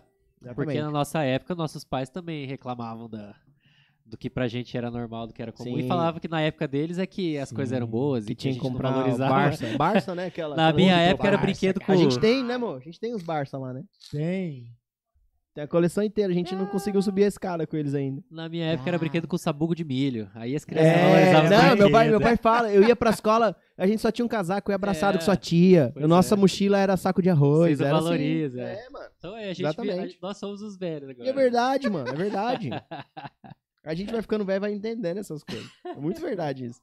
Cara, ah, cara, mas e, tipo, esse lance da, da, da- do contato, por exemplo, se o Braguinha vier tocar aqui em Campo Grande hoje, eu falar pra ele, puta, mano, eu sou teu aluno, ele vai me dar atenção, saca? Isso é muito foda. E é uma Sim, parada é que eu, difícil. eu, Quinho Guedes, o Marcos Paulo do Nascimento Guedes, tem uma certa dificuldade.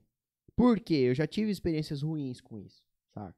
O cara tem que ter muito tato pra lidar com isso, porque já Jadson, a gente já tinha um pouco disso com o Graciorra, que como eu falei, o Graciorra, ele, ele conseguiu transcender um pouquinho essa coisa do, do artista. A gente conseguiu trazer um pouco essa cara do artista pequenininho, tal, singelo, mas já tinha.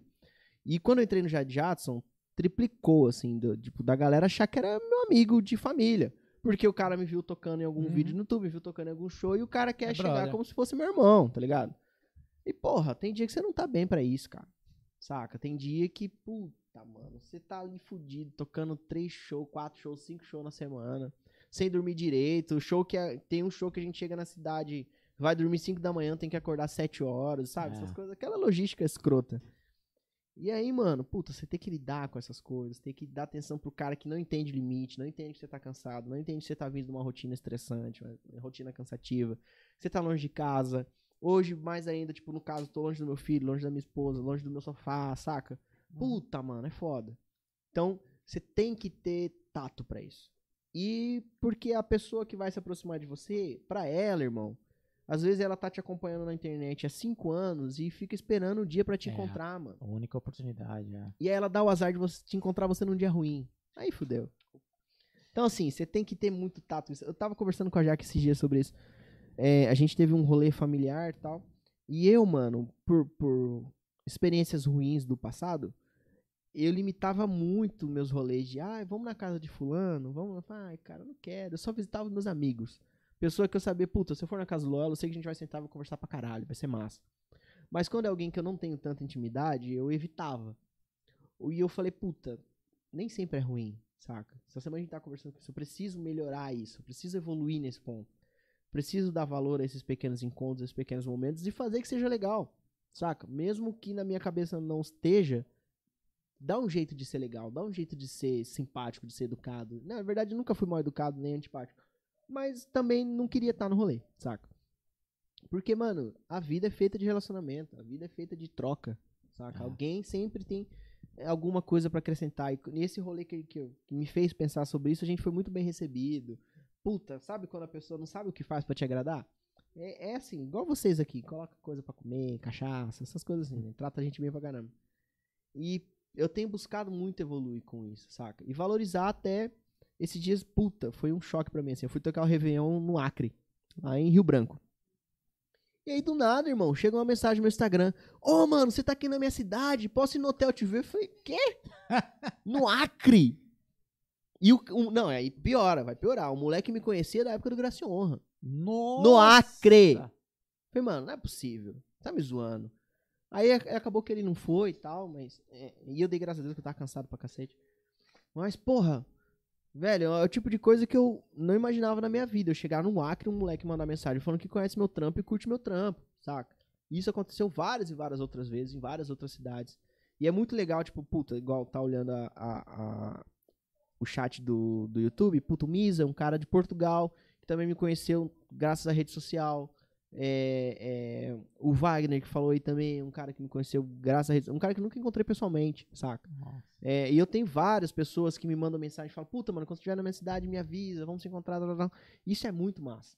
É uma parada que, que, que aproxima, e eu tenho aprendido a valorizar isso, saca?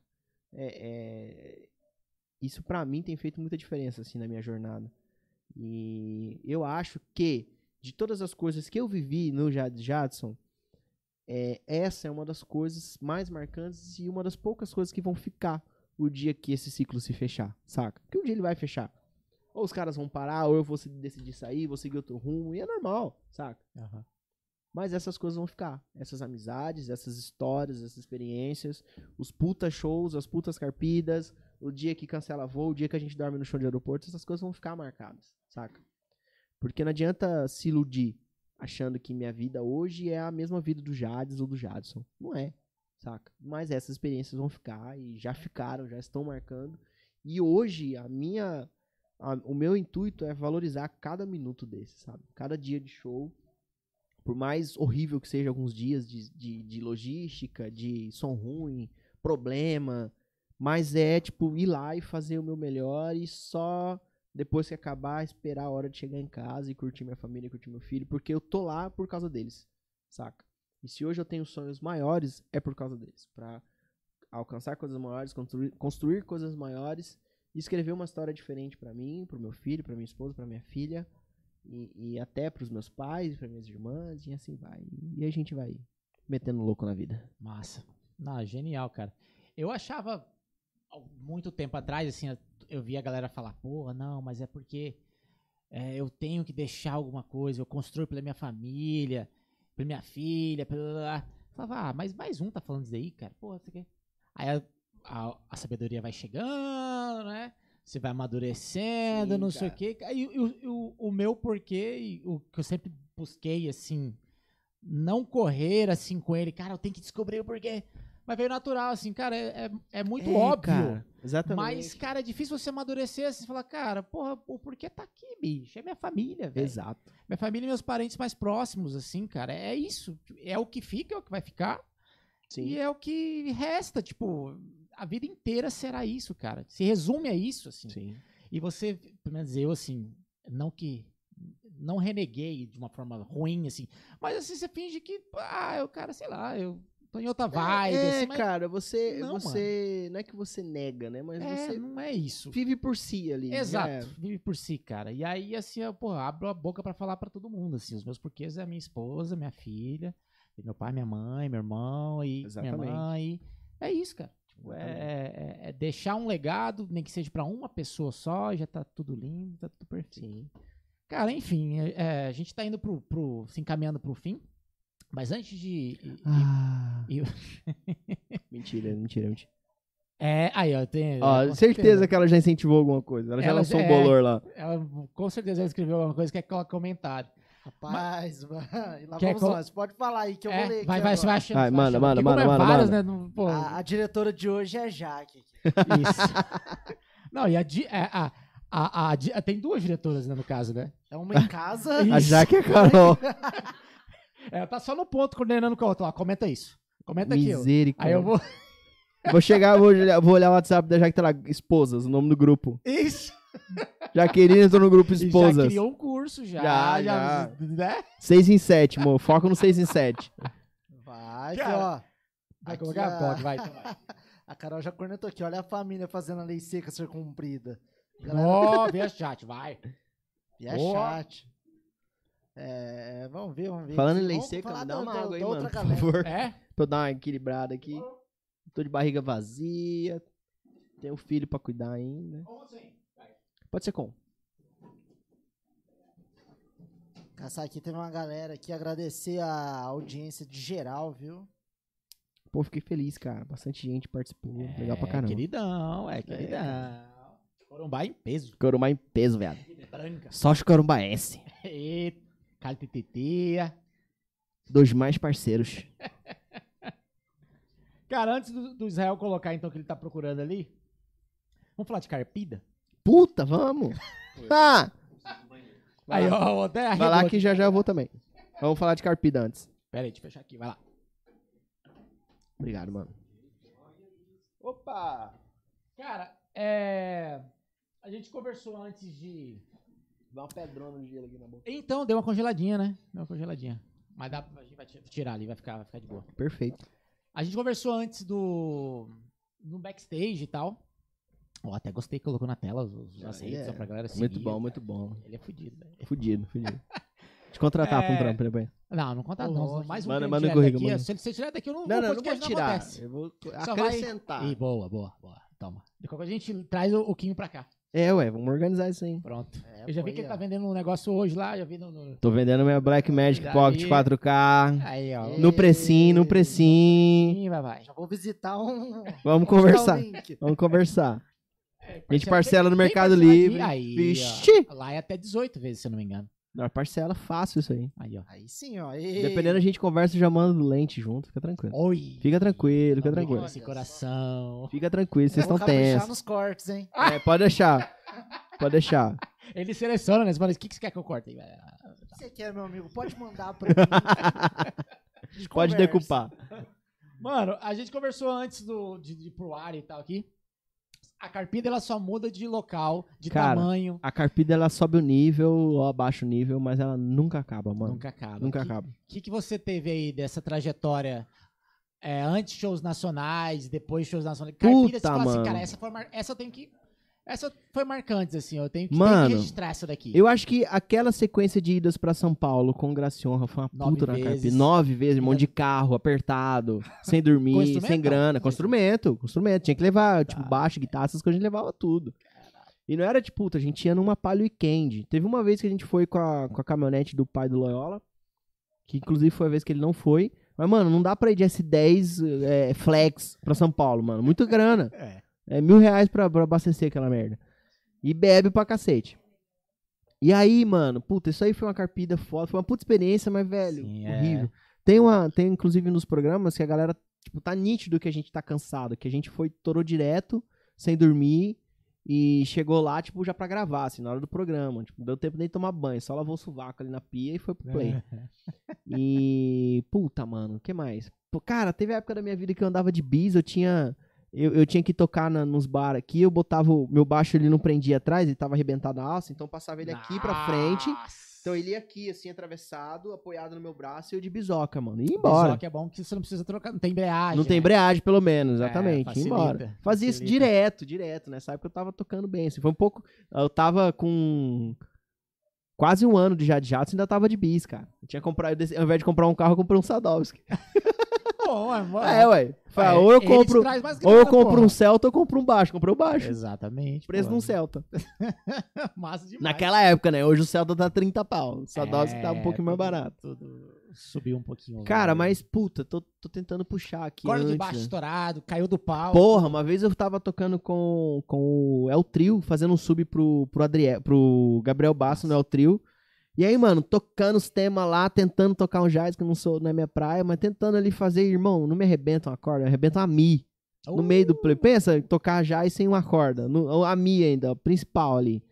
Puta, cara, sofri, sofri. ali foi, cara, aquele dia foi, no engraçado. meio, no começo. No meio da gig, do meio pro fim, assim, tinha muito chão ainda da Ainda gig. tinha? É, tinha muito chão Aí- ainda, cara. Aí, Cê é louco. Não tinha Mas, cara, reserva lá pra? Nada, nada, nada. Tem uma foto ainda da- desse dia. Eu tô com a cara de bunda, assim, tocando uma corda a menos. triste, triste.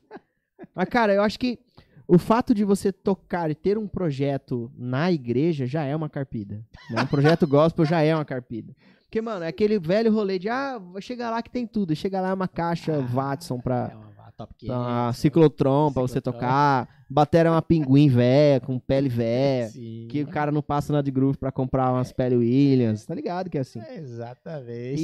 E, puta, mano, teve uma vez que a gente foi, inclusive, ter uma, um. Com. com é, como é que fala?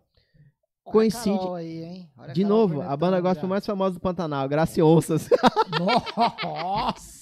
Garças e onças. Ela é isso tá, aí, cara. ela também. Hoje ela tava pedrada. Não, a Carol tá aqui, Então, tá, velho. colocando que eu vou colocando no meio. aí, Não, vai cara. colocando Vai, e vai. deixa o pau atorar, deixa o pau atorar. Eu já vi que a Jaque foi fazer um filtro aí já. Não, ela É. veio direcionar o rolê. Eu falei, Caralho, Chega irmão. aqui que a diretora é você. Pô, você tá contratada. Contratada. Aí, mano, foi, coincidiu com, infelizmente, com o mesmo final de semana que aconteceu o lance da Boate Kiss. Inclusive, puto, lá eu tinha que estar aqui pra ouvir isso, que a Carol vai lembrar disso aí. A gente foi tocar, Inclusive, você assistiu o documentário, velho? cara, eu, o documentário não, eu comecei a Tem assistir a série e não, Globo- não consegui, mano. Globoplay E tem o da Netflix. Eu não consegui assistir o da Netflix porque atualmente tem muito a ver com o meu contexto, né, mano? É foda, assim, tipo, Sim. puta, você vê um bagulho de tocar numa boate e pegar fogo no bagulho, e eu, na, na semana que eu comecei a assistir, tinha um show numa boate, assim, então eu falei, cara, não dá, É. não dá. É, Aí eu parei, assim, eu, eu parei valendo, assim, não aguentei, não consegui dormir a noite inteira. Aí eu falei, ah, amor, assiste você aí que eu não vou dar conta. A Jaque terminou, eu não dei conta. É Enfim, coincidiu com esse evento. Olha, que bom que você chegou lá. Aí ele. Eu vou esperar o Loyola sentar, peraí, pra Vai, contar vai, essa história. Venha. Venha, papai. A gente foi tocar é em. bonito, vai a gente foi tocar em. Miranda no final de semana que rolou o lance da Boate Kiss Carpida. Só pra você ter ideia, tipo, a gente foi em, em- Era um rolê da igreja, a gente foi tocar no- numa aldeia em Miranda. Aldeia. Essa aldeia Sim, urbana, sim, mas uma aldeia. E aí, cara, era igreja lá. E. Pra você ter ideia, a gente viajava com o grupo de jovens. O grupo de jovens e alguma e alguns carros, ia todo mundo de carro, não era não. É. carros, era uma caravana de carros. Tem que ser carpida, pô. Tem que seguir o script da carpida. Exatamente, daqui pra Miranda, uns, sei lá, oito carros, cinco carros, não sei quantas pessoas tinham, lotado de jovens da igreja, felizes em fazer a obra de Deus. Carol tava, por isso que eu quero que a Carol esteja acompanhando esse momento. Eu queria muito os comentários da Carol Hell Time agora, assim. Pô, E Tá. aí, cara, a gente foi, foi tocar final de semana, a gente tocou sábado e domingo. Não, sexta, sexta e sábado. E aí, cara, tamo lá, tocamos a carpida, chegamos lá, velho, aldeia, a gente dormiu numa escola, no chão. Não tinha, não tinha banheiro tá tá no decente, script banho, banhão de, de mangueira, É, igreja, igreja. Igreja no, no meio do nada, assim. Aí, mano, no- na hora de ir embora, tinha uma índia lá que apaixonou pelo Loyola, cara. Você lembra disso? A índia, apa- eu quero os comentários da Carol na minha mesa agora. Fala isso. Cara, a índia apaixonou no Loyola, mas não tanto que ela ficava cercando lá o final de semana inteiro, lá, ela fugindo, né? Ela fugindo, dando perdido nela. Mano, na hora de ir embora, aquele. esqueci disso. Você me lembrou. De nada, de nada.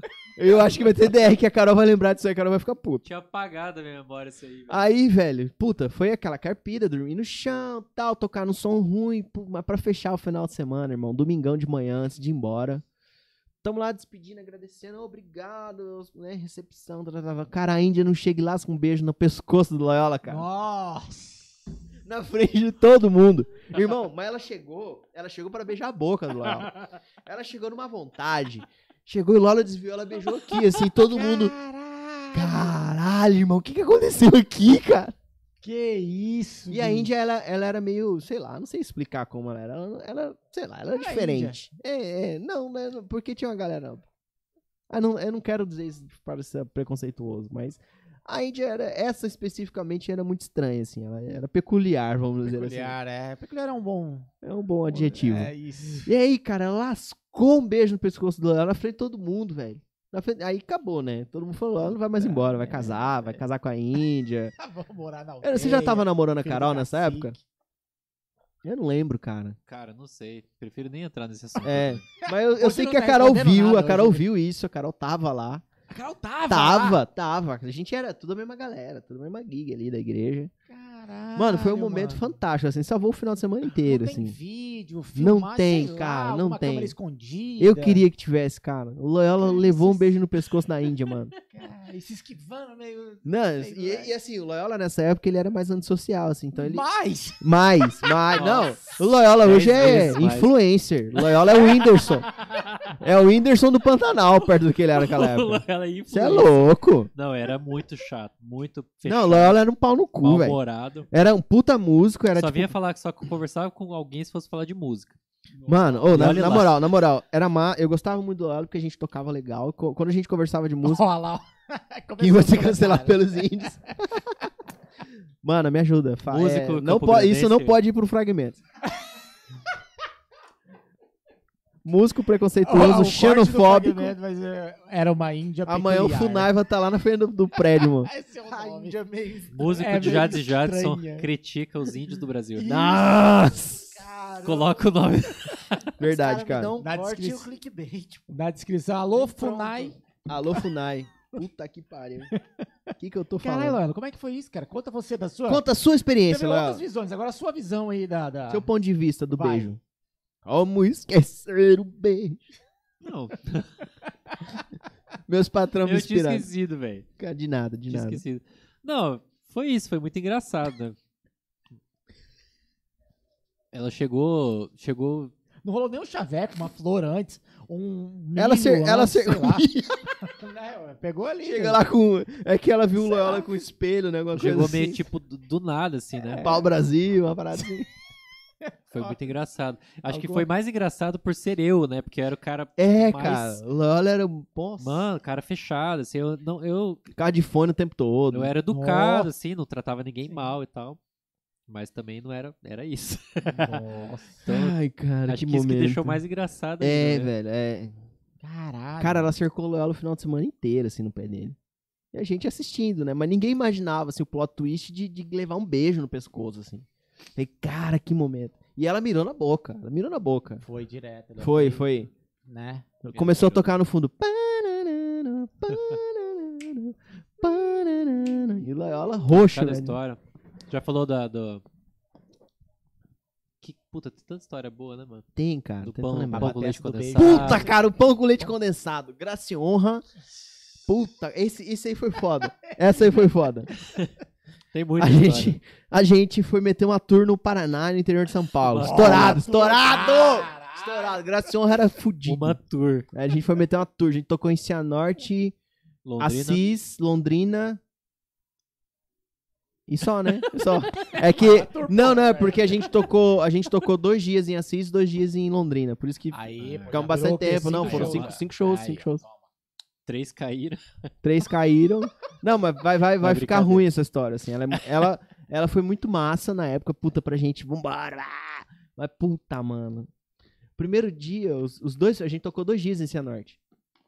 Não, a gente chegou à noite e tocou no dia seguinte em Cianorte. Ah, não lembro, foda-se. Não importa. Cianorte é o que menos importa aqui. A gente chegou em Cianorte, fomos bem recebidos ali e tal, ok, dentro da limitação do rolê, mas foi legal. Aí de Cianorte, a gente foi pra Assis, interior de São Paulo. Em Assis, a gente ia tocar em duas igrejas. No primeiro dia, mano, a gente foi recebido igual artista. Eita, Porra, o pastorzão, não, não, camarim. chega aqui em casa, vou fazer um churrasco pra vocês. Churrascão de picanha. Falei, estouramos, estouramos. Aí a gente dormiu, não lembro, a gente dormiu um hotel, né? Rolou um hotel. O pastor pagou um hotel pra gente. Nesse dia rolou. É, aí, puta, legal pra caralho. Vamos pro hotel, não sei o que, legal. Almoça comigo, levou a gente pra jantar numa pizzaria foda. Pizza de picanha também, bom pra caralho. Falei, porra, essa vida que eu quero pra mim, mano. Isso o primeiro dia. No segundo dia, a gente já não era mais responsabilidade desse pastor. O combinado era que no dia seguinte a igreja que a gente fosse tocar ia bancar o rolê. Sim. E aí, cara, E fomos esquecidos. então, então, se Vejo fosse só profeta. assim, vejo, vejo que és profeta. Irmão, o pastor Marcos, que era o vocalista, começou a ligar pro pastor do pastor. E aí? É, tem um hotel aqui, tem as coisas aqui. É, a gente vai tocar na igreja hoje. O pastor não respondia, mano. O pastor começou a dar chão, chão, chão. A gente falou, e aí? Ele falou, não, vem na igreja aqui que a noite a gente conversa. A gente, ih, vambora. Chegamos lá, mano, na igreja com as nossas Isso coisas. na outra cidade já. Não, não, em Saci? Assis ainda, na outra igreja. Ah, No- tá. Ah, dois shows em Era Assis, dois tá, shows, tá. é. Esse não era no dia seguinte. Isso é um foi no. Ah, não lembro o dia da semana, não interessa agora o dia da semana. Aí, cara, a gente chegou na igreja. Igrejona, assim, puta igrejona. Mano, o pastor cagou pra gente. Gente, então, pastor, a gente quer, a gente veio tocar e tal. Ele falou, então, não vai dar pra você. A gente ia fazer louvor, né? Não vai. Não vai rolar vocês fazerem louvor, porque O bolor da madrugada. não vai chegar até madrugada, não, cara. Não vai rolar vocês fazerem louvor, porque tem a banda aqui da igreja, minha banda, não sei o que, mó metendo marra em cima da gente. É, mas eu deixo vocês cantarem uma música. Nossa, A gente falou, pastor, a gente veio pra. A gente tem um show preparado, a gente tem toda uma dinâmica, tem palavra, tem todo esse rolê, a gente queria fazer tudo. Falou, não, vocês vão tocar uma música. Não, mas não pode, a gente vai montar. nas- Não, não, tem que ser com as coisas da igreja. Não adianta querer montar as coisas de vocês. Nossa. E, mano, e isso assim, tipo, a- a- onde entra o pão com, com coisa. A gente tá tentando falar, pão com leite condensado, a gente tá tentando falar com o pastor o dia inteiro, porque a gente tinha que almoçar, tinha todas essas coisas. Irmão, o pastor sumiu. E a gente não tinha dinheiro pra comer. Porque a gente não recebeu cachê em nenhum desses shows, era na igreja. Não E aí, tinha, cara? Não tinha cachê. Não tinha cachê. A gente começou a contar as moedinhas e não tinha porra nenhuma. Tipo, a gente foi, comprou, um comprou miojo, o outro comprou Nossa, o Loyal. A tour, não, a puta tour. Vai achando que vídeo de artista é massa. Um comprou miojo, o outro comprou pão, o Loyola comprou um pão caseiro desse tamanho. Porque rendia mais. Sabe, sabe aqueles pão caseiro assim, É que é um lógico. travesseiro? Só massa aí, vambora. E, um, e uma caixinha de leite condensado mais vagabunda. Sabe aquela triângulo? Aquele, aquele nível, assim. Cara, e foi nosso almoço, velho. Pão, pão com leite condensado e passava e comia como aquilo, como se do fosse. leite condensado. Eu não comi leite. Comi, né? É É, bom, já- cara, é bom, é É bom, bom. pior que é É, bom. sempre, sempre- não porque é caro, mas. Ô, mas sabe o que foi pior? É que eu critiquei, falei, nossa, lá louco, pão com, com leite Não, condensado. os nossa, riram. que bosta! Ô, me dá mais um pedaço aí, me dá mais um Os pedaço riram de mim depois. Bom pra caralho, bom pra caralho. Pensa, cinco, cinco ou seis na época? Ci- Cinco? Éramos cinco. Era seis? Éramos cinco. cinco. Cinco malucos morrendo de fome, um pãozão com leite. Porra! Não, mano, todo mundo sem dinheiro, fudido. Nessa época eu tava sem trampo. Tava... Isso no almoço. Ou na janta. No almoço, no almoço. Então, mas aí, aí fica legal. A gente. Não, não, fica mesmo, fica mesmo. Ficou legal ainda. A gente foi tocar na igreja, e aí o pastor deixou a gente tocar. A gente tocou uma música. E aí, do nada, mano, uma mulher chegou na gente e falou. Quem são vocês? Vocês são, vocês são de fora, Tá né? com uma tal. cara de fome. tipo isso. São com umas caras de coitado. Aí a, a, ela falou, nossa, gostei muito da música de vocês. Vocês têm CD? A gente tem, tá aqui, tá. Ela com... Não, vou comprar um CD de vocês. Aí ela meio que saiu. E o- o- nesse meio tempo, o Loyola foi lá no pastor da igreja e comeu o rabo do pastor, cara. Eita. Você lembra disso? Não. Ah, velho. O Loyola é muito sem brigar? memória. Você foi, cara. Ô, porque o- na época, o pai do. O pastor. pai do Loyola, na época, ele era presidente regional das igrejas aqui do estado. E aí o Loyola falou, então, eu sou filho do pastor Loyola, senhor conhece Ah, o pastor... Aí o a pa- pa- todo mundo respeitava, Carteirou. todo mundo Ah, respeitava o pastor Loyola.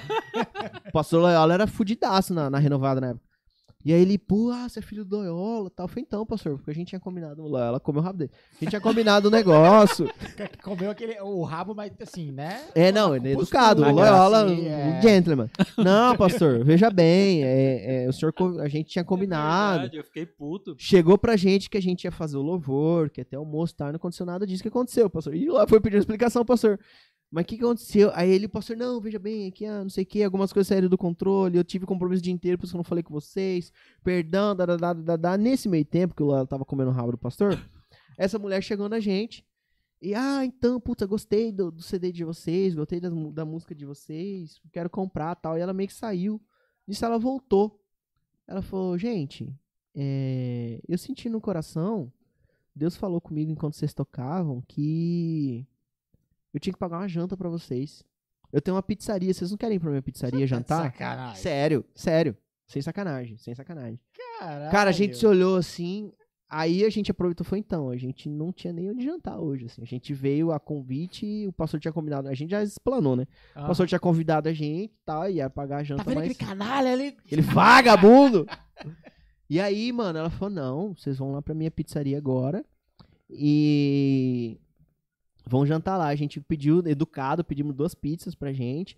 Ela chegou, não, como assim? Vocês já pararam? Não, peraí, vou mandar uma pizza doce pra vocês, que é a, a melhor da casa. Vou mandar pra vocês. Não, mandou uma pizza doce pra gente, mano. Porra. E, não, e vai melhorar. Ela que pagou nosso hotel na saída. Caralho. Ela que pagou nosso hotel. Era um rolê, tipo, ela conhecia a dona do hotel, que era parente não sei de quem. Uhum. E, cara, acabou que a gente não pagou o hotel pra sair. Aí quando a gente foi pra Londrina, a gente foi muito bem recebido, comeu pra caralho, gastou dinheiro da igreja lá. Londrina A teve aquele lugar que tinha aquele. Aquele pão, aquele lanche, aquele Cachorro lá quente, que era cachorro quente gostoso salsicha pra e- caramba, Nossa, né, tinha um, um salado num lanche desse tamanho, Porra, assim. um pão gostoso, lanche Bom mais pra gostoso caralho, né, que a cara. gente comeu na vida lá. Foda, Foi foda. massa. Londrina A foi Carpida foi só em Assis, então. no A Carpida show. foi em Assis no segundo A show. turnê rolou. Que ao mesmo tempo a gente ainda saiu Dias de Glória no final. Deu é, certo. Né? É. Mas Foi assim, é, foi, foi legal, dia. cara. Foi legal. A gente foi de carro, Pô, uma falta de loucura. respeito do caralho, né, velho? Falta Pô. de respeito, Caralho. falta de respeito. E, mano, puta, a gente tava empolgadaço, tava sendo legal ali a experiência e foi um puta balde de água fria, né? Pastor É, foi pau no estranho, cu. né? Foi estranho. Estranho foi porque, estranho. tipo assim, não foi a gente que tava pedindo pra ela Aham. tocar, a gente chegou, tava batendo É, na já porta tinha, da igreja. já tinha né? sido combinado há meses antes. É como você convida alguém pra ir na sua casa, a pessoa chega assim, ah, então, velho. Ah, senta ali. Depois eu vou É, conversar com você. Fica aí, fica aí, eu vou almoçar e já Tipo te chamo. É tipo o mínimo de educação que você tem, mesmo que você, sei lá, né? Você nem gosta da pessoa, mas você vai, ô, mano, puta, você chegou tal, né? É, Quer uma mano, água. porra. É, porra, é isso aí. Não, que é, foi, foi escroto, isso aí foi Mas escroto. de resto foi massa. Porra. A gente era louco, mano. Graça e honra viveu o que viveu porque a gente era muito louco. A gente não tinha medo de fazer as coisas. Primeiro, que a gente acreditava muito que a gente era bom, o que a gente fazia. Era muito verdadeiro o que a gente fazia, a gente era louco. Tudo moleque louco. Deu certo. Eu não tinha muitas contas pra pagar muitos filhos. É, não tinha, não tinha conta pra pagar, isso aí. Facilita. Eu, né? eu até tinha minha filha ali, Não, a mas gente ainda era tinha- mais fácil. Tinha as continhas, mas não tinha tantos filhos, É, tantas contas. agora- Agora tem muitos filhos e muitas contas. Muitos filhos ele tem. Procriadores. É, Ai, cara, porra. Você pediu, Ela? então. Vem, ela Carol. apareceu. Mas o Léo, na época da igreja, plantava bananeira pra cativar as glorificadas. Nossa! Cara, Você sabe dessa história aí? Não, cara. Nem o Kino sabe essa aí, ela desenterrou. Obrigado, cara. Pô, eu me achei que conta. era só uma zoeira, é lembra dos- verdade mesmo? Não, não é verdade, cara. Você fala, como é que é essa porra aí? Fala aí. Lembra do Sandro? Putz, preta aí. Essa porra fica saindo. Lembro, cara. lembro. Sandro, Sandro. Segurança. É. Inclusive, esse dia eu tava chegando na igreja, eu achei que ele tava lá. Numa outra igreja, mas não era ele, graças a Deus. Pode, pode- pode ser ele. Não, não era, não era, não era. Podia ser ele. Graças a Deus, não era. cara, eu não gostava daquele cara, mano. Enfim, vai, fala. O San... É, o Sandro ele era um, um- Tipo um guarda, né? Que ficava É. cuidando dos caras e tal. Ele era um personagem. Ele era uma, uma entidade. uma pessoa diferente. E aí, quando eu era criança, tipo, tinha tipo 9, 10 anos de idade, eu gostava desses negócios de dança, de break, essas coisas assim. Puta, e daí eu ficava verdade, praticando essas coisinhas. Era do King's Kids, essas coisas de, coisa de criança de Ah, igreja. é, né? Eu também gostava. Não, mas eu não era da igreja. Só gostava. E aí esse maluco, esse, esse guarda, um dia ele falou, não me lembro aonde, não vou lembrar, mas ele falou isso aí que, que eu ficava plantando bananeira pra impressionar as menininhas. Da igreja. e eu não sei por que a Carol sabe disso. Cara, a Carol sabe de tudo. Cara, a. Carol sabe- eu que falei besta, né? É, falado, A Carol, não sei. ela é a unipresença da, da carniça, assim, Talvez meu irmão, pode ser o Michel, coisa de Ah, é irmão o aí. Michel. Isso é a cara do. Coisa Ou Michel é o Matheus. coisa O Matheus irmão, é, é. é bom nisso aí também. Bem coisa de irmão falar irmão pra- é- é. E aí ela fica me zoando isso aí. Caralho, velho. Jacando Cerrado, mexidão esperto da igreja rolava solto. Café litrão. Ah, é que eu, eu manchava, eu, ma- eu mandava no- no- nos cafezão da igreja lá fazer O Jacan, tudo. aquele do. Como é que é o nome do programa? Masterchef? lá do Masterchef, Coelho. era, era embaçado, era embaçado. Massa. Cara, acho que, pô, a gente Cara, tá indo pro não, final. é, é isso, eu tenho filho pra, pra buscar. Três ainda. horas e meia já de conversa Eita aqui. porra, eu achei que tinha passado 15 minutos. Pois é. Cara, lembra do quadro seu nome ainda? Você tá de férias, tá voltando agora, não sei se você lembra. Lembro? Quer passar pra ele? Não, não. Porra. Tá, lembro a também. gente tem um, um quadro chamado Quadro Sem Nome, que ele não tem nome mesmo e a gente só Entendi. começou E a esse é o falar. nome dele. Se você quiser sugerir, a gente tira o o quadro sem nome. É, eu coloca preciso o nome. entender o contexto, né? Tá. Mas eu acho que sem nome é um baita nome. É um baita nome, né? É, eu também bom, bom. achei depois que. Que nem fragmentos, pô. Ó, que legal, cara. Quem foi minha maior motivação? Ó, o na César, pandemia? Henrique. Pô, mano, obrigado, cara. Não sabia disso, não.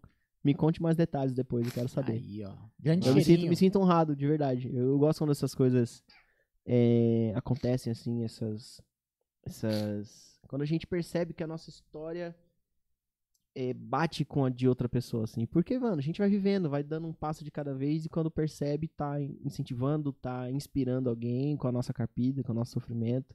E eu, eu sempre falei muito isso, eu já falei disso com ela uma vez, naquela vez que a gente fez o workshop lá. Em algum momento, cara, sua música, sua história vai servir de exemplo pra alguém, vai motivar alguém, é, é legal ver isso aí. Massa. Salve, Qual que é o quadro? Quadro sem nome, quadro sem nome. Quadro sem nome, cara. Três indicações. A gente sempre- eu sempre falo uma coisa, os meninos sempre falam outras, mas é o que eu gosto de pensar é o seguinte: relacionados à arte, à cultura, que você gosta de fazer, tipo indicações. Cara, eu gosto de assistir uma série tal, um Puta, livro tal, um legal. cinema tal, uma música tal, enfim. Ou se quiser hábitos Porra. também. Vamos lá, vamos lá então. Três. Três. É, o três, dois. Música. É...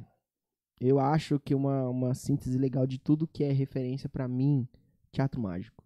Teatro mágico junta tudo de muita coisa que eu penso em questão de letra, é, arranjo, personalidade. Então, teatro mágico é, É um, é um artista. Eu poderia citar alguns outros, mas eu acho que desses outros ainda o Teatro Mágico consegue trazer essa essa puta referência, assim.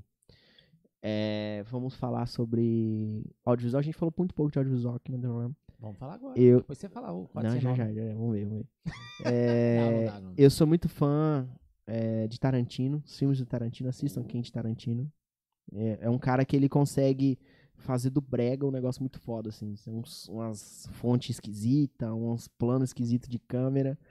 Mas o, o, o Tarantino, ele consegue uma imersão, assim, no, no- ridículo, entre aspas, muito, muitas aspas, muito foda. E ele tem uma parada que ele basicamente realiza o desejo de todo mundo, assim. Ele, ele sempre faz algum filme, como foi o Bastardos Inglórios, como foi o, o Django, é, qual que é outro?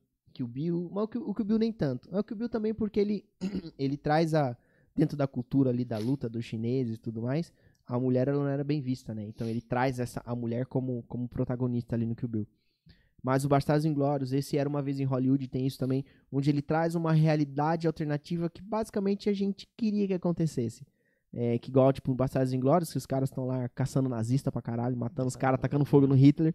É, no Era Uma Vez em Hollywood, que rola aquele lance lá da... da... Caramba, esqueci o nome da mulher lá.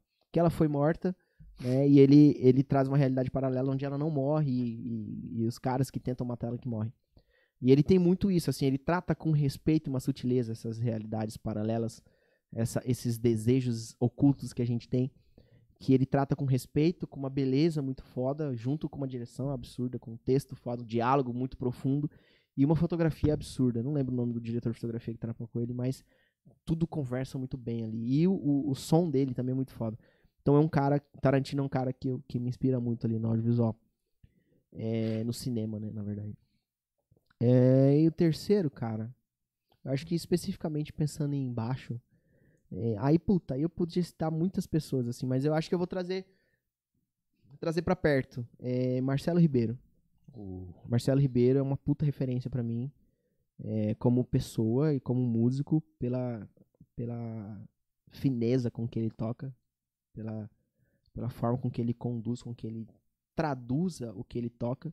Ao mesmo tempo que é muito complexo, é muito simples, é muito bonito, é muito certo, a nota certa, no tempo certo, na hora certa. Então eu acho que, é, é, baixisticamente falando, de todos os caras fodas que eu já ouvi, eu posso citar vários aqui, mas trazendo pra um cara que perto de mim é muito do que eu me inspiro, Marcelo Ribeiro é esse cara, assim. Marcelinho é um cara que eu sou fanzaço e ele é foda. Massa. A gente tá em, em contato com ele, inclusive, pra trazer Porra. ele aqui. Muito foda. Eu vou. Eu queria estar aqui no dia que ele tiver, inclusive. É, assim nem, como que, outros. nem que seja sentadinho ali, assim, ó, fazendo coração pra ele. Marcelinho. faz, faz o corte. Marcelinho. Genial. Cara, então é isso, cara. É, tem alguma. Quer falar sobre audiovisual? Te amo, tá- Rodox. Mano, o audiovisual, é, resumindo, assim, é, hoje ele se faz mais presente do que antes na minha vida. Tenho, tenho sentido muito prazer, assim, voltar a estudar, voltar a trabalhar. Tô com alguns projetos muito legais mais pra frente, que vocês vão ver. Me sigam nas redes sociais, Tá. arroba kim.guedes. Tá aberta a agenda? Tipo, se a galera quiser contratar. Tá, tá. Eu tenho focado agora um pouquinho mais pra publicidade. Tenho feito alguns trabalhos publicitários. É, Tô, inclusive, entrando num nicho muito legal, né? Mexendo com carros e tudo mais, lojas de veículos. Olha, Tô atendendo uma rede bem legal, assim, uma rede de lojas muito foda. Uma das maiores que a gente tem aqui. Na verdade, acho que aqui em Campo Grande é a maior que tem de, de, de concessionárias. que legal, cara. E, puta, tá sendo muito massa. Assim, parceria, inclusive, com o Fabinho, né? Fabinho Adams. E aos poucos também vou voltar a mexer com vídeo, com música e tudo mais. Mas hoje o meu foco, eu, eu tô tentando caminhar mais pro lado da publicidade, assim. É uma parada que eu sempre gostei. Sempre gostei, né? Desde quando entrei na área, sempre quis me dirigir pra esse lado. Justamente porque eu, eu vejo a publicidade como o cinema é, e como na música. Eu consigo conectar essas três coisas porque você consegue informar as pessoas, você consegue criar um conteúdo relevante. Então, eu, eu vejo na publicidade uma forma de mostrar pra você que, aqui, que aquilo vai fazer diferença na sua vida, saca? E, claro, existe publicidade ruim publicidade boa, né? Mas eu sempre enxerguei na publicidade isso, assim, mostrar pra você uma necessidade que talvez você não saiba que você tem. Mas ela tá aqui e eu tenho a solução pra você, saca? Então, eu, eu gosto muito da publicidade por isso. Eu consigo aproximar as pessoas de algo que elas precisam e às vezes nem enxergam. que aquilo é possível. Então, esse tem sido o meu objetivo agora no audiovisual. Né? Trazer. Tem também o meu trabalho com marketing político, que já, já, vem, já vem se consolidando aí há alguns anos. A gente tem tido vários resultados legais, né? Tanto é a, a primeira eleição do, do vereador Papi, eu trabalhei na campanha dele. É, a campanha passada a gente também teve uns resultados bem legais, apesar de não ter é, conseguido eleger os nossos candidatos, mas foram resultados bem legais. E pro próximo ano já tem alguns projetos querendo se Legal. encaminhar tal. Então, é, tenho conseguido aí trazer publicidade, audiovisual e política, de certa forma, marketing político, caminhando junto ali com os meus outros trabalhos e vai ser massa, vai ser massa. Massa. Já e, tem sido. E pra, pra parte da música, o que, que tem pro futuro aí? Tem alguma coisa aí que você... Mano, dá por dá pra falar enquanto, ou- cara, por enquanto eu tô sossegado, cara, na É. parte da música. Na verdade, eu tenho um desejo, como o álbum do Gracion ele vai completar 10 anos esse ano, eu quero fazer alguma coisa, nem que seja sozinho com as minhas canções, né, as músicas que eu escrevi, talvez soltar alguma coisa. Mas não sei, isso é algo que eu ainda tô ali pensando, tenho até maio pra decidir. E que é, o- que é onde completa, né, os 10 anos do lançamento do CD. Mas eu tenho esse desejo, assim, de fazer algo com o projeto do Graça e Honra pra comemorar esses 10 anos. Massa. Aí, ó. Tá, tá intimado já. Já com certeza. Ele, Lara não tem também. opção. Rodolfo. Fazer o Rodask. É, o Rodox. Cara, então é isso, cara. É, agradeço a todo mundo que tá aqui. Obrigado ao Bolor nos comentários. Três horas e. Quer colocar mais algum comentário, Zé? Ou não? Pode encerrar. Como é que você tá? Não, chega, gente. Amor de Deus. Já deu, né? Não, o pessoal tá pedindo parte 2. Ô, louco. Ah, Explodir. Explodir. Deixa eu comentar- colocar um último comentário aqui. Por ser favor. importante, peraí. Se for sobre aliança, não coloca, não, que o menino tá sem graça. É, já, o Loyola. já- Se for a já Carol tá- reclamando do Loyola. Daqui a pouco ele chega em. Aí, Aí, ó. ó, tem que chamar eu, eu, Jaque a G, a mulher do Lousã. A mulher do Lousã. podcast. Ô, cara. Cara, inclusive o Lausanne, puta projeto, hein, mano. Aí, ó. É, eu tava. Lembrei o cara disso aí. Olha isso aqui, meu. Isso aqui é uma Ele esteve aqui, velho. cara. Quem não conhece o É Lausanne. o cara da, da camiseteria foda que eu te mostrei. Lausanne Illustration no, Muito no foda, Instagram, muito foda. cara. Lausanne, Segue esse você é cara. foda, mano. Você É é foda. Olha isso aqui, mano. Ah, é Você é genial. É genial. Genial, gênio. Ele, ele, ele veio aqui, trouxe presente pra gente. Trazer aqui, ó. É um fliperama aqui, ó. Inclusive, eu, eu não, não, não, não, não tenho, não tenho falado disso. Ih, desligou ali. Ah, Eu, eu não tenho. Você é milimado ali, velho. Porra. Eu não Ó. falo disso publicamente, assim, mas eu tenho um projeto futuro aí sobre, É sobre camisetas que vai ser massa. Só isso que eu vou falar. Opa, aí, ó. Parte 2 você já volta aqui no lançamento. Opa, Aí. Deus quiser. Eu só acho Vou colocar data, porque se não só colocar data, acho. não vai. que depois de todo esse contexto, eu me convenci que ele só veio aqui hoje por causa da Jaque. Ela É. que convenceu ele a vir. Quase isso, cara. Depois de uns cinco, É, É tipo isso, cara. Tipo isso. depois de uns cinco cancelamentos aí. Tipo isso mesmo. massa. Cara, antes de te agradecer, vou agradecer o público aqui pra depois Obrigado, obrigado. Ah, bom, muito obrigado pra quem tá assistindo até agora. Quem vai assistir de madrugada, de manhã, à tarde, enfim, esse- esse link vai ficar válido pro resto da vida enquanto durar o YouTube. Esse áudio desse podcast também, a partir de quinta-feira, já tá no Spotify, no Deezer, no Google Podcast. E se Deus quiser, em breve, se o Steve Jobs deixar, na Apple Cash também. É. Que tá difícil de entrar lá. Finado Isso. Steve Jobs. Finado Steve Jobs. Por isso é difícil. Tem que tirar ele. Sinal tá ruim lá. Essa aí é uma piada. Essa piada foi boa também. Gostei dessa piada aí. Ah, muito obrigado. Então se inscreva para você que não é inscrito, consumiu esse conteúdo aqui de 3 horas e lá vai pedrada até agora não se inscreveu. Dá essa moral pra gente, dá esse dízimo pra gente, que é só um- uma inscri- inscrição rapidinha, não precisa dar outras vezes, é só uma vez. Basta isso. A gente tem a meta de chegar a 2 mil inscritos até Até que minha mãe se inscreveu, velho. Não é possível. Se minha É, mãe se cara. inscreveu, qualquer um consegue. É. E ela não vai nem conseguir desinscrever ali. Não porque vai, não ela vai. não vai achar o Não botão. vai, não vai, ela não falou, ela Não falou que vai. era- foi difícil. Muito obrigado. É a Luciene, né? Luciane. Luciane. Anne. Luciane, muito. Ah, tá dormindo, né? Não adianta agradecer também. É. Beijo. Eu mando pra ela depois É. uma parte. muito obrigado. As, as, as irmãs também, todo mundo aqui. Pô, Se inscreva puta, também. mano. Eu, eu sei. Eu não, não quero cometer a gafe de esquecer o nome de alguém, mas, puta, de verdade, obrigado a todos que participaram, os amigos, as zoeiras. E, puta, fiquei feliz de verdade. Feliz mesmo. Com os comentários bons, com as zoeiras, com as. Tudo, tudo. tudo Total, é, Legal. interação, independente do que seja. E, ah, explorando alguns, alguns temas e etc e verdade. tal. Sim. Muito obrigado. E ah, a partir de quinta-feira também vai ao ar os cortes desse podcast chamado carinhosamente Fragmentos. Vale lembrar que tá fixado no primeiro comentário desse vídeo e Pedacinhos. também na descrição. Pedacinhos, cortes. Vale lembrar que o convidado de hoje não gostou. Vale lembrar que ele não, Não gostou. É o gostei. primeiro que não gostou, até hoje. Fragmento. Primeiro que não gostou, mas faz parte, né? Fazer o. o- o- Mas o- eu estarei lá nos fragmentos. Estarei eu- lá. Você querendo ou não. É, eu gos- não gostei, mas vou aceitar. Ó, a gente tá, então, ah, nos siga nas outras redes sociais. A gente tá como podcast.decash. ah, na rede social do, do Vai Se Tratar Garota, na rede social do papai ali, na rede social do jovem. E aqui no YouTube, todas as terças-feiras, carinhosamente, às 20 horas, horário de Brasília, estamos ao vivo. Quinho, muito obrigado, cara. Obrigado eu, mano. Feliz de verdade. Deu certo dessa vez e, puta, que papo massa. Valeu, Loyola. Valeu, Michael. Combinaremos a, a parte 2, de repente, Vamos, pra vamos. falar de algum assunto, assunto pontual, sabe? A gente já fez Sim, isso com legal, legal. Inclusive tá disponível aqui o episódio do Wesley Abdo que a gente falou sobre afinação, foi Porra, de verdade. afinação. Verdade. Só sobre afinação. A gente teve também quem que foi o outro Bolha. também? O Bolha veio aqui, falou é, é, o primeiro episódio ele falou sobre a, a estrada, a carreira dele. E aí esse segundo episódio ele voltou só falando de estrada assim, como se comportar e tal. e o Puta, legal. pô, tem um, Uma né? puta referência. Ele foi na assim. Lua quatro, sete, não, seis vezes? Quatro vezes e meia. Quatro vezes e meia na Lua, Puta. os quilômetros rodados, os cálculos lá. Não, ele cara. é foda. É foda. Você não tava Não, aqui, ali né? rodou, né? É, rodou pra caralho. assim. Ele falou, cara, eu fiz uns cálculos, deu aproximadamente um milhão no lalala quilômetros. Mas, gente, qual é a distância da Lua?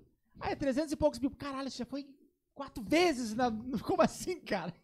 Será que rodou? Quatro vezes pra Não, mas ele pegou, aí se eu te pego pipocado, É. né, mano? É Pô, louco. foram, só, só que- tocou com um artista com hit, né? É, Aí só pegou hit. Mário Maraíza com 10%, Exatamente, só hit, cara. Henrique Ju- Henrique Juliano. Rick Juliano agora. Enfim. Só né? hits. É, Então é isso, cara. Muito É obrigado. isso. Esse episódio 95. Semana que vem a gente volta. Eu sou o Mike Scudler. Ao meu lado tá o Bonitão. Fala quem é você, Bonitão. Clark Kent. Marcos Loyola. Que vai dormir no sofá hoje. Vai dormir Quem no vai? sofá. Mano, eu vou te emprestar aqui. Aí você devolve quando você. Loyola, eu vou te mandar um link. Quando- Tem umas lá de, de 100, Falar velho. nisso, tem que devolver essa furadeira, tá no meu carro. Fu- Você sabe usar uma furadeira? Você realmente, cara, um- agora eu acredito que você é né? Um pai de família, um cara que. Caralho. Parece uma crítica, mas a gente sabe que é um elogio. É, não, é, foi um elogio, foi um elogio. Foi um É. puto elogio, é. Bom, então é isso. É isso. Muito obrigado, Guedes. Eu, Rael ali. Semana que vem a gente volta com o Vitão. Tamo junto.